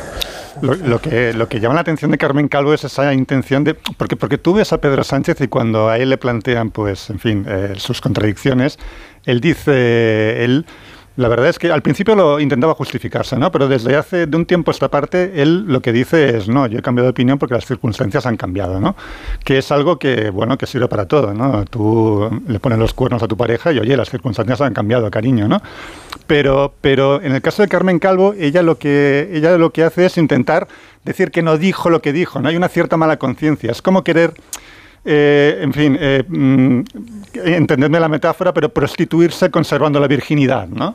Es decir, yo, yo eh, me vendo y he cambiado de opinión, evidentemente, porque me interesa, porque yo quería ser presidenta del Consejo de Estado, pero al mismo tiempo intento preservar mi virginidad diciendo que no, que yo no dije eso, ¿no? Que yo dije que yo casi respeto más la actitud un poco más a la cara de, de Pedro Sánchez, ¿no? De no, yo he cambiado de opinión y punto, porque han cambiado las circunstancias. Oye, Bueno, pre- prefiero el morro claro. Que, que la, que el Sí, sí, intento sí. de preservar la La pureza necesidad moral, ¿no? virtud, la necesidad Exacto. virtud. Eso es. Iñaki. Sí, lo que pasa es que, digamos, Calvo sigue ya una tradición, una cosa que se ha convertido en la tradición de Sánchez, ¿no? Que es que es que ves líderes, el, el mismo paje que, anuncia grandes grandes oposiciones en el, en el comité y luego a la, a la salida pues rectifica. Eh, el otro día estaba leyendo en, la prensa norteamericana de Atlantic pues, un artículo diciendo como, como el Partido Republicano había desaparecido como partido, ¿no? que se había convertido en una especie de- de- de sucursal de Trump, del trumpismo, y que ya no, no existía y no había debate interno y era imposible. Y, bueno, y como las- esto arrasará, y me recuerda un poco el PSOE. O sea, una organización política con la historia, la trayectoria del PSOE, cómo está quedando arrasada por el sanchismo. Y, y se está viendo con, el, ¿no? con los cambios de opinión, con, la, con algunas decisiones de dirigentes como Carmen Calvo, que estaban antes que Pedro Sánchez y que tiene una trayectoria que tú te esperas cierto rigor y sobre todo porque ella no necesita ahora, eh, ¿no?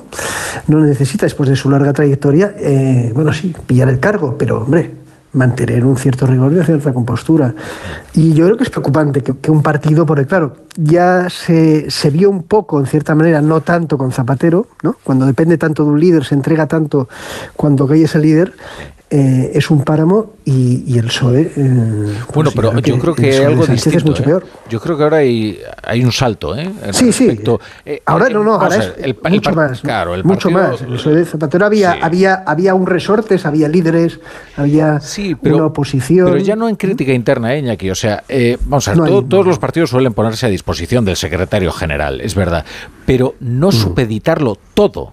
O sea, la misma supervivencia del partido al secretario general. Es decir, es que Mm. ahora mismo la campaña del PSDG en realidad es para, eh, para eh, encumbrar a Ana Pontón. Es decir, es que la candidata, la candidata del PSOE en Galicia es la del BNG, es Ana Pontón. Y lo estamos viendo además eh, en las estrategias de campaña. Y es algo tan evidente que resulta entiendo que resultaría obsceno para cualquier socialista de carne que ve como sus siglas han sido desplazadas por un partido que es completamente ajeno.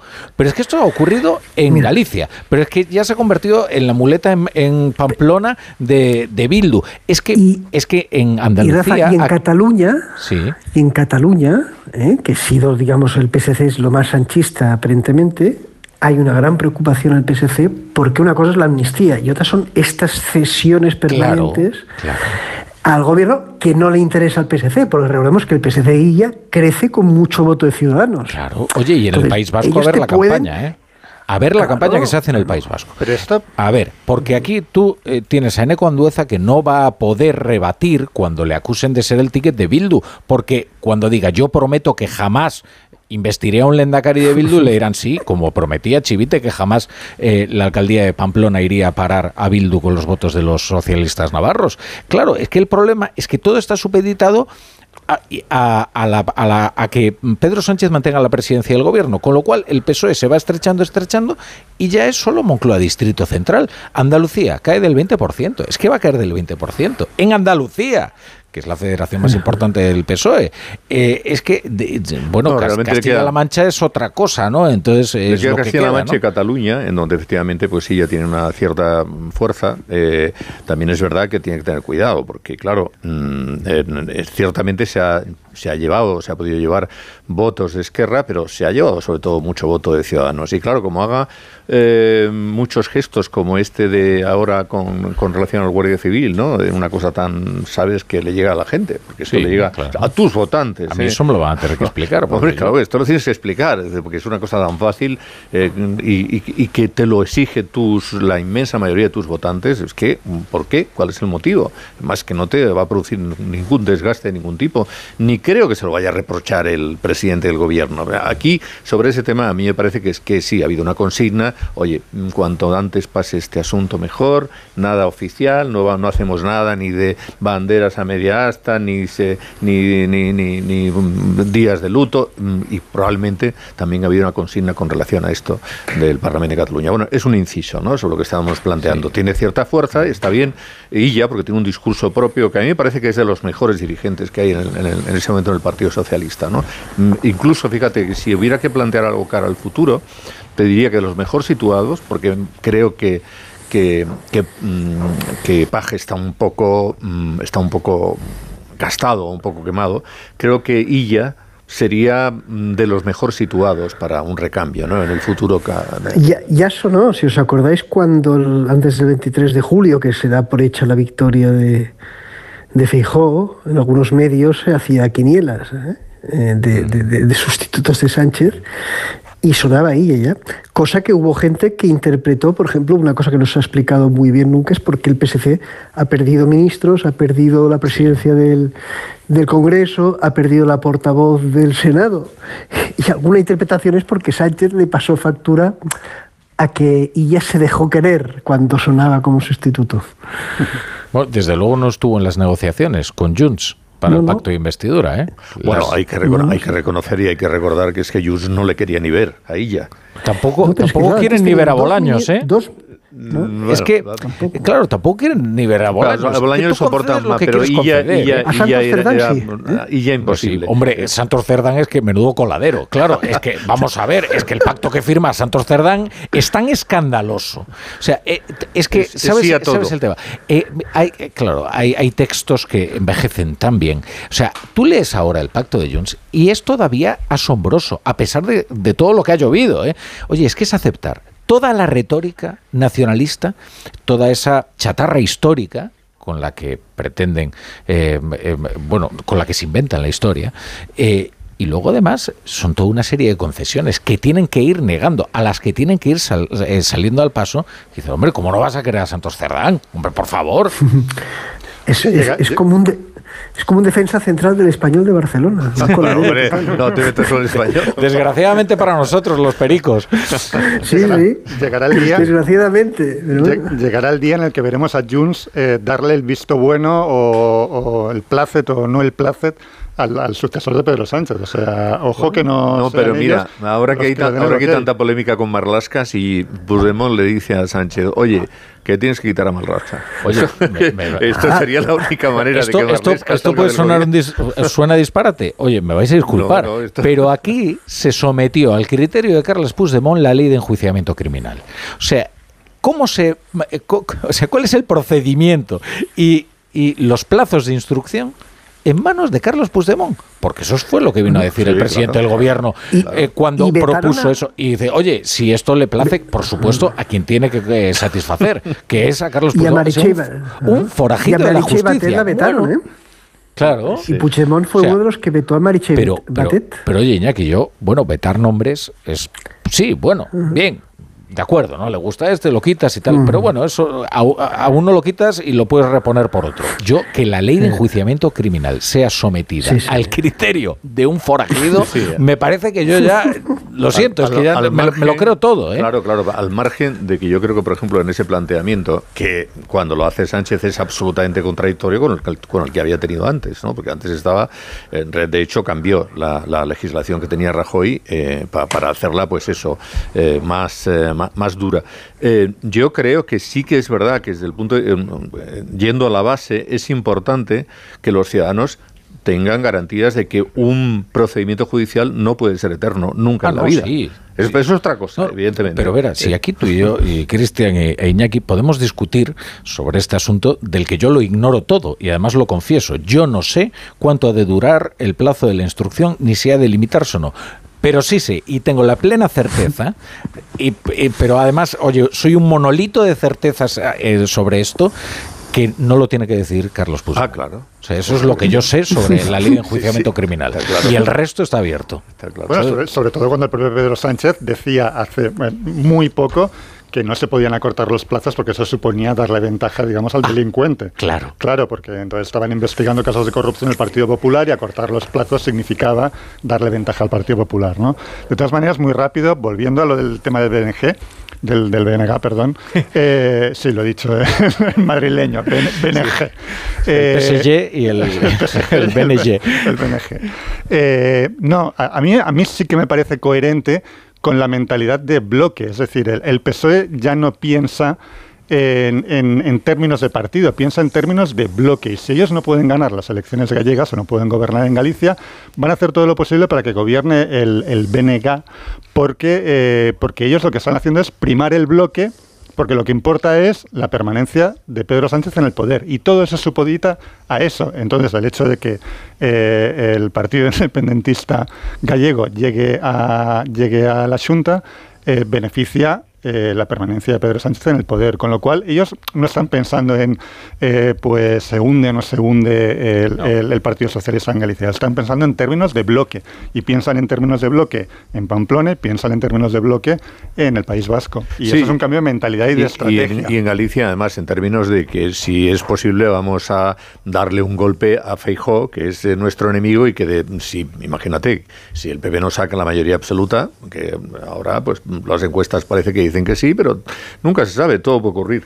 Eh, claro, sí, el PP tiene un problema y ahí es donde efectivamente él, que va a tener un resultado malísimo para su partido, el peor probablemente eh, que haya obtenido ah, el, el Partido Socialista en Galicia, y esto, Rafa, tú te conoces bien los datos, pero probablemente sea el peor.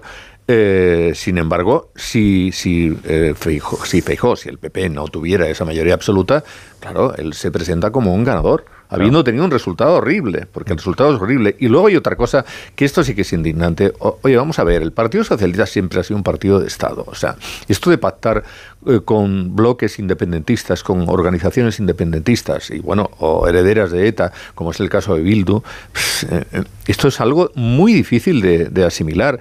¿Qué es lo que va a hacer el bloque si, ga- si gana? Supongamos que es muy difícil, pero si consigue sumar con el Partido Socialista o con alguna fuerza más que surgiere eh, y, y consigue ganar, ¿qué política va a hacer el bloque? Va a hacer una política eh, bis de la, la misma que ha, que ha hecho Puigdemont en, en Cataluña. Sí, más Pues muy esquerra, parecida. más esquerra. ¿eh? Más esquerra. Bueno, No, pues, es que ahí se hace, se hace una trampa. O sea, se invoca el bipartito, ¿no? El famoso bipartito, eh, con el que Feijó eh, llega al, al liderazgo del, del Partido Popular Gallego y desde la oposición vuelve otra vez al, al Palacio de Montepío. Bien, eh, lo que pasa es que no es un buen ejemplo. Porque el bipartito estaba liderado por el, El PSOE, Partido Socialista y tenía un presidente que era Touriño. Y tenía a Anxo Quintana traicionándole cada día, ¿no? Eh, claro, es que ahora estamos hablando de un bipartito liderado, no solo liderado, con un apoyo aplastante em, eh, del BNG sobre el Partido Socialista. Con lo cual, claro, aquí estamos ante la lógica de siempre, ¿no? Este es, eh, esta es la naturaleza anfibia del nacionalismo en todas las comunidades allí donde ha triunfado. Se presenta como autonomista, convence a todo el mundo de que es autonomista y cuando tiene el poder suficiente se vuelve soberanista. Esto lo vimos en Cataluña, esto lo hemos visto en el País Vasco, esto se vería perfectamente en Galicia, porque al final, si tú te declaras nacionalista, no es para tener una nación cultural, que la nación cultural siempre es la antesala de lo verdaderamente interesante que es la nación política o el Estado. Bueno, pero yo creo además, una cosa es que en la campaña electoral efectivamente tampoco lo exhibas demasiado, porque... No. va, pero eh, en el programa del, del BNG esto ya está, el programa del BNG ya está, ya está lo de, en fin, hacer pues unos planteamientos similares a los que hace, bueno, Esquerra o a los que hace Oye, pero etcétera, Ana, etcétera. Ana Pontón ha dicho una cosa muy Incluido el clara. referéndum, eh, Eso, cuidado. Ana Pontón ha dicho una cosa muy clara. Y yo tiendo a creerme lo que dicen, eh, sobre todo las fuerzas nacionalistas, que por alguna razón todo el mundo cree que exageran hasta que cumplen con sus promesas. No suelen Ana, mentir. Ana Pontón dijo en, en El Mundo y salió en la portada, eh, ni un eh, milímetro por detrás de Euskadi y Cataluña. Y yo me lo creo. Claro. Y yo me lo creo. Y luego lo del tema del bloque eh, que comentaba, hay una coherencia. O sea, hablábamos de, del, del- del- ¿no? del- de Campos, ¿no? ahora en el Tribunal Constitucional, pero cuando fue ministro, él lo dijo. Es un proceso constituyente. Yo creo que en esa, en esa idea de bloque, de, de unidad entre, entre la izquierda y el nacionalismo, hay una voluntad de, de- de hacer un proceso constituyente. Por tanto, hay una coherencia de ir juntos. Bueno, pues el PSOE en Galicia no gana, pero o sea, la estrategia de cambio, si queréis podemos decir cambio de régimen o de cambio de la arquitectura constitucional, es convergente, tanto de los socialistas, de la izquierda, con, con los nacionalistas. Por lo tanto, hay una coherencia de acción. Es más, una victoria del bloque nacionalista gallego empujaría las, las exigencias de, de Junts y de, y de Bildu. Sí, sí. Es decir, to- todo contribuye a generar un, un- una, a que la ola se haga cada vez más grande y unos se apoyan a los otros y empujan hacia la España federal, ¿no? Y, y a la La consolidación. Galegusca, ¿eh? Acordaos de... No, más, que federal, confederal. Porque Confederal, en realidad exacto. sería confederal. Eh, sí, pero además cuidado, porque cuando este Íñigo Urcullo hablaba de la Convención Constitucional, me parece que es lo que él, en fin, eh, no sé si era idea suya o era pues que se le había lanzado Ortúzar, ¿no? Eh, ahí estaban hablando todo el rato. Ortúzar lo lanzó a él, no, Sí, no a la idea. Bueno, lo, lo lanzó a él, sí, pero bueno, le puedo decir, oye, tienes que soltar esta historia. Esto así funcionan la- las organizaciones, ¿no? Eh, ellos siempre han metido ahí, digamos un poco para cubrirse, si quieres, siempre han metido a Galicia. O sea, no han dejado a Galicia fuera. Han dicho siempre Cataluña, el País Vasco y Galicia.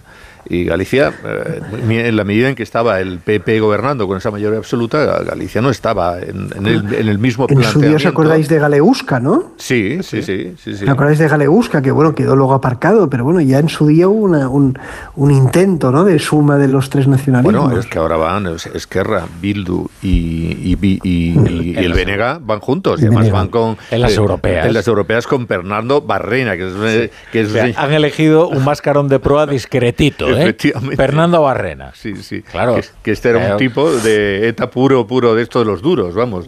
No, no sé la evolución que tuvo porque hace mucho tiempo ya que no nos acordamos de Fernando Barrena. Pero, pero en fin, eh, esto es lo que era. No, yo estoy de acuerdo con eso que dice Iñaki. Efectivamente, ese es el fondo de la cuestión y es todavía más preocupante porque aquí hay una tendencia muy clara a lo que algunos denominan la, la mutación constitucional, que es mm, no vamos a cambiar la Constitución porque sabemos que no lo podemos hacer teniendo en cuenta lo que dice la Constitución, es imposible porque tendríamos que contar con el PP y el PP no nos va a apoyar, pero sí que podemos hacer una mutación constitucional a través del con el control del Tribunal Constitucional y dando paso hacia esto que es a lo que van.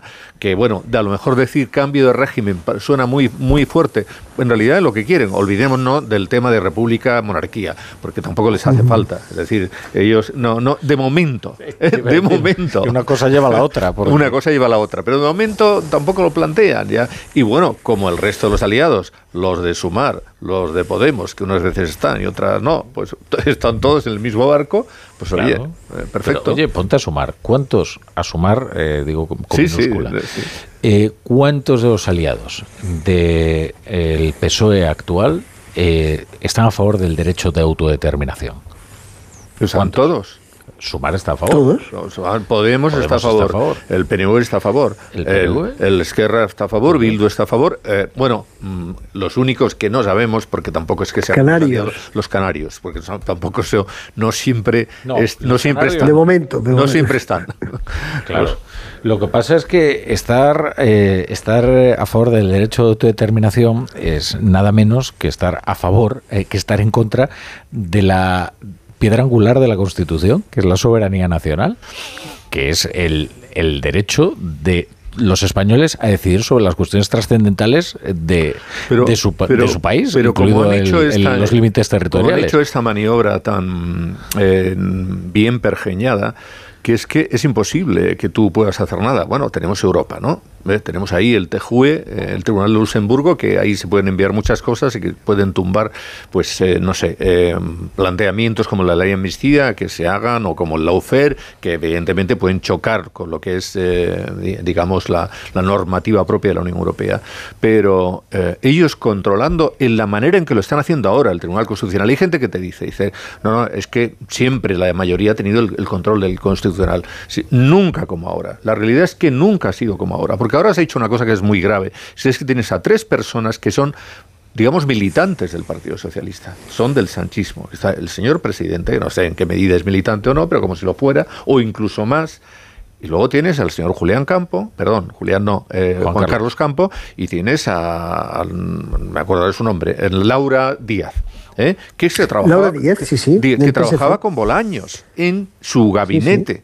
Es decir, se ha hecho una cosa y, y luego tienes el grupo de, de- de gente propia, de vocales que son los eh, progresistas de toda la vida, pues claro, ya tienes una mayoría en la que se suman los progresistas que a lo mejor no son militantes con gente que es absolutamente militante.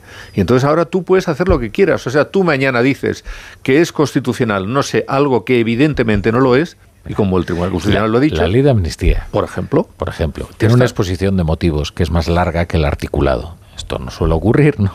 Porque es una eh, excusatio non petita. Pero es que además hace una proclamación de constitucionalidad es decir, de autoconstitucionalidad. La ley dice, y una vez declarada la constitucionalidad de la ley, dice, pero, pero ¿qué está diciendo usted? Claro, y, y entonces, claro, hay mucha gente que, eh, claro, hay mucha gente que dice, claro, es que esto revisa Candido Conde Pumpido, o cuando no mete mano en, en ello.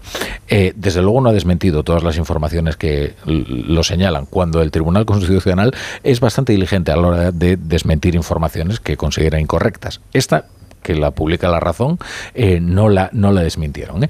Eh, bien, luego hay una teoría que dice, claro, ¿por qué de repente el PSOE se planta ante Junts y dice, bueno, por aquí no pasamos? Esto vuelve a la Comisión de Justicia y ya veremos cómo lo solucionamos después. Porque eh, Cándido Conde enfadado ya, dice, oiga, como sigan ustedes tocando la ley, yo ya ni la reconozco, ¿no? Y entonces, hombre, ahí sí que ya conviene eh, andarse con tiento. Yo, en fin, estos son, son, evidentemente son especulaciones, ¿no? Eh, pero cuando Félix Bolaños eh, ya dice todas las puertas abiertas, adelante, levantamos todos los límites, no hay líneas rojas, vamos a amnistía, vamos a garantizar la impunidad de todos, es que ya hemos llegado al, al punto de no retorno.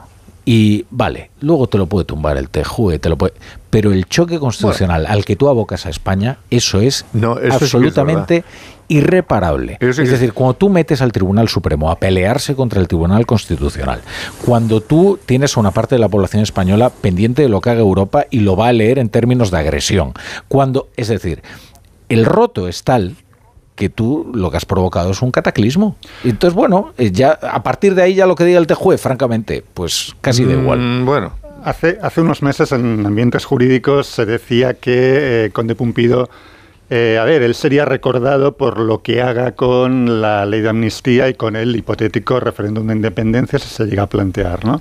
Y que entonces eh, él se decía que él no querría que eh, pasara la historia como la persona que se cargó este país, ¿no? Eh, bueno, ahora ya no lo dice nadie. Ahora ya nadie dice, no, hombre, pero él no, él no haría esto, ¿no? Porque se cargaría todo su prestigio. Yo era de y- los que decía eso, ¿eh? eh, Pues Sí, yo, yo- yo- soy una persona eh, que tiene mucha confianza en las Yo soy muy optimista y además creo que, hombre, una persona como Candido Conde Pumpido, cuyo prestigio, ese sí que Sí, sí, nadie, su conocimiento, su su- conocimiento y su prestigio como juez, nadie lo discute. Y con- suele ser eh, bastante vanidosos los juristas, lo duda. son. eh, y, y, y Conde Pumpido muchísimo. Mucho más, ¿no? Eh, bueno, pues la vanidad a veces conduce a la vergüenza y la vergüenza conduce a muy buenas decisiones. Bueno, pero yo creo que además en el caso de Conde De- pues Pumpido... digo, digo justificando mi optimismo que probablemente sea injustificable, ¿sabes? O sea, yo es que ya soy un tarao, pero vamos.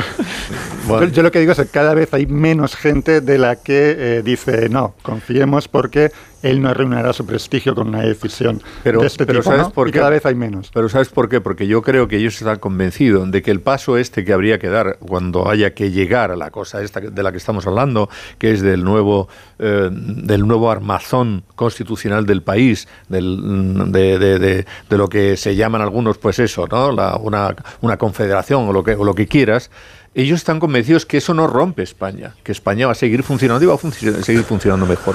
Y claro, yo tengo mis dudas, ¿eh? porque los en Yugoslavia empezaron así, cuidado, ¿eh? empezaron con una confederación Ah. de pueblos, fíjate cómo terminó. Pero no que, eh, Aquí está la- el sujeto soberanía. En el momento en que tú reconoces eh, que Cataluña, el pueblo catalán, es sujeto de soberanía, se, se rompe, la, ¿no? claro, Se rompe el orden constitucional. Pero y ahí estamos, ¿eh? estamos a, un pero a medio pero- paso. Iñaki, pero si eso se manda luego al Tribunal Constitucional y el Constitucional dice, sí, cabe la Constitución. Y mundo Sí, dice, oye, pero es que no cabe. Y te dice, no, es que sí cabe. Pues ya está. Ya está. A ver, que me tengo- dejadme un segundo que me tengo que enterar de lo que ha pasado con la Real Sociedad y luego incorporar a los oyentes del País Vasco que ya se suben en marcha aquí a la, a la brújula. Ahora os cuento.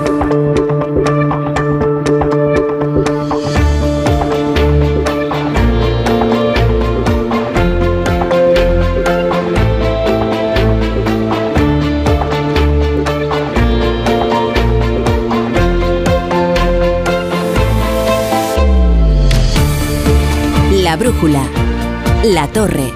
¡Vigor, gor, gor, gor, gor! Toma Energisil Vigor. Energisil con maca contribuye a estimular el deseo sexual. Recuerda, energía masculina, Energisil Vigor. Hola, soy Mar Márquez, piloto de MotoGP. Justo ahora salgo de entrenar, que ya toca volver a casa. Pero ¿sabes que ahora podemos hacer todos estos viajes diarios más sostenibles con los nuevos combustibles 100% renovables de Repsol y sin tener que cambiar de coche? En tu día a día algo nuevo te mueve con los combustibles 100% renovables de Repsol que puedes usar ya en tu coche. Encuéntralos en más de 50 estaciones de servicio y a final de año en 600. Descubre más en combustiblesrenovables.repsol.com.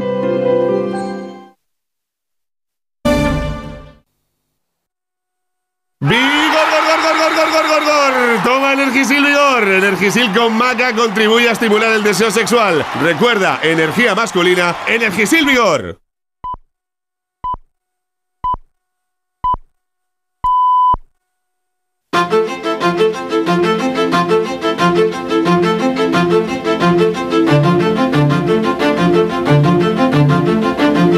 Onda Cero.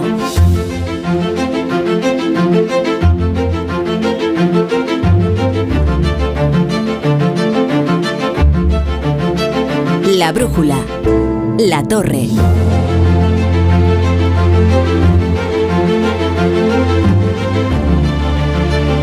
Son las 11, son las 10 en Canarias y saludamos a los oyentes que se incorporan no a la sintonía de Onda Cero, sino a la sintonía de la brújula, porque estaban con el Radio Estadio de Edu García. Hablamos de los oyentes eh, de las emisoras del País Vasco, hablamos de aquellos que eh, estaban escuchando la radio por la onda media. La onda media, qué bonito. Eh, ayer fue el día de la radio. Qué nostalgia, ¿no? Ese sonido así un poco sucio de la Todos onda hemos media. empezado escuchando onda media, ¿no? Eso es. Bueno, pues a ellos les saludamos. eh, se incorporan eh, a este tren en marcha, que es la tertulia de la brújula. No les vamos a hacer un resumen de lo que hemos hablado. Eh, no pasa nada. Esto es como los episodios autoconclusivos de las series antiguas. Ahora empezamos con otro tema y usted no se ha perdido nada, ¿sabe? Y ya está. Así que saludos, saludos cordiales a todos ellos. Aquí está Cristian Campos, José Antonio Vera y en Barcelona tenemos a Iñaki Ellacuría.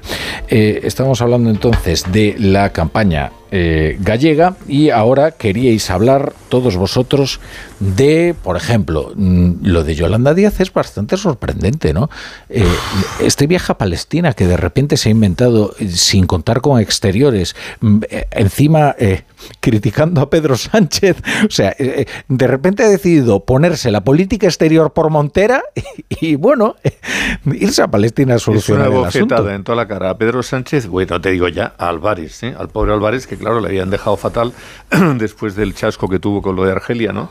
Que, que, en fin, le dieron ahí un plantón y todavía, pues yo creo que se está escociendo, ¿no? De, de, de, de aquella circunstancia. Pero claro, o sea, ¿cómo es posible, mm, nada menos, a Palestina, ¿no? Que tampoco sabemos Palestina, ¿dónde va a ir usted? ¿A Gaza? No creo, ¿no? A Gaza no se habrá ocurrido. A Cisjordania, pero eh, habrá pedido permiso a Israel, porque ya sabemos que tú no puedes entrar en, en, en Palestina, en Cisjordania, por supuesto en Gaza menos, si no te da, porque, en fin, lo, mm, quien controla la frontera es es Israel. Y no creo que Israel le tenga mucha simpatía a Yolanda Díaz. Y sobre todo lo que me parece, bueno, es que es terrible, es cómo puede hacer esto con relación a su gobierno, ¿no? Es decir, su gobierno que ya está haciendo planteamientos que han chocado de lleno eh, con, con, con Israel, y ella todavía quiere ir mucho más allá eh, que Sánchez. Bueno, que esto lo diga en la política doméstica aquí, pues es- vale, pues es lo que es, el gobierno es el que es, pero que lo hagas de esta forma y que el señor Álvarez no sepa absolutamente nada, chico. Yo O sea, supongo que la, la feminista Yolanda Díaz eh, irá a Palestina a pedir que liberen eh, pues todas estas chicas ¿no? israelíes que tienen jamás desde hace días ¿no? y que se que se les, les violan. se les- ¿no? Supongo que también irá a gestionar esto, no solo como las declaraciones que está haciendo para llamar genocida a Israel. Espero. ¿no? Ya que va a Palestina, pues que negocie con la organización terrorista que algunos de sus ministros, por cierto, eh, cuando eran eurodiputados, eh, Urtasun y Sirarrego, pues eh, evitaron condenar el atentado terrorista. Pero Yolanda Díaz tiene una tendencia, recordemos la visita al Papa, una visita bastante sorprendente por lo que, ¿no? que tiene de política internacional, porque hay primeros ministros y jefes de Estado que les cuesta mucho ver al Papa y, y, en cambio eh, Yolanda Díaz tiene la facilidad ¿no? Por sus conexiones, no sé, ya diplomáticas o políticas de, de- de- del. Papa, pero... Bueno, pero- siempre se ha dicho que el Papa es un también- poco comunista, ¿no? también- Esto es lo que decía mi ley, esto es lo que decía mi ley. Sí, sí, Ahora ya ha cambiado de opinión. Pero Milei se ha reconciliado con el Papa.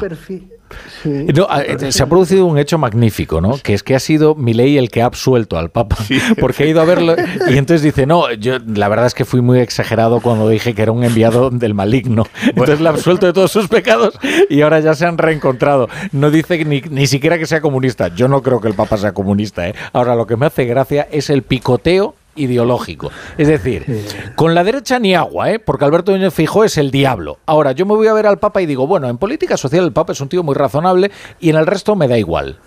Hombre, pues no sé, digo yo, Y luego tiene porque es bastante más es bastante más moderno eh, pero bueno. La pregunta es con quién se va a reunir Yolanda Díaz, porque ella decía, me voy a reunir con mi homólogo palestino. ¿Su homólogo palestino quién es? Porque es de la autoridad palestina, que ya sería eh, harto dudoso que se eh, reuniera con él, o es su homólogo de Hamas, porque claro, el ministro, el vicepresidente de la Franja de Gaza es un tipo de Hamas que está pegando tiros, entonces que va a dejar el fusil para reunirse con, con- con Yolanda Díaz. Pero el Es que es- homólogo tiene ahí vicepresidenta segundo, vicepresidente segundo, porque sería. Es que yo no sé ya en qué. Aparte. Sí, bueno, en, cu- Pero- en bueno, ya, cualquier caso, eso terrorista si seguro, sea primero o segundo, será terrorista primero, terrorista segundo. Pero si es todo un disparate. Mira, hoy en el Ministerio de Exteriores están muy enfadados y no lo ocultan. Hombre, claro. Pero están aún más estupefactos que enfadados, porque el alarde de ignorancia que ha hecho eh, Yolanda Díaz es eh, hasta embarazoso de escuchar. Ella primero habla de Palestina, ¿no? Palestina. Eh, no habla de los territorios palestinos. Quizás no sabe que para entrar a Palestina va a tener que eh, primero aterrizar en el Ben Gurión. Pero bueno, eh, Claro, este no, es un tiene- detalle que quizás ella considere marginal. Luego, como ella se manifiesta con estos grupos que salen coreando que del río al mar todo es Palestina, quizás piensa que Tel Aviv también es Palestina. Eh, luego quizás no sabe que Palestina ahora mismo, después de la guerra civil que vivieron los palestinos, está partida en dos. En Gaza gobierna Hamas y en Cisjordania la Autoridad Nacional Palestina, que se mataron entre ellos. ¿eh? Y, y claro, a resultas de, de la matanza, pues quedaron, quedó partida en dos. Eh, todo esto son cosas que yo entiendo que ella cree que irá entendiendo en el briefing del avión, porque si no...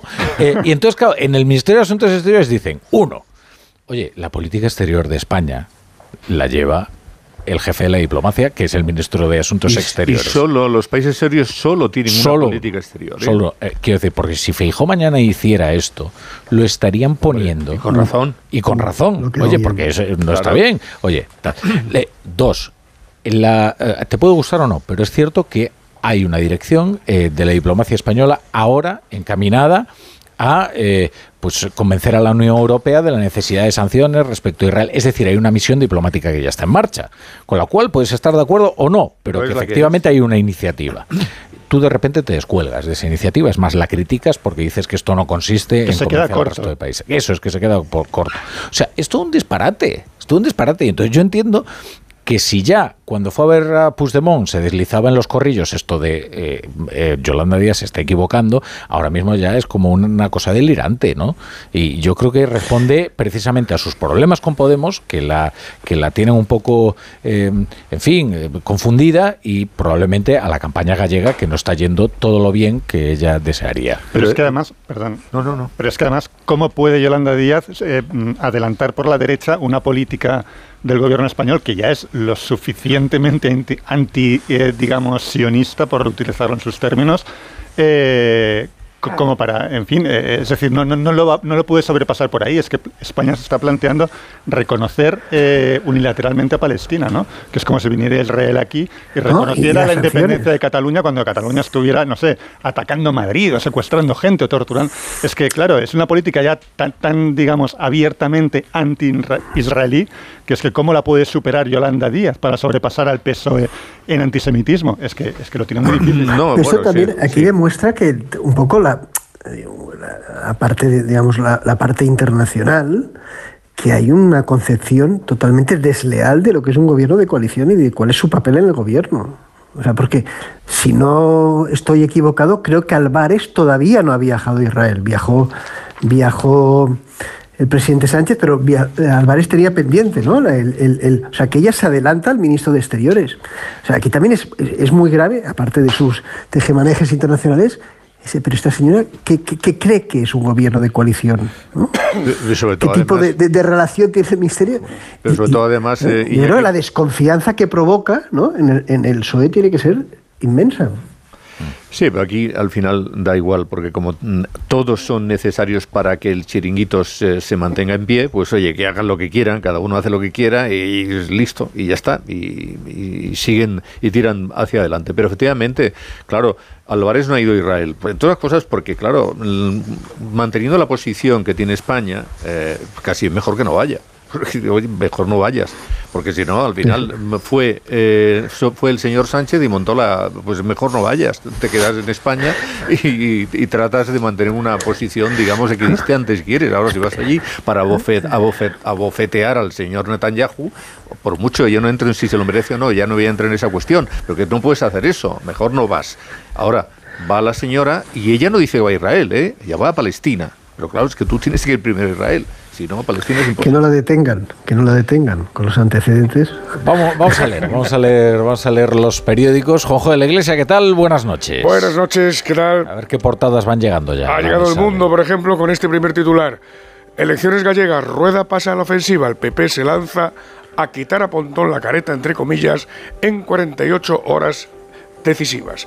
En el periódico, una entrevista con Luis Planas es la que ocupa el primer titular. En Europa, no siempre se ha escuchado a los agricultores. Este es el titular del entrecomillado. Bueno, pero él debería también defender bien a los agricultores en Europa, que para eso les dan el cargo. bueno, claro. Él no se considera parte de culpa. Él está fuera del... Ya me imaginaba, sí. Claro. Y en 20 minutos, eh, Sánchez pide por carta a la Unión Europea medidas contra Israel tras su entrada en Rafah. Y debajo de esto, Bolaños afirma que la amnistía cubrirá a todos. En los adelantos digitales que han ido llegando, en el español, Feijó a por los electores del PSOE y Vox. Votar a cualquier partido que no sea el PP es votar al bloque nacionalista gallego, dice Feijó, entre comillas. Y en el diario.es, Netanyahu se queda solo tras su amenaza sobre Rafah, el último refugio de los gazatíes. Oye, os quería hacer dos preguntas. Una, mm, me quedó colgando del alero un asunto que no hemos resuelto. Eh, Iñaki, eh, vamos a ver, ¿cómo justifica el PSC el, no haber participado, digamos, eh, eh, no sé exactamente cómo decirlo en sus términos justos, pero no haber aprobado una declaración en solidaridad con los agentes asesinados en, en Barbate y no haberse sumado a un minuto de silencio? Lo explican confusamente, ¿no? Confusamente, pero yo te voy a explicar la razón. Que es su cordón sanitario a Vox. Eh, el PSC rechaza Se cualquier podría haber sumado a que- la de Ciudadanos, si no. Sí, sí, sí, sí. No, y que incluso luego en Agrado dijo, bueno, pues hagamos un minuto de silencio, porque esto era la Junta de Portavoces. La Junta de Portavoces no hay que votar, hay que decir sí o no. ¿no? El portavoz de esto dice sí o no y podría haber apoyado perfectamente la declaración institucional, ¿no? No hubiera costado nada.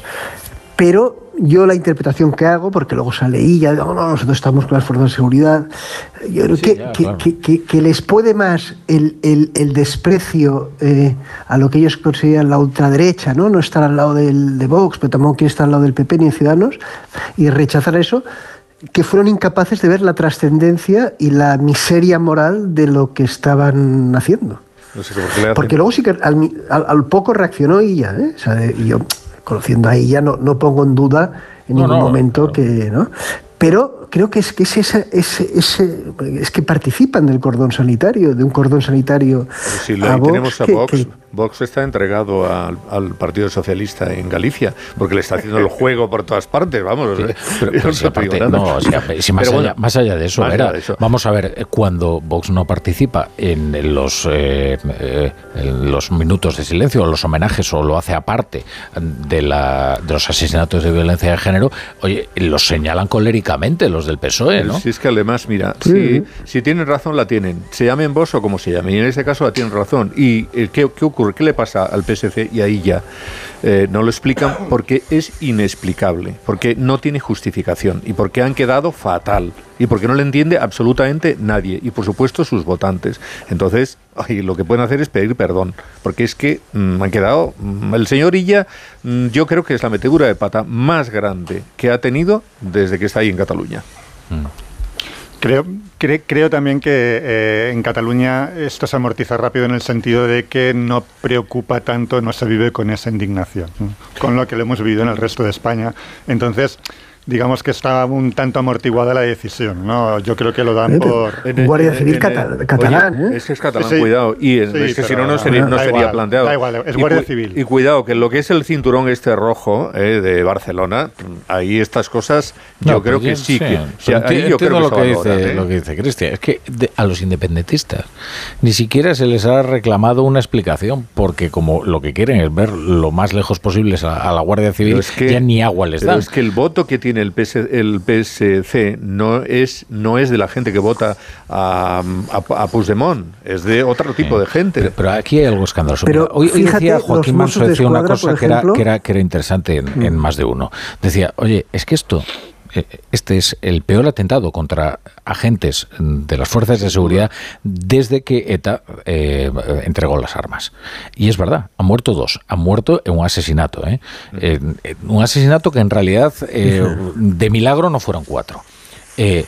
Eh, Oye, yo que el presidente de gobierno no haya ido a Barbate me parece inexplicable, de verdad, de todo, de todo punto, ¿eh? que haya estado ahí en un, eh, está muy bien apoyar a la industria de la moda y a la industria del cine, pero fue a la gala anual del cine y a un Yo oía una, de- desfile. yo oía de- una desaladora. y- es que es inexplicable, es que es inexplicable. Es que si lo estuviera haciendo, eh, oye, que cuando murió, eh, yo qué sé, de- María Teresa Campos, eh, fue al funeral, a la capilla ardiente. Es, una- que, ¿pero qué es esto? Es una decisión consciente. O sea, no, no me cabe absolutamente ninguna duda de que forma parte de la actuación del gobierno y de su intención de marcar una raya donde a un lado hay la España buena, la España correcta, la España progresista y al otro lado está la España mala, que no merece ni agua. Él puso tres tweets eh, sobre los Goya, puso uno sobre Inés Hernán y puso uno absolutamente de compromiso con declaraciones rutinarias de eh, todo mi respeto para la Guardia Civil, etcétera, etcétera, sobre el asesinato de los guardias civiles y no ha vuelto a decir absolutamente nada.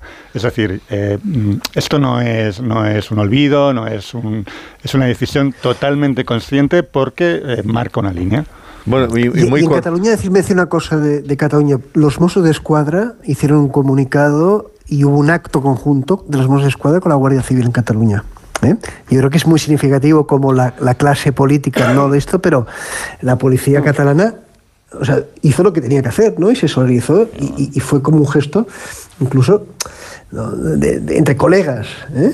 y, que, y que puso en evidencia más lo del Parlamento. Porque veis que aquí no es una cuestión, ¿no? No tanto de Cataluña, no, sino es una cuestión de, de- de- de- de- de- de los partidos. Yo quería No. subrayar el gesto de los Mossos.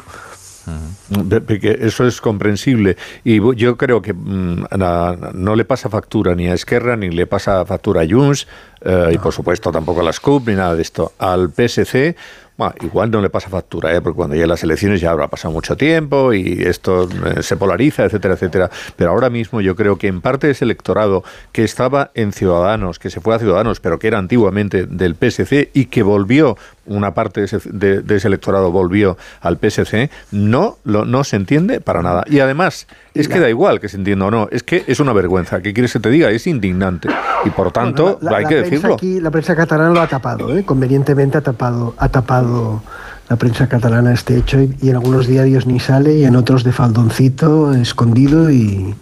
O sea que, para que no trascienda tampoco. Bueno, pues por eso, como se tapa, yo creo que estamos en, tenemos la obligación de decirlo, por lo menos en- por mi parte. Además hay un factor eh, muy rápido que es que eh, este asesinato ha sido doble asesinato, ha sido especialmente eh, la gente lo ha vivido de una manera especialmente, digamos, eh, humillante o lo ha sentido más porque, si no me equivoco, eh, guardias que han muerto eh, luchando contra el narcotráfico en el estrecho han sido seis, creo, o sea, no son Sí. los primeros que mueren, ¿no? Pero todas las otras muertes habían sido atropellados en carretera, en huidas, choques, etcétera. Es decir, había, había como digamos otro contexto.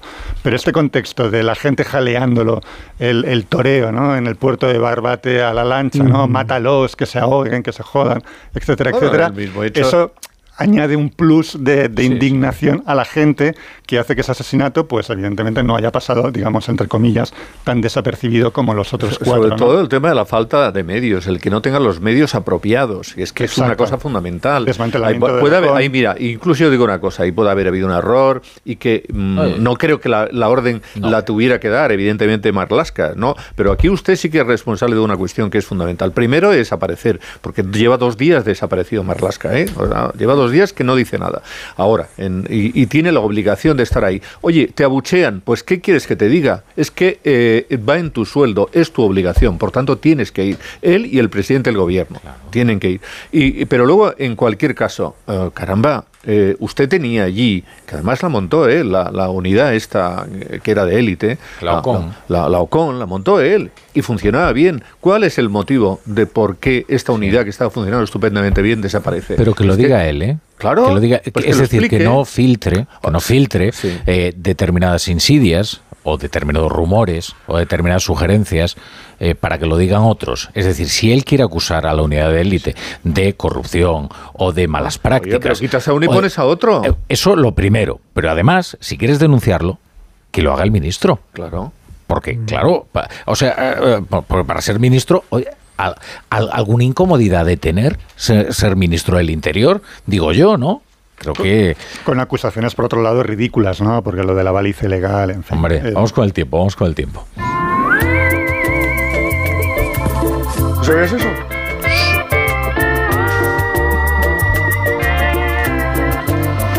Si eres de los que apuesta por la movilidad sostenible y por el coche eléctrico o híbrido enchufable, Línea Directa tiene el seguro que necesitas. Además de ahorrarte una pasta, tienen coberturas exclusi- exclusivas, como la del robo del cable de recarga o asistencia en viaje también por descarga de batería, para que nada detenga tu viaje. Cámbiate y te bajan el precio de tu seguro de coche sí o sí. Ve directo a lineadirecta.com o llama al 917-700-700. 917-700-700. El valor de ser directo. Hola, soy Mar Márquez, piloto de MotoGP. Justo ahora salgo de entrenar, que ya toca volver a casa. Pero ¿sabes que ahora podemos hacer todos estos viajes diarios más sostenibles con los nuevos combustibles 100% renovables de Repsol y sin tener que cambiar de coche? En tu día a día, algo nuevo te mueve con los combustibles 100% renovables de Repsol que puedes usar ya en tu coche. Encuéntralos en más de 50 estaciones de servicio y a final de año en 600. Descubre más en combustiblesrenovables.repsol.com. Buenas noches. En el sorteo del Eurojackpot de ayer, la combinación ganadora ha sido 7, 20, 22, 45 y 48 soles para el 10 el 12. Recuerda, ahora con el Eurojackpot de la 11, todos los martes y viernes hay botes millonarios. Y ya sabes, a todos los que jugáis a la 11, bien jugado.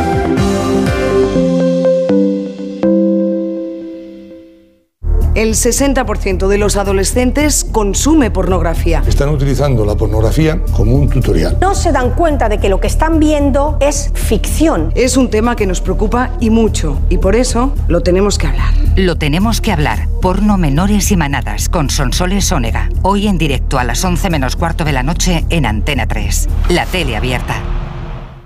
Su alarma de Securitas Direct ha sido desconectada. Anda, si te has puesto alarma. ¿Qué tal? La verdad que muy contenta. Como me paso casi todo el día fuera de casa trabajando, así me quedo mucho más tranquila. Si llego a saber antes lo que cuesta, me lo hubiera puesto antes. Protege tu hogar frente a robos y ocupaciones con la alarma de Securitas Direct. Llama ahora al 900-272-272. Hace nada eras un bebé. Y mírate, todo un hombre. Con tu trabajo, tus amigos, tu casa. Ay, estoy muy, muy orgulloso de ti, hijo mío. Gracias. ¿Puede arreglar la cisterna o...? Tengo que encargar una pieza, pero sí, hijo mío, sí. Por 17 millones de euros uno se hace padre de quien sea. Ya está a la venta el cupón del Extra Día del Padre de la ONCE. El 19 de marzo, 17 millones de euros. Extra Día del Padre de la ONCE. Ahora cualquiera quiere ser padre. A todos los que jugáis a la 11, bien jugado. Juega responsablemente y solo si eres mayor de edad.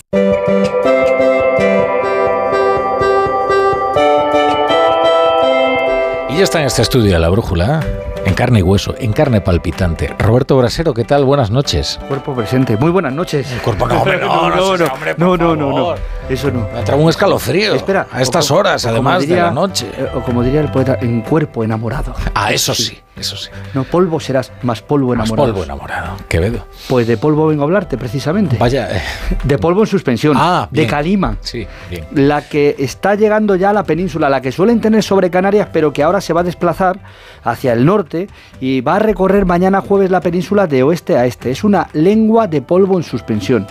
Eh, es decir, vamos a tener esa calima ahí arriba en las nubes y polvo del desierto. En definitiva es polvo, aunque esté en las nubes. Y si tenemos lluvias, agua y polvo, ¿en qué se transforma? En barro y posibles lluvias de barro vamos a tener mañana Rafa La Torre en algunas zonas de España.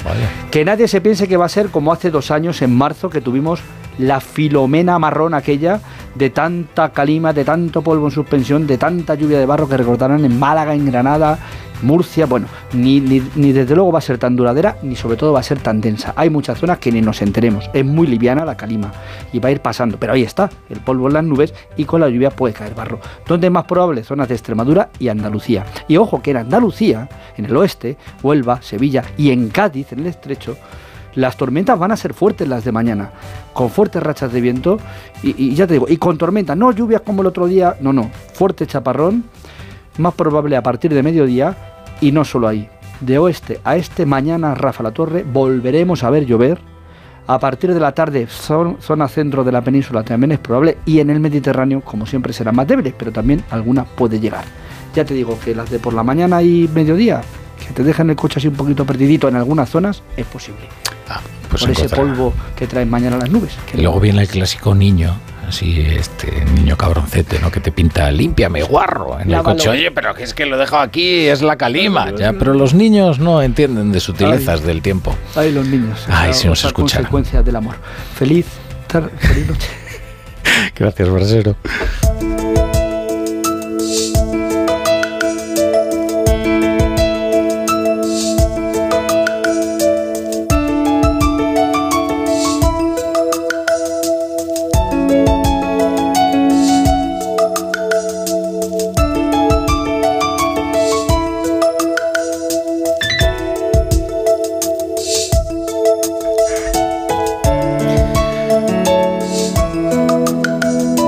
Ir echando el cierre, que es el Día de los Enamorados.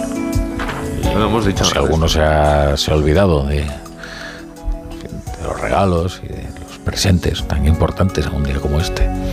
Eh, Chapo Paolaza, ¿qué tal? Buenas noches. Buenas noches, Rafa La Torre. Viene fuerte brasero, ¿eh? Hablando de San Valentín, de que viene un polvo en las nubes, ¿eh? Sí, ya ves. Tenía que salir aquello. Pero polvo enamorado, Chapu. Al menos. Hombre, por supuesto, como el gran poeta. Bueno, Chapu, vamos a ver qué traes ahí anotado en el cuaderno libidinoso de hoy. Pues hoy traigo anotadas las notas de este 14 de febrero. Efectivamente, nombramiento de Carmen Calvo, San Valentín y miércoles de ceniza todo a la vez, hemerotecas, ramos de rosas, frentes tiznadas. No celebro la fiesta del amor, personalmente, pero encuentro belleza en esos ramos de última hora que son una bellísima rendición a amar, un lo que haga falta. Mientras haya media docena de tipos en la cola de una floristería de un centro comercial de Madrid a las 8 de la tarde, habrá esperanza en mi Españita. Por aquí vienen los denostadores de San Valentín. Hacedle sitio a estos estetas muy finos, que si es hortera, que si es comercial, que si el amor romántico, tú sabes que si tal porcentaje de los matrimonios se divorcian, sí. ¿Y qué pasa? ¿Eh? Dejad a la gente en paz, hombre, que se arrime como buenamente pueda, sin que vengan a tomar las medidas de si es hortera o no. O el amor bien entendido supone que tu novio te invita a comer a una franquicia en la que la carbonara en realidad, chico, no es carbonara. Bueno, ¿y a ti qué te importa? Es que ahora tú te puedes casar con tu perro, pero no se te ocurra llevar a tu novia el 14 de febrero a cenar con un ramo porque estás pervirtiendo el amor. No sé, todo es cookie menos San Valentín. Hablando de cookies, se va Yolanda a Palestina, dice que no viaja como vicepresidenta de España, es la presidenta de la matria. De escuchar y de cookie, como digo, y de la empatía, digo yo que si se puso la mantilla para ver al Papa, Para ir a ver a Hamas se llevará un RPG. Si le cantó las 40 a Netanyahu, le va a leer la cartilla a Sinuar. Ya veréis, ya veréis. En Hamas temen que lo pueda matar a viquiños. Bueno, Chapu, un bico. Hasta mañana. Hasta mañana, siempre amanece. Bueno, queridos, queridos, eh, pues nada, que eh, creo que el pa- ha llegado el país, ¿verdad, Juanjo? Y Sí. sí, Exteriores quiere hacer visible su descontento, ¿no? Sí, este es un descontento a cuatro columnas. España reclama que Bruselas adopte medidas contra Israel, titula el país como primera información. A pie de página, una noticia que no tiene mucho que ver con esto, pero la leo porque no está en ningún sitio. Ejemplares de crustáceo ermitaño cambian las conchas por caparazones de tapones o bolígrafos. El cangrejo se viste con la basura del plástico. No, te decía porque debajo de, de- pone que Exteriores eh, quiere Ah, bueno, su Exteriores muestra su malestar Eso por el es. anuncio de que Yolanda Díaz viajará a Palestina. Sí, pero lo pone aquí tan Eso pequeñito que no lo había visto. Que una cosa es decirlo así y otra cosa es decirlo para que aparezca. Bueno, da igual. Eh, eso es. Pero, ah, bueno, me Bueno, es que no se ve, ¿eh? Si está Venga, chiquitín. hasta mañana a todos, que ahora vamos con el Radio Estadio Noche, con Rocío Martínez y Edu Pidal y esta apasionante jornada de Champions.